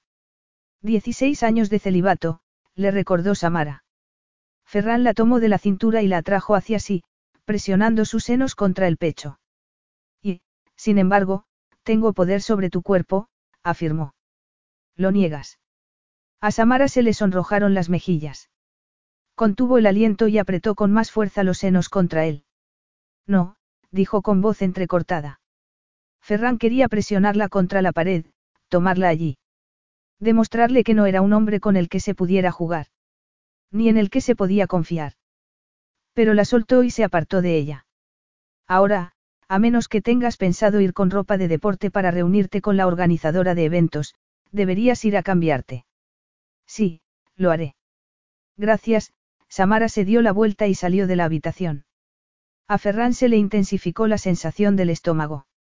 Era su carcelero. No su prometido. Apretó los dientes. No la forzaría. No lo había hecho. No podía cambiar lo sucedido la noche anterior, pero podía cambiar el futuro. Al menos, empezaría por mostrarle el respeto que se merecía una jequesa. Capítulo 12. Samara salió al corredor y escuchó los sonidos de la gente que estaba en el salón de baile del palacio. Todavía se ponía un poco nerviosa en eventos tan multitudinarios como aquel.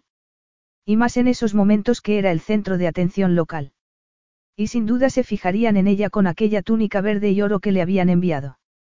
Tenía kilómetros de tela y muchos pliegues. La manga llegaba a los codos y estaba bordada con detalles iguales a los del corpiño, que desaparecía bajo el amplio cinturón dorado que le hacía la cintura imposiblemente pequeña. También le mantenía la postura razonablemente erguida porque era de metal. Le habían enviado una cadena a juego para el pelo con una esmeralda en el centro que descansaba sobre su frente. Le gustaba la ropa, pero en ese momento se sentía en el escaparate. Y sin Ferran. Se apoyaba en su presencia mucho más de lo que había sido consciente hasta el momento. Por supuesto, tras haber ido a leerle la lista le daba vergüenza volver a verle. Aunque en realidad había estado desnuda delante de él, así que no debería sentir vergüenza.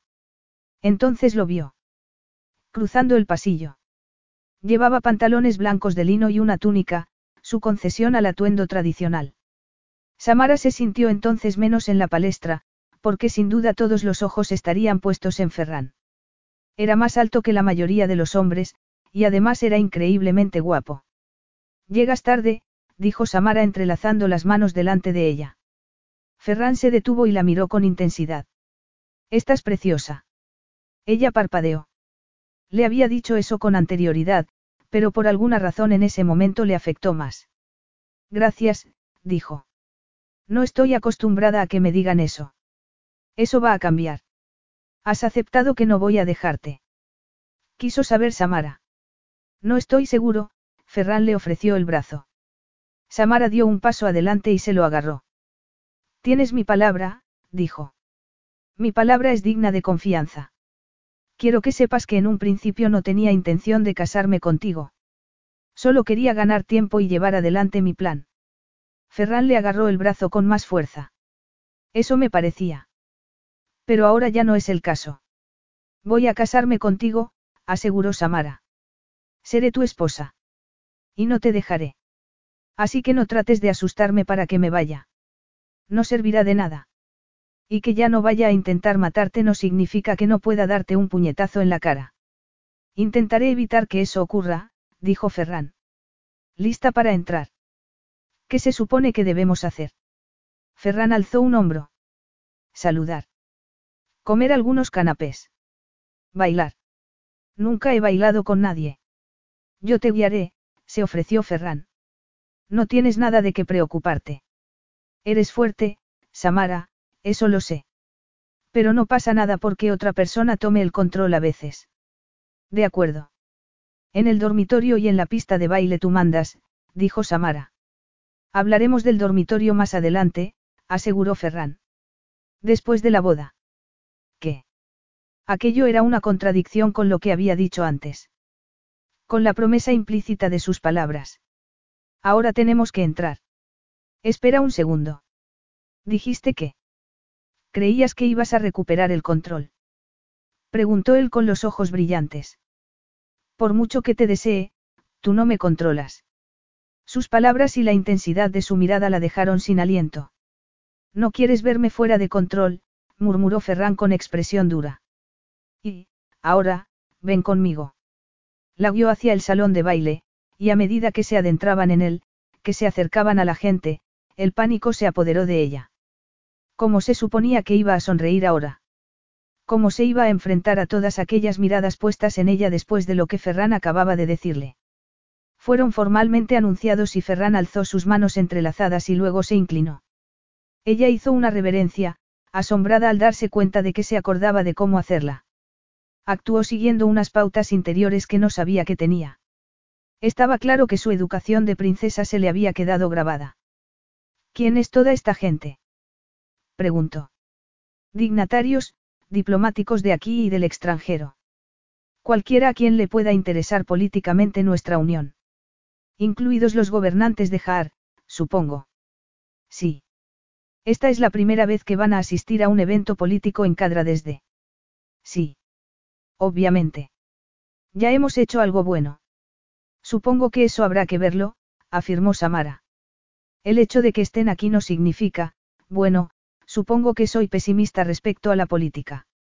Pero veo que la gente está contenta de estar aquí. Siento, siento que esto está bien.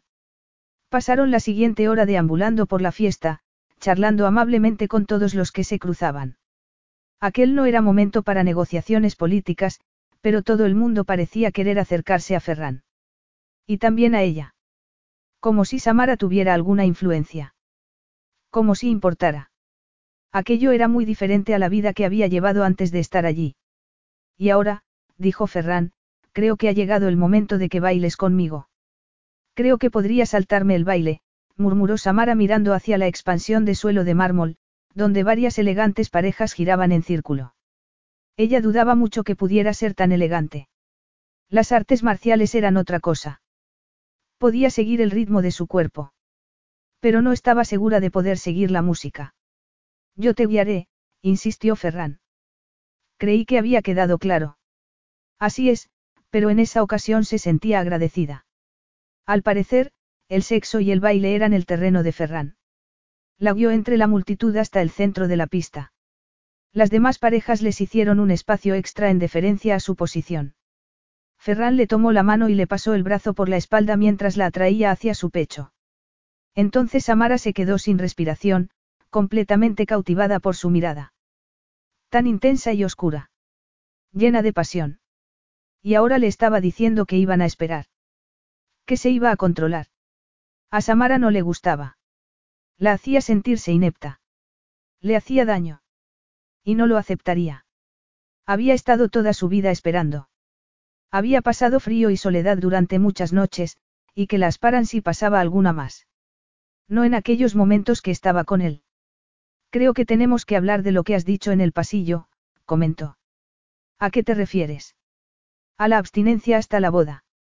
Ferran miró a su alrededor. Vamos a tener esta conversación ahora. Entiendo tu punto de vista. Pero solo quiero que sepas que he conseguido una ropa interior muy sexy. Samara. La intención es excitarte, y estoy segura de que lo conseguiré, afirmó sintiendo que le ardía la cara. Háblame de esa ropa interior, Ferran se inclinó hacia ella, bajó la voz y adoptó el tono fiero que había usado en el pasillo. El sujetador está hecho de abalorios. Muestra, mucha piel. ¿Y el resto? Creo que no te mereces saberlo, Samara alzó la cabeza y le miró a los ojos. Sus narices casi se rozaban. Si quieres abstinencia, no querrás saber nada de mi ropa interior. No es el caso. Y nunca he dicho que quisiera abstinencia. Pero es lo correcto para ti. Samara gruñó. Deja de hacer eso. Deja de intentar protegerme. No quiero que me protejas. Quiero, quiero. Quiero que me ames. ¿De dónde había salido aquello? No necesitaba aquel pensamiento. Lo olvidaría.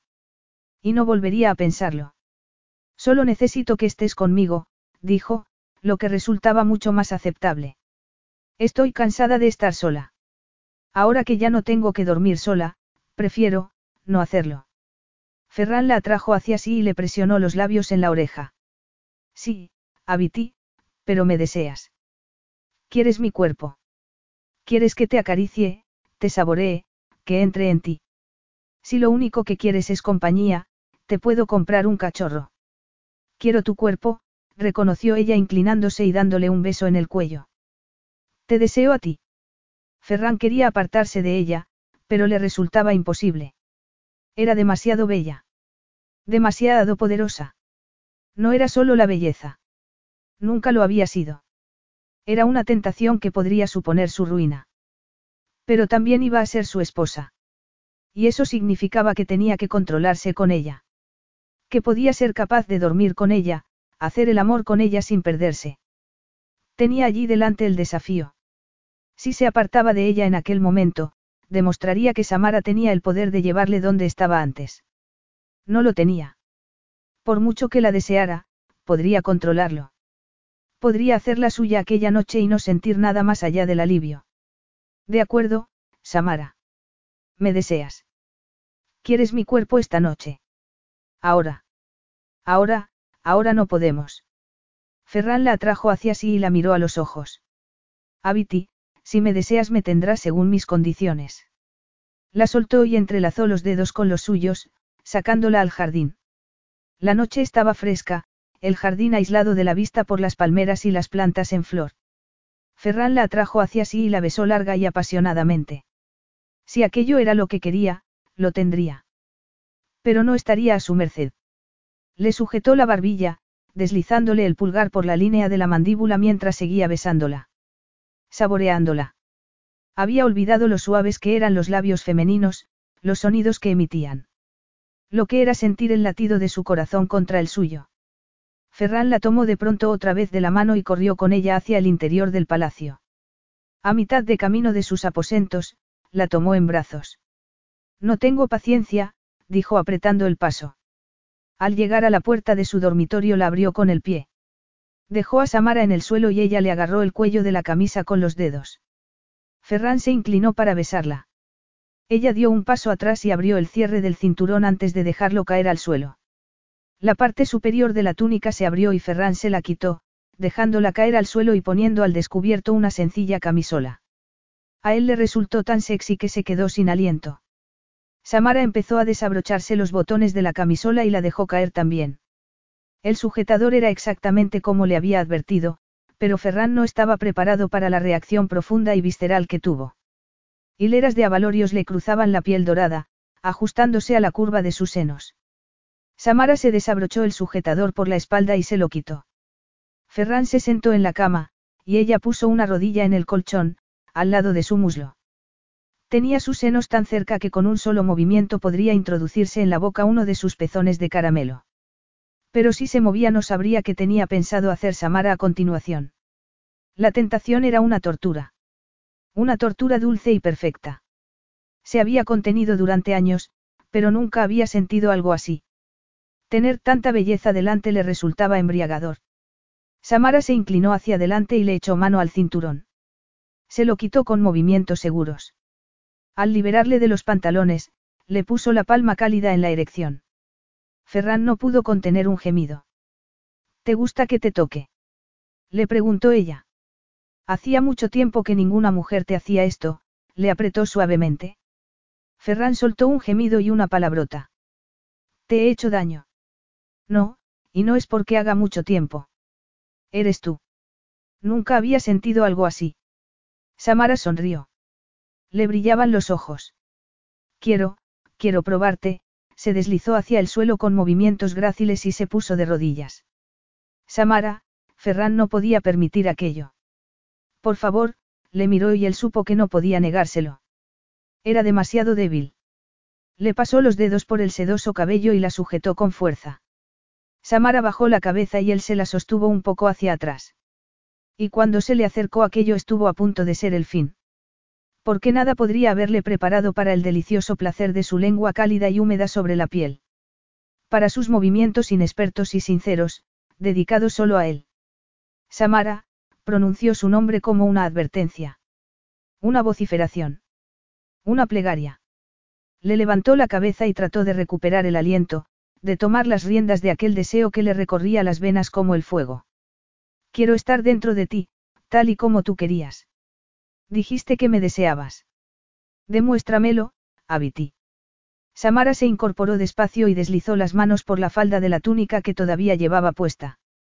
Se la bajó por las caderas y se quedó desnuda ante él. Eres como el agua en el desierto, le dijo Ferran apoyando la cara en su vientre. Eres perfecta. Ella le rodeó el cuello con los brazos. Te deseo, Ferran Basar. No eres mi enemigo. Eran palabras que no se merecía. Que nunca se merecería. Pero no tuvo fuerzas para rechazarla. Samara se inclinó sobre su erección lentamente, tan lentamente que Ferran pensó que le iba a explotar la cabeza. Y otras partes del cuerpo. Observó hipnotizado cómo ella le tomaba entero con los ojos cerrados. El placer resultaba insostenible. Le pasó un brazo por la cintura y la otra mano por el pecho sosteniéndola mientras la penetraba. Ella gimió, abrió los ojos y clavó la mirada en la suya. Sí, murmuró Ferran. Mírame, Samara. Mírame. Samara se movió sobre él, con él, y Ferran la sostuvo con fuerza contra él mientras la embestía. Samara gritó, el pulgar de Ferran le dibujó los labios a la vez que ella se estremecía en éxtasis y sus músculos internos le rodeaban. Ferran la embistió una última vez y se dejó llevar por su propio deseo. El placer lo atravesó como una llamarada de fuego purificador. Y, cuando hubieron terminado, tumbó a Samara sobre la cama y la abrazó con fuerza. Sus corazones latían al unísono. Tal vez algún día podamos regresar al Palacio del Mar, Ferran, susurró ella. Quizá podamos construir juntos nuevos recuerdos allí. Recuerdos más alegres. Aquello me encantaba. Me acuerdo de que, te quería. Sus palabras le dejaron paralizado. Él no se lo merecía. La había esclavizado, le había robado la posibilidad de elegir, y Samara le había entregado su cuerpo. Debería marcharse. Debería dejarla. Hizo amago de levantarse, pero ella se le agarró. No lo hagas, le pidió. Por favor, no lo hagas. Ferran volvió a inclinarse sobre la cama y se acomodó entre sus piernas, besándole el cuello, el hombro, la curva de los senos. No lo haré entonces. Deberíamos hablar, Ferran. No quiero hablar, afirmó él con voz ronca. Las palabras son peligrosas. Entonces no hablaremos, accedió Samara. Y no hablaron durante el resto de la noche. Capítulo 13. El día de la boda se acercaba rápidamente y Samara sentía que estaba durmiendo con un muro de ladrillo. Ferran Basar no quería hablar. No quería que ella hablara. Quería hacer el amor. Constantemente, y a ella le parecía bien. Pero quería algo más. Quería que Ferran sintiera lo mismo que ella, y no sabía si lo sentía. Le daba miedo que las cosas fueran siempre así a partir de ese momento. Ferran le hablaba más antes de que se acostaran juntos. En esos momentos, le daba la impresión de que solo quería verla por las noches. Aquello era insostenible. Porque, cuando le había elegido, lo hizo con la intención de tener una vida. Una vida de verdad. Quería más que sobrevivir, y quería tenerlo con él. Su hogar era con él. Samara se ajustó la cinta en los puños y se dirigió al gimnasio, donde sabía que estaría Ferran. Seguramente, pensando en tener un entrenamiento tranquilo. Pero ella no iba a permitirlo. No iba a limitarse a aceptar lo que él le daba. Iba a atravesar aquel muro de ladrillo. Hola, Ayati, le saludó. Mi vida. Porque eso era Ferran para ella. Le había dado una nueva vida. Una nueva esperanza. Ferran se dio la vuelta con el pecho perlado de sudor. Samara se humedeció los labios. Le encantaba de aquella guisa. La hacía pensar en el placer. En estar en la cama con él, porque solía tener aquel aspecto, jadeante y exhausto. Eran una pareja atlética, y no solo en el gimnasio. ¿Qué estás haciendo aquí, Samara? preguntó él. Lo siento, querías tener un rato de entrenamiento a solas. Preguntó ella acercándose al saco de arena y dándole un puñetazo. Ferran lo sostuvo y arqueó una ceja. Tal vez. Lástima, porque no voy a irme, Samara se cruzó de brazos y ladeó la cabeza. Quiero pelear. Y, si gano, quiero algo a cambio. Quiero hacerte una pregunta y tendrás que contestarme con sinceridad. Ferran ladeó la cabeza a su vez y expulsó al aire por la nariz. ¿Tienes miedo de que gane, Ferran? Conoces mis movimientos. Y no cuento con la ventaja de la altura. Pero pondré una regla sobre morder. Lucharemos a cinco contra uno. ¿Y si gano yo? Preguntó él. No me has ofrecido ningún incentivo. ¿Qué quieres? Si gano, no me harás ninguna pregunta más. Tenía una expresión dura. Eso no está equilibrado, afirmó Samara. Solo te estoy pidiendo una pregunta, y tú me pides que no te haga ninguna nunca. No es culpa mía que hayas puesto el listón tan bajo. Yo no. No tengo por qué responder a ninguna, la interrumpió él. Así que te sugiero que pelees si quieres tener la posibilidad de conseguir al menos una respuesta. De acuerdo, Samara se puso en posición. Trató hecho. Ferran se puso también en posición y sus oscuros ojos se clavaron en los suyos. ¿Preparada? Sí. Estaba preparada para luchar por su vida. Por aquella nueva vida que quería con aquel hombre. Preparada, dijo. Y sin esperar, avanzó hacia él y le dio una patada suave en la base del cuello. 1. Ferran entornó los ojos y se apartó para esquivar su siguiente movimiento. Luego la agarró del brazo y la atrajo hacia sí, tocándole la mejilla con el puño. Uno, dijo él. Cretino, susurró Samara zafándose y apartándose. Entonces le puso las manos atrás antes de darse la vuelta y darle un golpe seco y suave en la barbilla. Dos, tres. Ferran intentó agarrarle otra vez el brazo y ella dio un salto hacia atrás, moviéndose a su costado y dándole una rápida patada en el lateral. Cuatro, dijo. Ferran se dio la vuelta y contraatacó, pero Samara lo bloqueó con destreza y le plantó el pie entre los omóplatos. 5. Él se dio la vuelta jadeando por el esfuerzo. Ella sabía que tenía el mismo aspecto, con el sudor corriéndole por el cuello y la espalda. Pero estaba luchando por su relación con él. Para romper su fachada. Samara se inclinó en señal de respeto hacia él. Ferran hizo lo mismo. Me lo debes, le recordó ella. Una pregunta. Vamos a casarnos dentro de dos días y lo exijo. Ferran no dijo nada, se limitó a quedarse mirándola con expresión neutra. Te has ganado el derecho a preguntar. Adelante. ¿De qué tienes miedo? ¿Crees que tengo miedo, Samara? Sé que lo tienes. No temo a nada exterior a mí. ¿Qué quiere decir eso? Eso son dos preguntas, señaló Ferran. Pero te complaceré. Este es tu premio. Tengo que mantener el control. A toda costa. Porque aquel día no solo descubrí qué clase de hombre era tu padre, sino qué clase de hombre era yo. ¿Sabes por qué mantengo al tigre enjaulado? Le preguntó acercándose a ella y poniéndole la mano en el cuello. Porque si alguna vez lo libero destruirá todo lo que encuentre en su camino. Ferran, tú no. No puedes decir eso, Samara, porque ha ocurrido con anterioridad. Y no tenemos garantía de que no vuelva a suceder. A menos que conserve el control. Ferran bajó la mano y se dio la vuelta dejándola allí desangrándose por dentro, desangrándose por él. Por las heridas que no se habían curado. Por las heridas de ambos, que tal vez nunca se curarían. Tal vez aquel fuera el problema. Tal vez cuando miraba hacia adelante y veía una vida que nunca creyó posible solo estaba soñando. Tal vez Ferran y ella nunca podrían tener una vida así. Tal vez estaban demasiado rotos para recomponerse. El día de la boda amaneció claro y soleado, como la mayoría de los días en aquella parte del país. Ferran no creía en predicciones y señales, así que no lo consideró de buen augurio ni de malo. Se había mantenido alejado de la cama de Samara desde el día que hablaron en el gimnasio. Desde que ella le forzó a confesar lo que más quería borrar de su pasado. La boda iba a ser bastante íntima en deferencia a los problemas que tenía Samara con las multitudes. Y lo cierto era que él también lo prefería. Habría dignatarios y miembros escogidos de la prensa. Lo prefería porque seguía sintiéndose demasiado expuesto, como si le hubieran destruido las defensas. Le había confesado a Samara su mayor pecado, su mayor debilidad. Y en ese momento quería reconstruirlo todo de nuevo para que nadie pudiera verlo. Para volver a ser fuerte y que nada le afectara.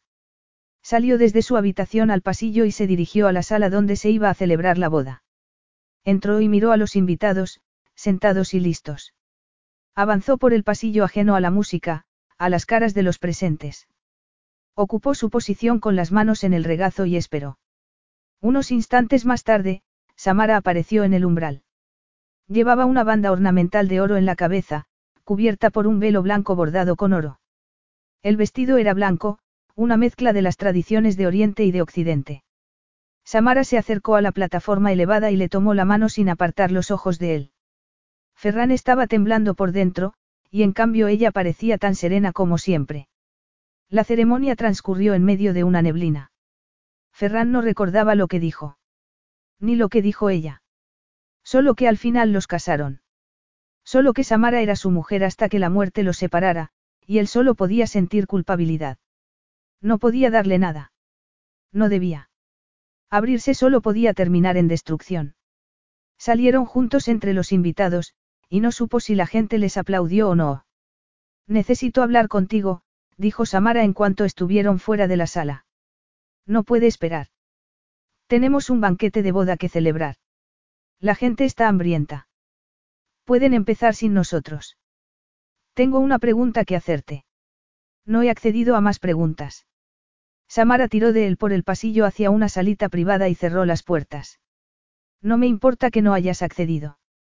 Esta es mi pregunta. ¿Sabes por qué me he casado contigo? Para evitar la cárcel. Para planear en secreto mi asesinato. Para recuperar tu posición de jequesa. En un principio sí, fue para evitar la cárcel. Y después de eso, para planear tu asesinato. Cuando abandoné la idea, fue para convertirme en jequesa y no tener un futuro tan negro. Pero eso fue hace dos semanas. ¿Sabes por qué me he casado contigo hoy? Le preguntó. Te aseguro que no. Esta mañana, cuando me estaba arreglando, me di cuenta de lo mucho que te echaba de menos. No solo el placer, que es mucho, sino a ti. Eres, gruñón y me cuesta hablar contigo. Pero también tratas de hacerme sonreír, algo que nadie ha hecho. Le has dado a mi vida una riqueza que antes no tenía. Y cuando iba a pronunciar los votos me he dado cuenta de qué clase de riqueza se trata. ¿Y cuál es? Le preguntó Ferran poniéndose tenso. Te amo, aseguró ella. Es verdad. Estoy, estoy enamorada de ti. Samara, no. Sí, lo estoy. Y aunque tú digas que no, eso no lo hará menos cierto. No sabes lo que estás diciendo, insistió él. Sí lo sé. Me he casado contigo porque eres el hombre con el que quiero estar. Y yo me he casado contigo sin saber que ibas a decir semejante tontería. ¿No oíste lo que te dije? Podría acabar contigo, Samara. ¿Y si lo hago? ¿Y si pierdo el control? No volveré a arriesgarme. ¿Y qué tiene que ver eso con que yo te ame? Ferran apretó los dientes. Sentía un dolor abrasador en el pecho. No quiero tu amor. Yo no te amo, Samara, y nunca te amaré. Pero lo que hemos, tú querías verme sonreír. Eso no es amor, Abiti. Eso es conciencia culpable. Y de eso tengo a espuertas. Pero ¿y nuestros hijos? ¿Qué podría ofrecerles? Un padre cuyas manos segaron una vida. Cobarde, dijo Samara. Tienes razón. Eres débil, pero no por las razones que tú crees. Solo te estás escondiendo. Sigues escondido. Tu alma sigue escondida, dio unos pasos hacia atrás. Le temblaban las manos. Me voy a marchar. Tenemos un banquete al que asistir. No me importa. Yo me marcho, necesito irme. No puedo asistir solo al banquete de nuestra boda, dijo Ferran con voz ronca. Y yo no puedo sentarme al lado de un hombre que acaba de rechazar mi amor. No te preocupes, no voy a matarte, aseguró Samara apartándose de él y dirigiéndose a la puerta. Te dejaré a solas con tu miseria. Y estoy convencida de que sentirás esa miseria, aunque no sea ahora. Podríamos haber construido algo. Podríamos haber tenido una vida. Yo de hecho voy a tratar de tenerla. No sé qué harás tú. Samara se dio la vuelta, no quería que la viera romperse. Amar siempre implicaba una pérdida, y eso no era una excepción. Acababa de jurar que iba a estar con Ferran para siempre, y casi al instante había perdido la esperanza de forjar un lazo de verdad con él. En esos momentos era una mujer casada en un palacio. Con sirvientes, vestidos lujosos y un hombre con el que compartir la cama. Y se sentía más sola que nunca en su vida. Ferran no se había dado cuenta de que hablaba en serio. Samara no estaba en ninguna parte del palacio. Ni en sus aposentos ni en los suyos. El pánico se apoderó de él. Se había marchado. Era su esposa. No tenía dónde ir. Tiró del cuello de su túnica, apenas podía respirar. Había ido a la celebración y disculpó a Samara diciendo que se encontraba mal. Y, cuando todo el mundo se marchó, descubrió aquello. Si se había ido, debía sentirse complacido. No debería aferrarse a ella. Y, sin embargo, la idea de perderla. Lidia. Entró gritando en la zona de servicio. Lidia apareció en el comedor con los ojos muy abiertos. Sí, Alteza. ¿Dónde está mi esposa? No lo sabe. Si lo supiera no lo habría preguntado. No me insultes, gruñó. Estaba siendo cruel y lo sabía, pero se sentía desesperado. Por una mujer a la que no amaba. Porque por supuesto que no la amaba. No podía amarla. No se la merecía. ¿Dónde está mi esposa? repitió.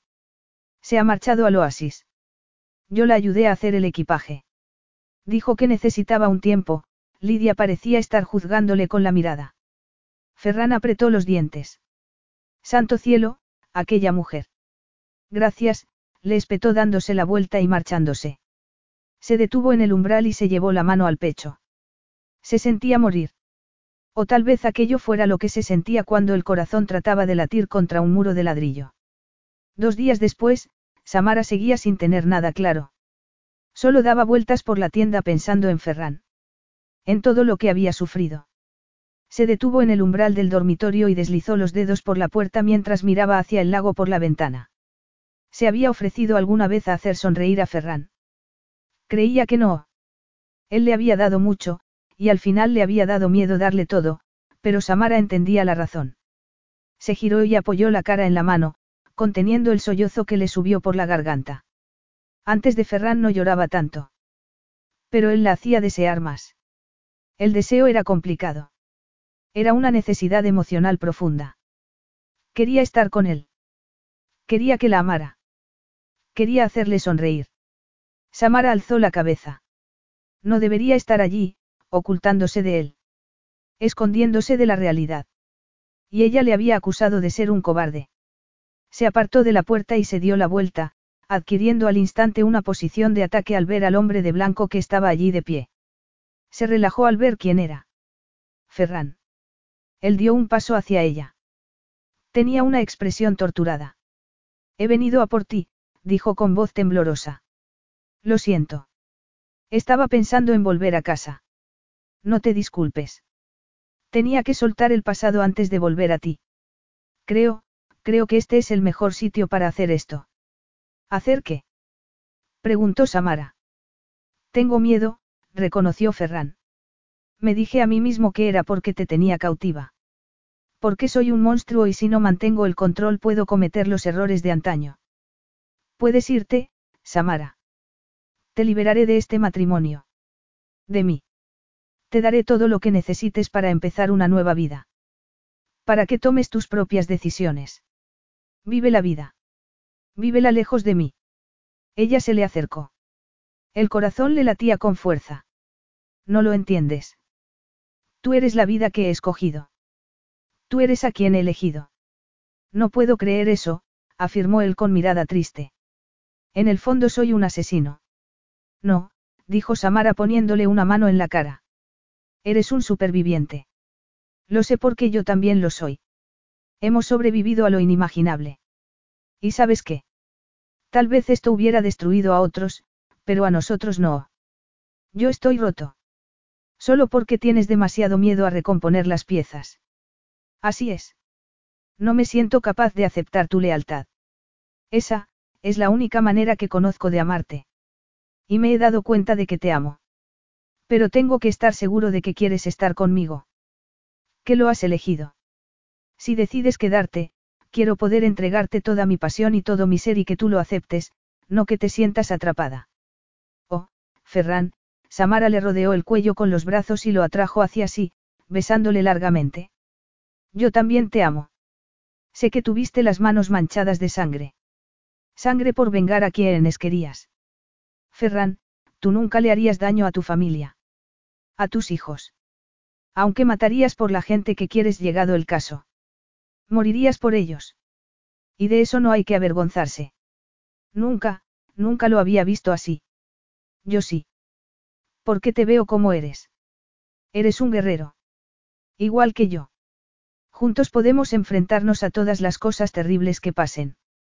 Siempre me ha dado miedo ser yo esa cosa terrible.